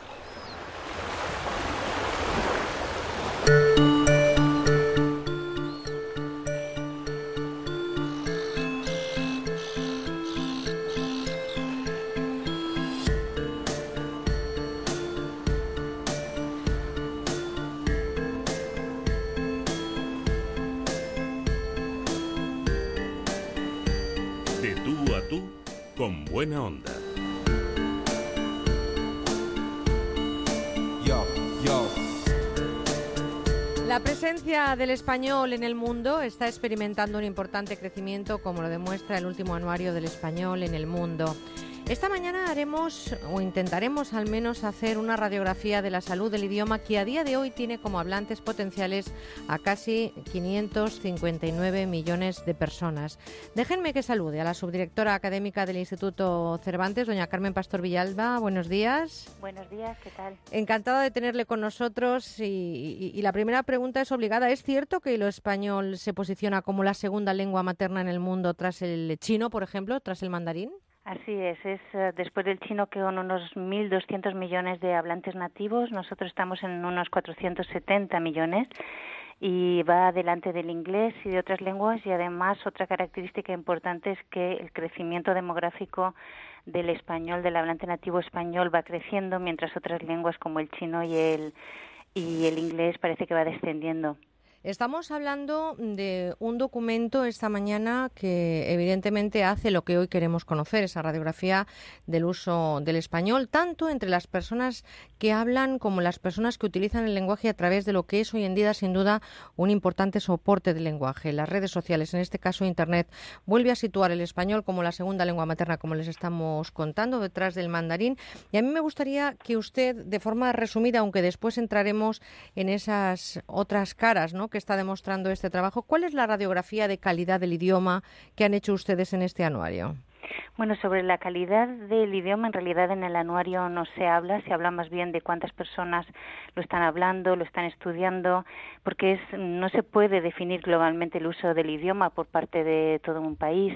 Em, en cada, depende de cada comunidad, depende también de cada eh, grupo social. Em, o sea, de forma general no, no se da en el anuario ningún dato sobre la calidad, digamos. Bueno, lo que sí que se conoce es que más de 21 millones de alumnos estudian español como lengua extranjera en diversas regiones del planeta. Evidentemente, eh, se está realizando las primeras pruebas de español, por ejemplo, en Estados Unidos y en Brasil. Estamos viendo cómo es uno de los idiomas que más se está extendiendo y aunque a veces resulta que la calidad está un tanto empobrecida, ¿no? Quizá por lo que decía de las redes sociales. Sí, eh, los estudiantes de español como lengua extranjera, como usted dice, son ya 21 millones. Eh, Estados Unidos, por ejemplo, lo lleva, lleva a la cabeza con casi 8 millones y después seguido por Brasil, después Europa y curiosamente también tenemos en África eh, muchísima demanda de español como lengua extranjera. En, en países como Costa de Marfil se, se estudia mucho el español Em, en, los institutos Cervantes también van subiendo las, eh, la cantidad de estudiantes estos estudiantes yo creo que cada vez eh, hablan un mejor español. Eh, relativo al uso del español en las redes sociales, como usted me indica, yo creo que ahí hay una diferencia fundamental y es que en las redes sociales muchas veces se quiere decir mucho en, en poco espacio, por ejemplo en los twitters o en los correos electrónicos eh, escribimos como, como no como lengua escrita en realidad, sino que parece una traducción de la oralidad. Vamos con muchas con mucha rapidez y brevedad y por eso se van se va, se va entrando en una forma, una dinámica de, de escribir eh, la lengua hablada que parece que haga que nuestra lengua sea cada vez menos correcta o menos cuidada. Estamos hablando de una degeneración que ustedes, ¿esto cómo lo analizan? Es decir, esa rapidez con la que escribimos no es la primera vez que entra en debate las abreviaturas desde que nos comunicamos eh, por las redes sociales o por, o por los eh, smartphones, los, aparatos que hemos incorporado a nuestra vida de, forma cotidiana, los WhatsApps, los correos electrónicos. Eh, ¿Usted cree que todas esas abreviaturas, insisto, no es la primera vez que hablamos de ello ni que entra en debate y que esta rapidez con el idioma va a degenerar en un empobrecimiento importante de lo que es una de las lenguas más importantes ya del mundo? Bueno, yo insisto en que no se puede hacer un análisis global, pero sí me parece que, por ejemplo, cuando escribes un WhatsApp, pues no tendría muchísimo sentido eh, estar queriendo poner todos los acentos, todas las palabras, sin ningún tipo de abreviación. Lo que sí me parece muy importante es que cuando después una persona hable o escribe en, en otro contexto, sí que desarrolle un buen uso de la lengua, porque ese buen uso va a ser fundamental para el desarrollo no solo de la propia identidad, sino para entenderse mejor con los demás y para defender tus propios derechos. Obviamente, si entramos en una dinámica de solamente saber expresarse en frases cortas, eh, sin subordinaciones, em, muy pobres eh, en, léxico, con poca precisión, pues vamos a, llegar a ser personas que no van a poder defender su propia, sus propias ideas con ese uso más correcto y preciso del idioma que hace que, sea una herramienta de, comunicación mucho más útil y, y como decía, que, que exprese mejor lo que tú quieres decir. He leído que el, director del Instituto Cervantes, eh, el señor de la Concha, eh, hizo un análisis cuando se presentó este anuario, que además creo que es la primera vez en las 18 ediciones que tiene este trabajo eh, del Cervantes, discrimina entre nativos y usos potenciales y hacía una reflexión sobre que evidentemente el español goza de buena salud, pero que hay que lamentar sobre todo el empobrecimiento y lo achaca el señor de la Concha en declaraciones a la escasa lectura y a una deficiente educación.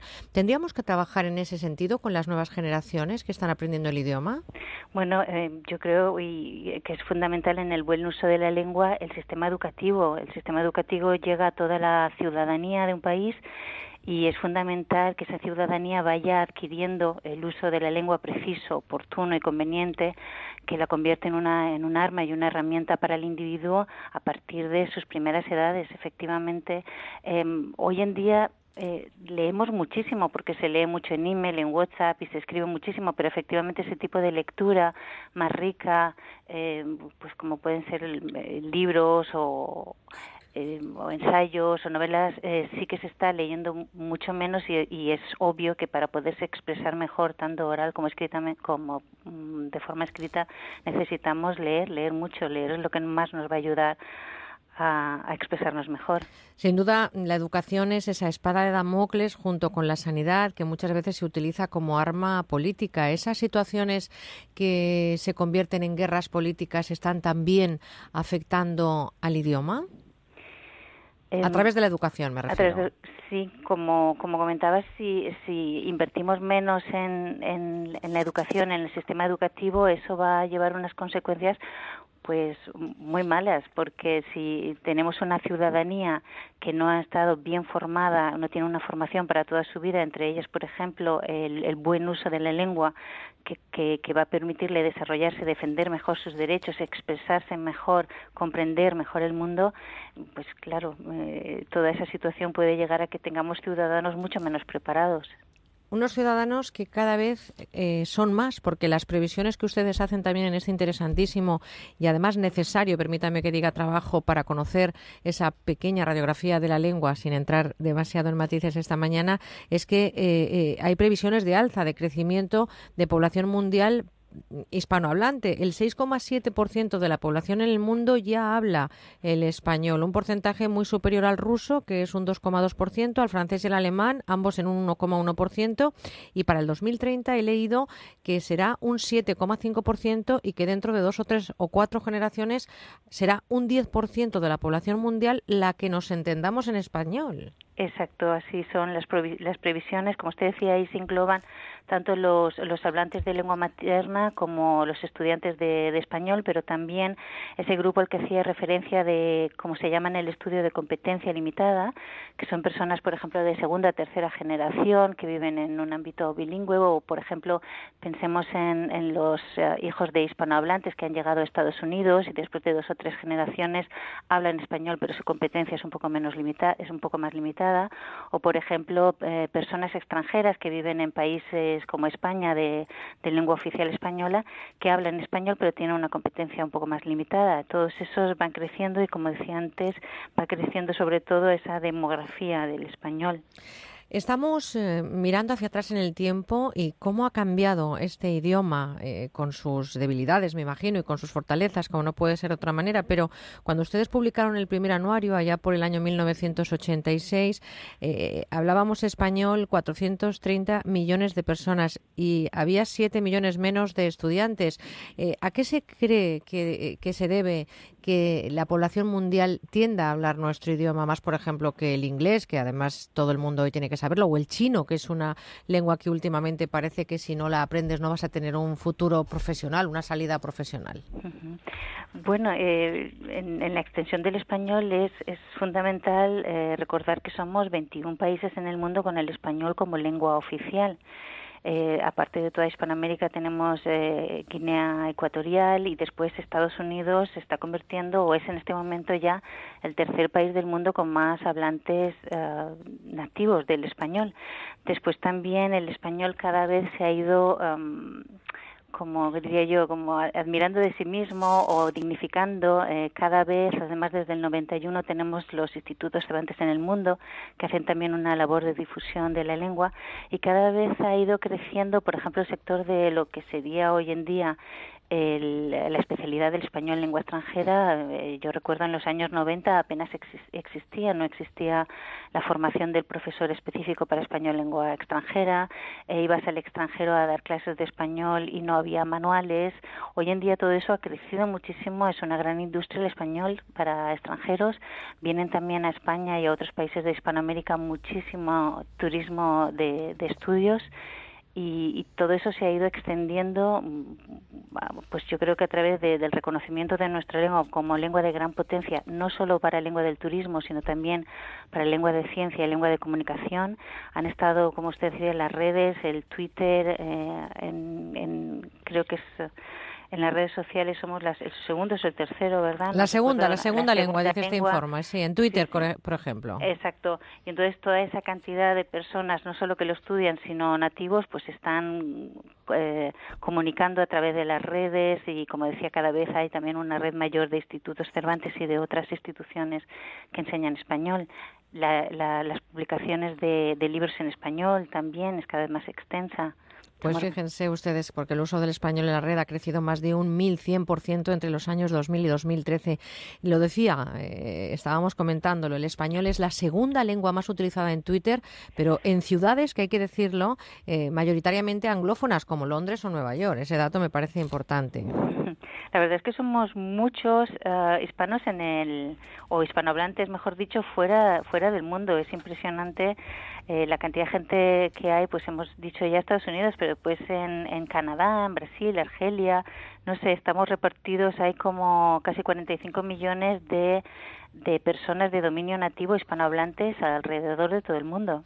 Pues eh, eh, interesantísimo el trabajo que ustedes han hecho en este anuario, El Español en el Mundo, del que hoy evidentemente no podemos hablar en profundidad, pero sí que recomendamos que de vez en cuando alguien lo consulte para darnos cuenta de lo importante que es nuestro idioma, porque el español o castellano es una lengua romance derivada del latín, principal lengua en España y también llamada castellano por tener su origen en ese reino medieval de Castilla. Un idioma que cada vez, como están ustedes escuchando, está más valorado, debe fortalecer, eso sí, sus raíces a través de la educación, de la lectura, y sería muy posible hacerlo si cogiéramos eh, y además inculcáramos a los más pequeños esos hábitos. Doña Carmen Pastor, subdirectora académica del Instituto Cervantes, quiero darle las gracias por haber compartido con nosotros un trabajo que es indispensable para mejorar el idioma y también gracias por estar con nosotros a esta hora este fin de semana. Muchas gracias a ustedes. Un eh, saludo y enhorabuena a todas las personas que están implicadas para que este idioma cada vez, como decimos, esté más extendido y sobre todo que mejore mejoremos la calidad de nuestra lengua. Un abrazo, hasta pronto. Hasta pronto.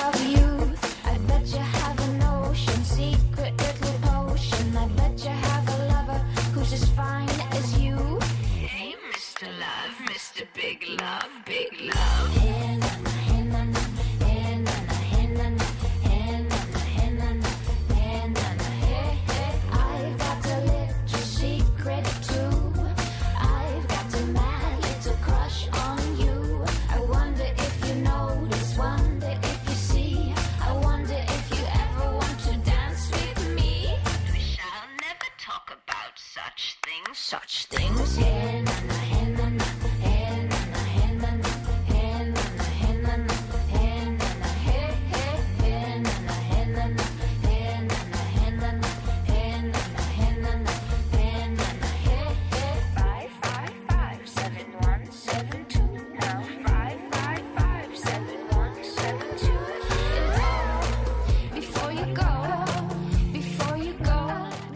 Nos mandan correitos electrónicos a conbuenaonda.es y, por ejemplo, acabamos de recibir uno desde Sevilla, como siempre, eh, bueno, pues acompañándonos una temporada más, eh, nos dice Luisa, y dice que están viviendo un día de oju, qué calor.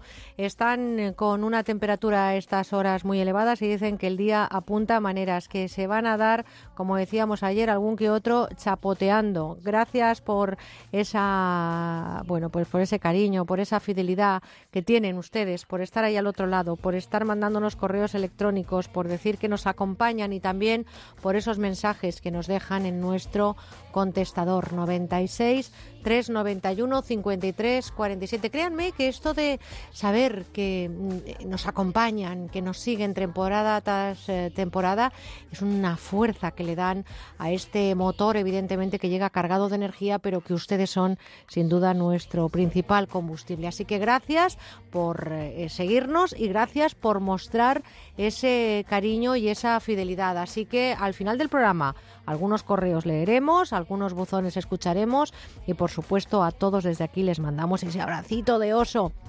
Domingo, 31 de julio, hacer planes, hay que buscar esa fórmula para divertirse y sobre todo para aprovechar bien el ocio. Y si están trabajando, pues bienvenidos al club. Lo digo siempre, es una suerte, es una bendición que por las mañanas suene el despertador. Estamos en las once y media, prácticamente unos segundos, diez y media en la comunidad canaria. Vamos a hacer una pequeña paradita y seguimos porque nos queda todavía media hora de programas hasta llegar a las doce, once en Canarias.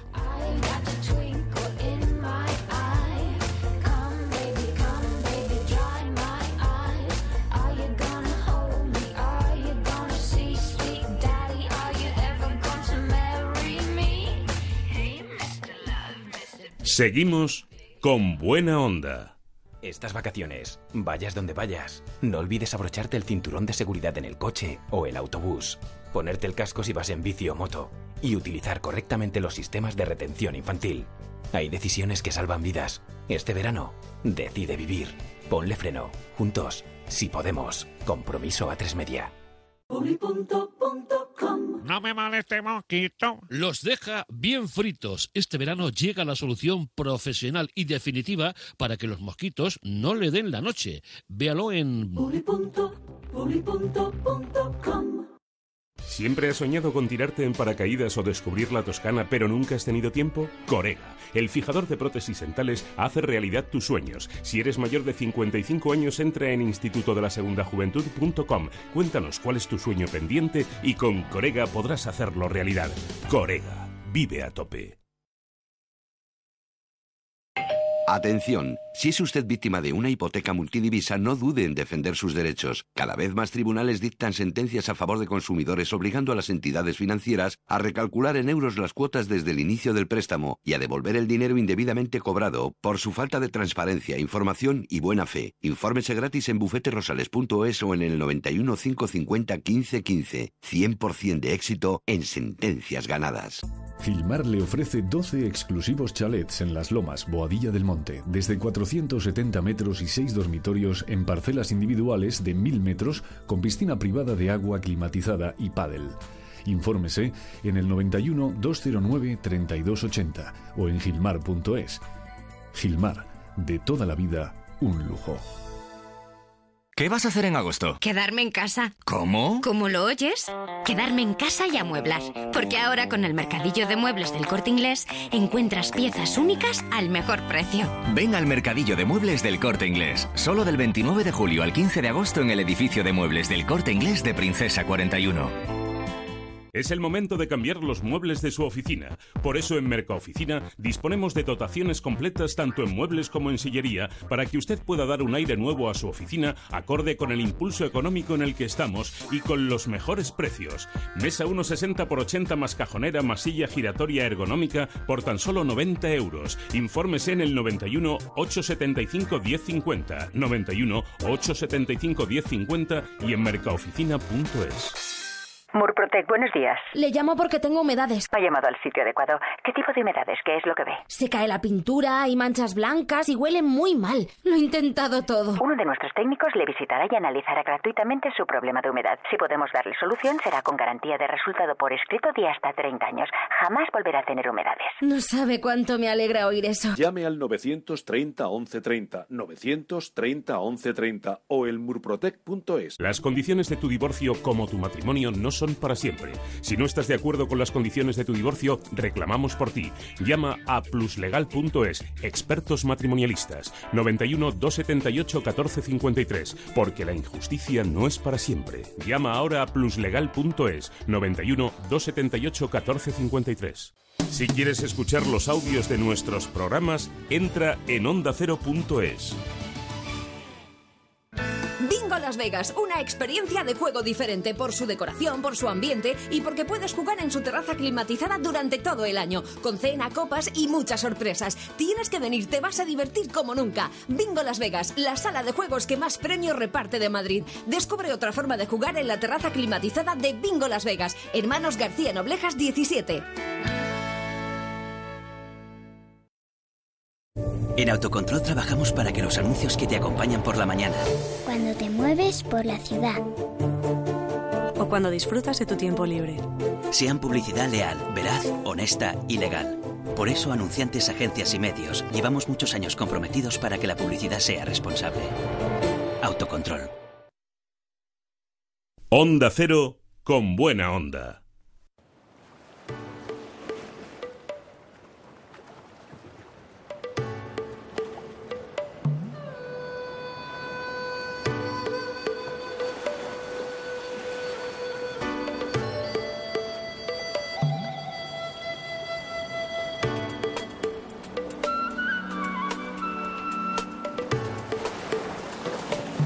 Lo más natural.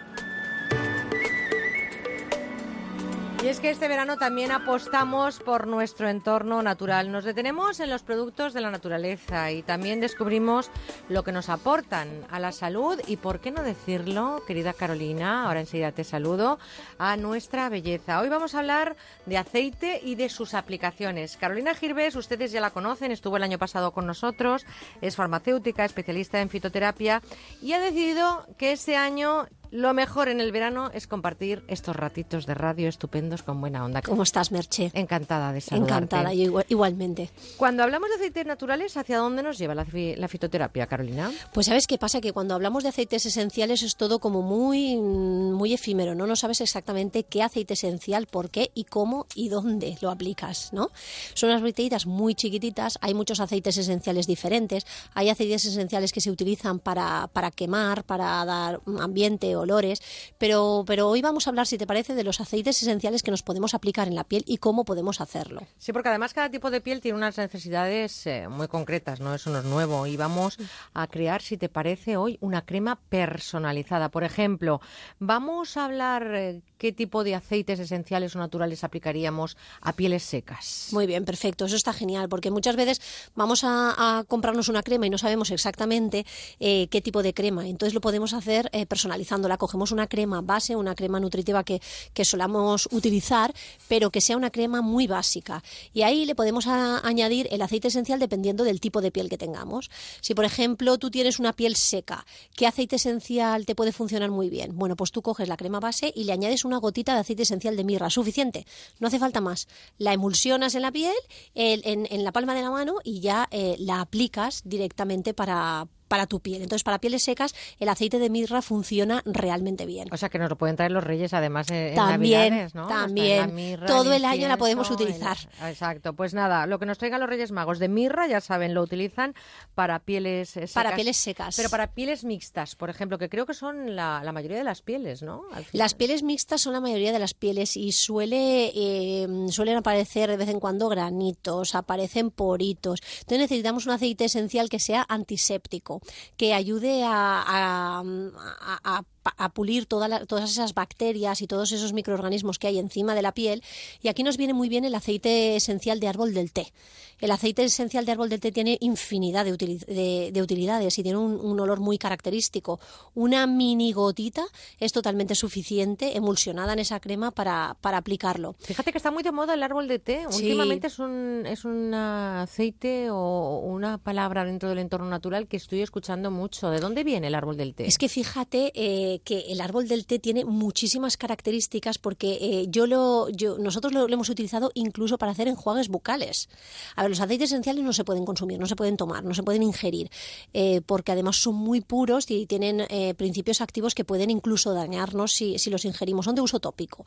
Pero cuando lo utilizamos con precaución, si yo tengo algún tipo de infección en la boca, como una piorrea, una gingivitis o cualquier cosa, el árbol, el aceite esencial de árbol del té que viene del árbol del té, tal cual, eh, como de las hojas del té, exactamente, eh, lo podemos eh, mm, mezclar con, un poquito de agua y hacerme un colutorio, una gotita, enjuago bien todas las encías y luego lo, lo elimino. Y ese poco árbol del té que queda depositado en todas las encías mata todas las bacterias que me están provocando la infección. Fíjense ustedes lo que nos trae la naturaleza. Y para pieles, que no es nuestro caso, maduras o exigentes. Para pieles que son ya maduras y exigentes, ahí viene ya el argán y la rosa mosqueta, que esto sí que nos suenan más.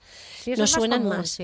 La rosa mosqueta se utiliza mucho para, eliminar cicatrices. Eh, el argán es muy hidratante, hidrata muchísimo. Nos lo aplicamos también en la, en la punta del pelo cuando está muy reseca.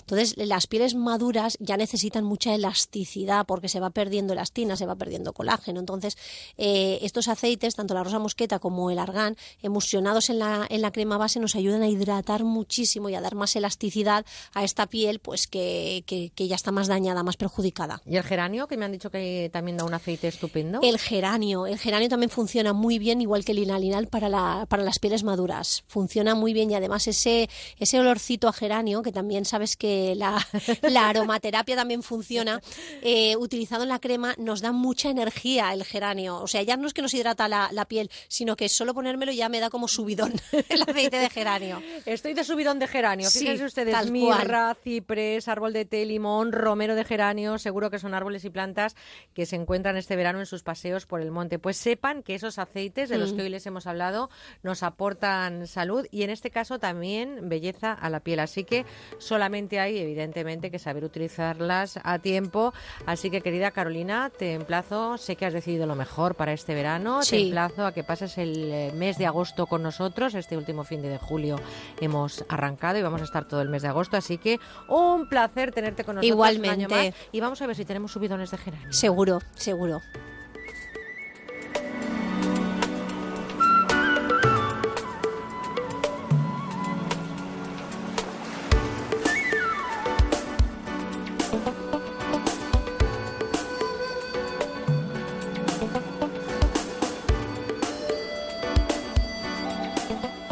Con buena onda en Onda Cero. Siente tu cuerpo, siente tu mente, siente tu entorno. ¿Quieres sentirte bien? Descubre la revista Objetivo Bienestar. Cada mes, nutrición, salud, belleza, fitness, coaching, viajes y mucho más con las opiniones de los mejores expertos. Descubre el último número ya en tu kiosco. Objetivo Bienestar, la revista para aprender a vivir mejor. Ahorra con Motortown en estas vacaciones. Desde este viernes y hasta el domingo tienes un 10% de descuento en el precio de todos los neumáticos, todas las marcas, todos los modelos, todas las medidas. No lo dejes pasar. 10% de descuento en todos los neumáticos solo este viernes, sábado y domingo. Talleres Motortown de El Corte Inglés, tu taller de confianza. No me moleste mosquito. Los deja bien fritos. Este verano llega la solución profesional y definitiva para que los mosquitos no le den la noche. Véalo en...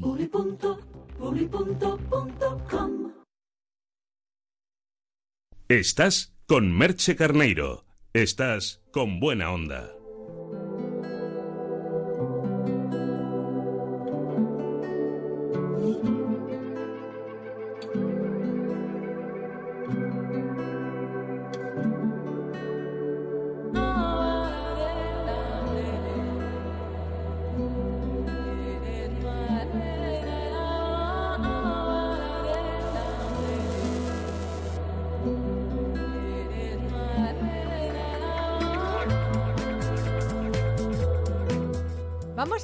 La ruta de la seda, una ruta, una red de rutas comerciales que a partir del eh, siglo I antes de Cristo eh, se organizaban para el negocio de la seda china, una ruta que nos lleva por muchas partes del mundo y le hemos dicho a Carla Bayo, ponte el casco y sigue a dos aventureros que arrancan un viaje en moto. Carla, buenos días. Buenos días. ¿Qué se les ha ocurrido a estos dos auténticos aventureros? Pues aunque parezca mentira, se les ha ocurrido hacer una ruta en la que salen desde la Nucía, Alicante, hasta China, nada más y nada menos en moto.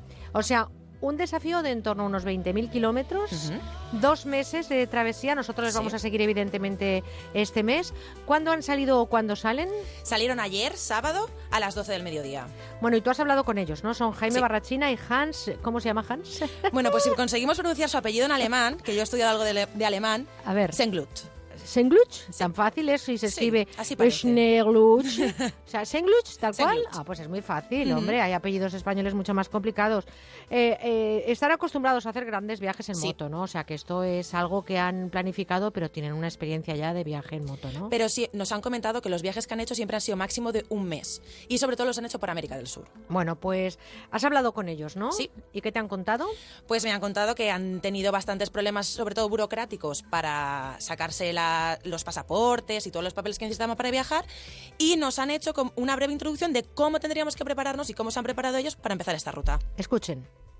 Bueno, pues para prepararse para la ruta de la seda hay que documentarse primero un poquito para saber qué países eh, se quieren eh, recorrer con la moto. Nosotros tuvimos la decisión de recorrerlo de vuelta y, bueno, hay que preparar, eh, mirar mucho en Internet, buscar qué requería cada país y entonces hay que pedir visados eh, en concreto, pues de, empezando por, por el de Rusia, luego Kazajistán, Kirguistán, eh, Turkmenistán, Irán. es decir, hay, hay un papeleo tremendo y nosotros hemos empezado desde enero a trabajar con toda esta documentación. Pero ya te digo, lo primero es marcarte una ruta, qué países vas a recorrer, qué, qué, cuál es la ruta más o menos que quieres hacer. ¿Es dura esta aventura? Pues entendemos que sí, porque 20.000 kilómetros en, en nueve semanas, pues va a ser duro. Sale una media de más de 300 kilómetros diarios, aunque habrá días que hagamos más, pero luego hay días que cuando se termina el asfalto haremos bastantes menos kilómetros de media. Hay otra dureza aparte, que son los cambios de temperatura. Eh, aunque es verano, pero en los Alpes y en el Pamir, eh, que es una cordillera con montañas de 7.000 metros, vamos a recorrer con la moto pasos de 4.600, 4.300 metros y ahí estaremos entre 0 y 5 grados. ¿Da miedo enfrentarse a tantos kilómetros en la carretera con una moto?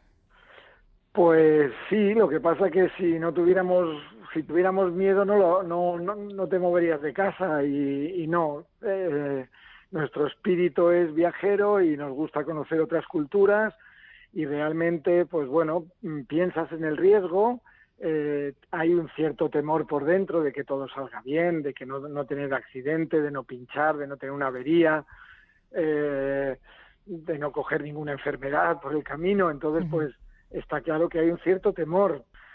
Y bueno, eh, eh, no es una prueba de velocidad, entonces no vamos a ir rápido tampoco, vamos a ir con, con, eh, mucho cuidado. Mm, luego tampoco nos vamos a meter en zonas muy conflictivas, excepto quizás a la vuelta en Turquía. ¿Y habéis contrastado experiencias de otras personas que hayan hecho la ruta esta? Sí, la verdad es que hoy con, con Internet y con el Facebook pues es increíble porque contactas hay gente que pone sus vídeos en YouTube, entonces pues bueno, pues pones ruta del Pamir y resulta que te sale eh, algún viajero, incluso alguno español, incluso alguno en bicicleta que lo ha hecho. Entonces, pues sí, la verdad es que entre la familia motera, pues nos, eh, nos ayudamos mucho.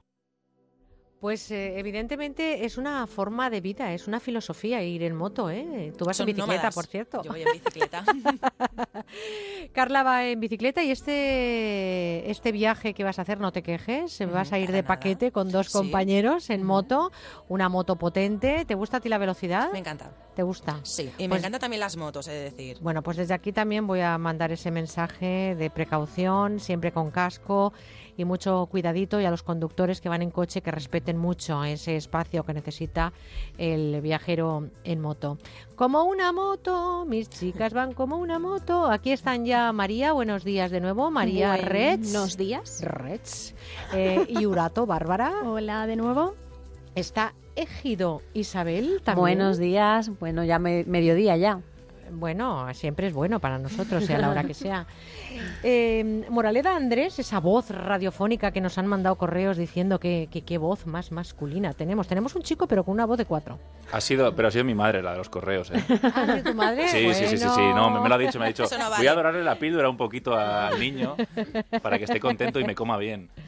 Oye, y Fernández María, que también me han dicho que tiene una voz muy dulce. Bueno, eso me dicen a veces, pero bueno, es la que me ha ¿También ha sido tocado. Tu, tu familiar o amigo quien ha mandado el correito? Puede, puede.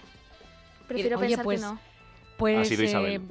vamos- Gracias. Merche, ¿de mí no dicen nada o qué? Aquí de todos menos de mí, no puede ser. ¿Sabes qué pasa? Que de ti es tan bueno que se van a poner celosos todos Ah, que te lo bueno, cuento luego, pero hay que ver, no, permitirme de verdad, porque este es el momento en el que repasamos un poquito las redes sociales, escuchamos algunos correí, algunos buzones, leemos algunos correitos y dejarme, por favor, antes de empezar, que agradezca y lo vuelvo a decir y de corazón absoluto que, que la gente haya respondido en la primera semana de esta nueva temporada que compartimos con buena onda. Gracias, gracias y gracias. Un montón de llamadas telefónicas. Y además las habéis cogido vosotros en Madrid, ¿no, chicos? Sí, sí, aquí, hemos estado.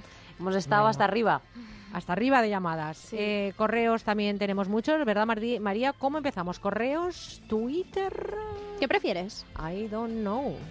Bueno, eh, habla castellano. que Ya sabes que así no se empobrece. Sí, y tu madre se enfada. Vamos a hablar Además. castellano.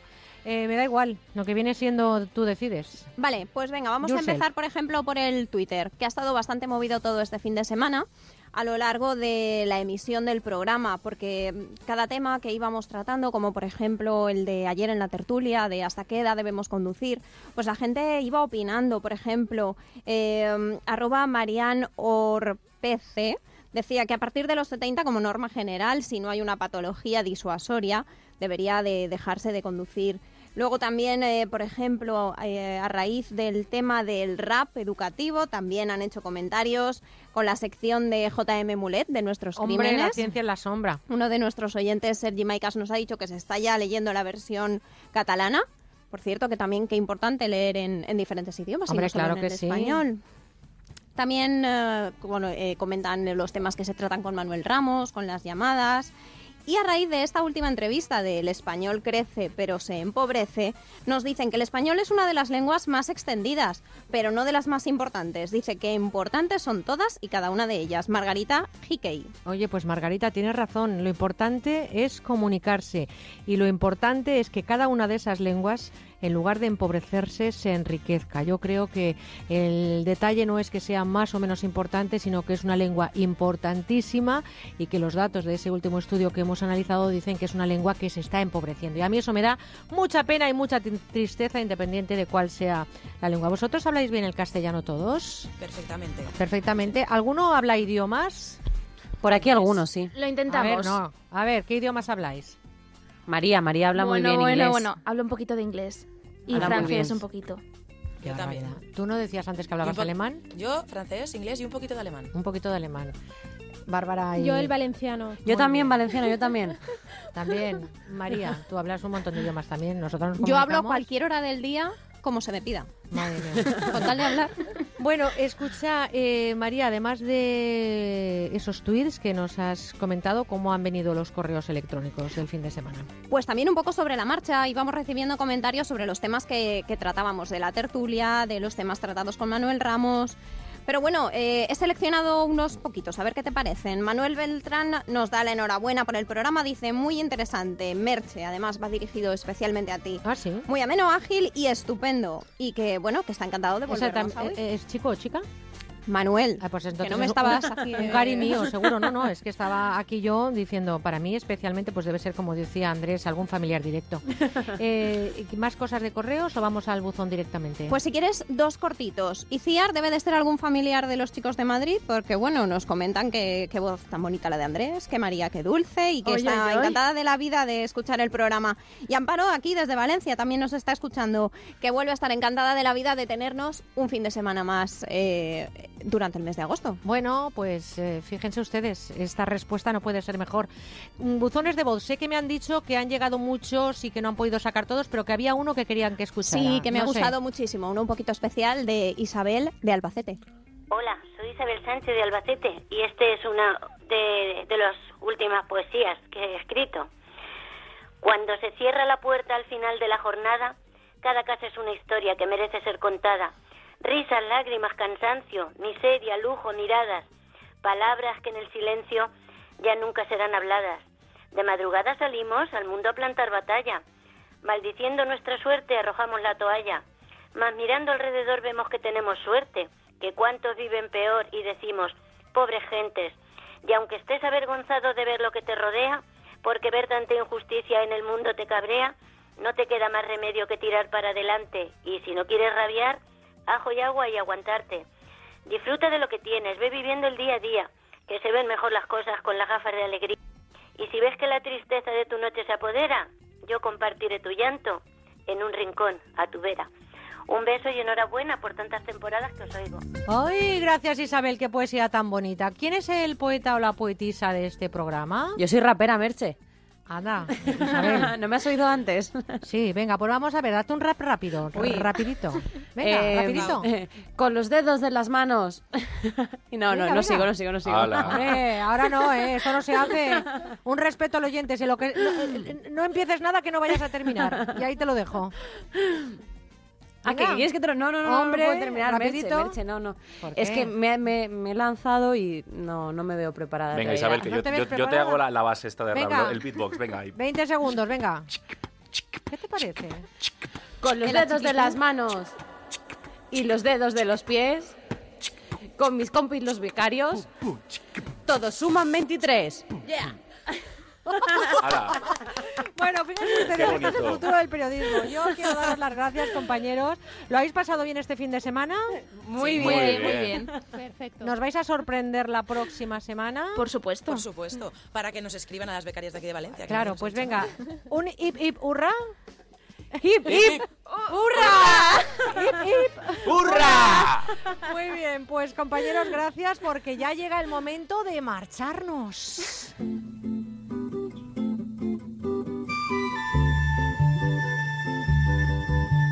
¿Quién es? ¿Cómo suena? Es el momento de marcharnos y hoy les decimos adiós con una de las mejores nuevas artistas australianas. Escribe, canta y produce y ha recibido importantes reconocimientos. Es una cantante de country australiana, ya saben que es un estilo que a mí me gusta mucho, pero desde luego seleccionando y se inspira para escribir sus temas en la familia, en los amigos o en los socios. Y dice que su estado de ánimo es el espejo de su música. Se llama Chelsea Basham y así suena su I Make Me One Sunshine.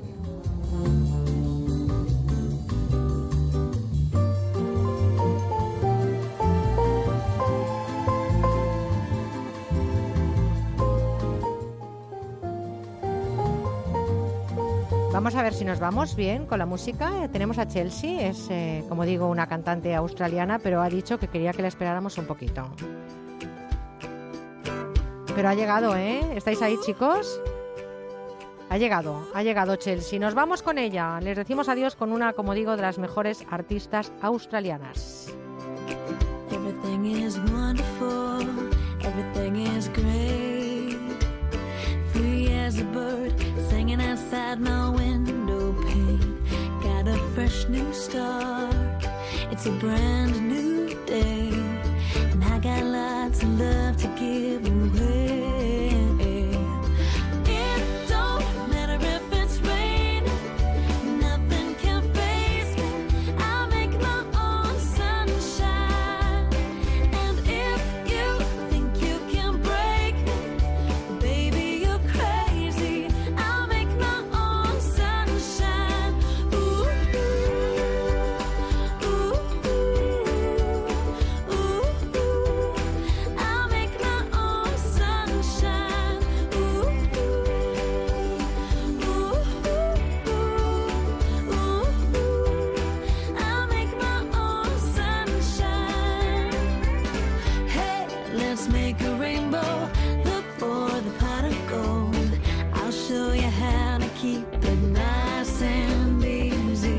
Que esta es la música que yo eh, escucho en casa y como aquí me siento como en casa y siento que ustedes son ya parte de mi familia, con ella nos marchamos con la música que a mí me gusta. Es el momento del adiós, pero además esto es solo un hasta pronto. Comenzamos ayer a las 8 de la mañana y ahora mismo estamos cerrando esas 8 horas de radio que ojalá hayan disfrutado con los contenidos compartidos y que en sus agendas además marquen de nuevo que volvemos el próximo sábado.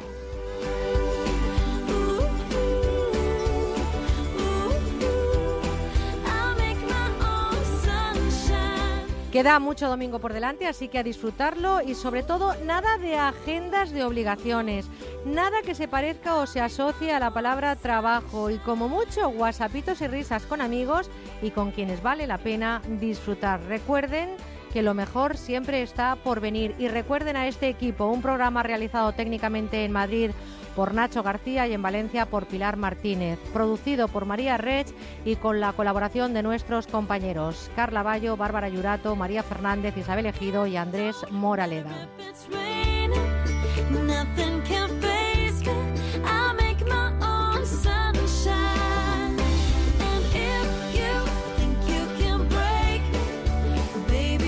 Llega el tiempo de la información, se quedan con todas las noticias que trae nuestra compañera Laura Gil y escuchen detenidamente todas las propuestas que nos hacen en Gente Viajera hoy con nuestro compañero Jorge Granullaque.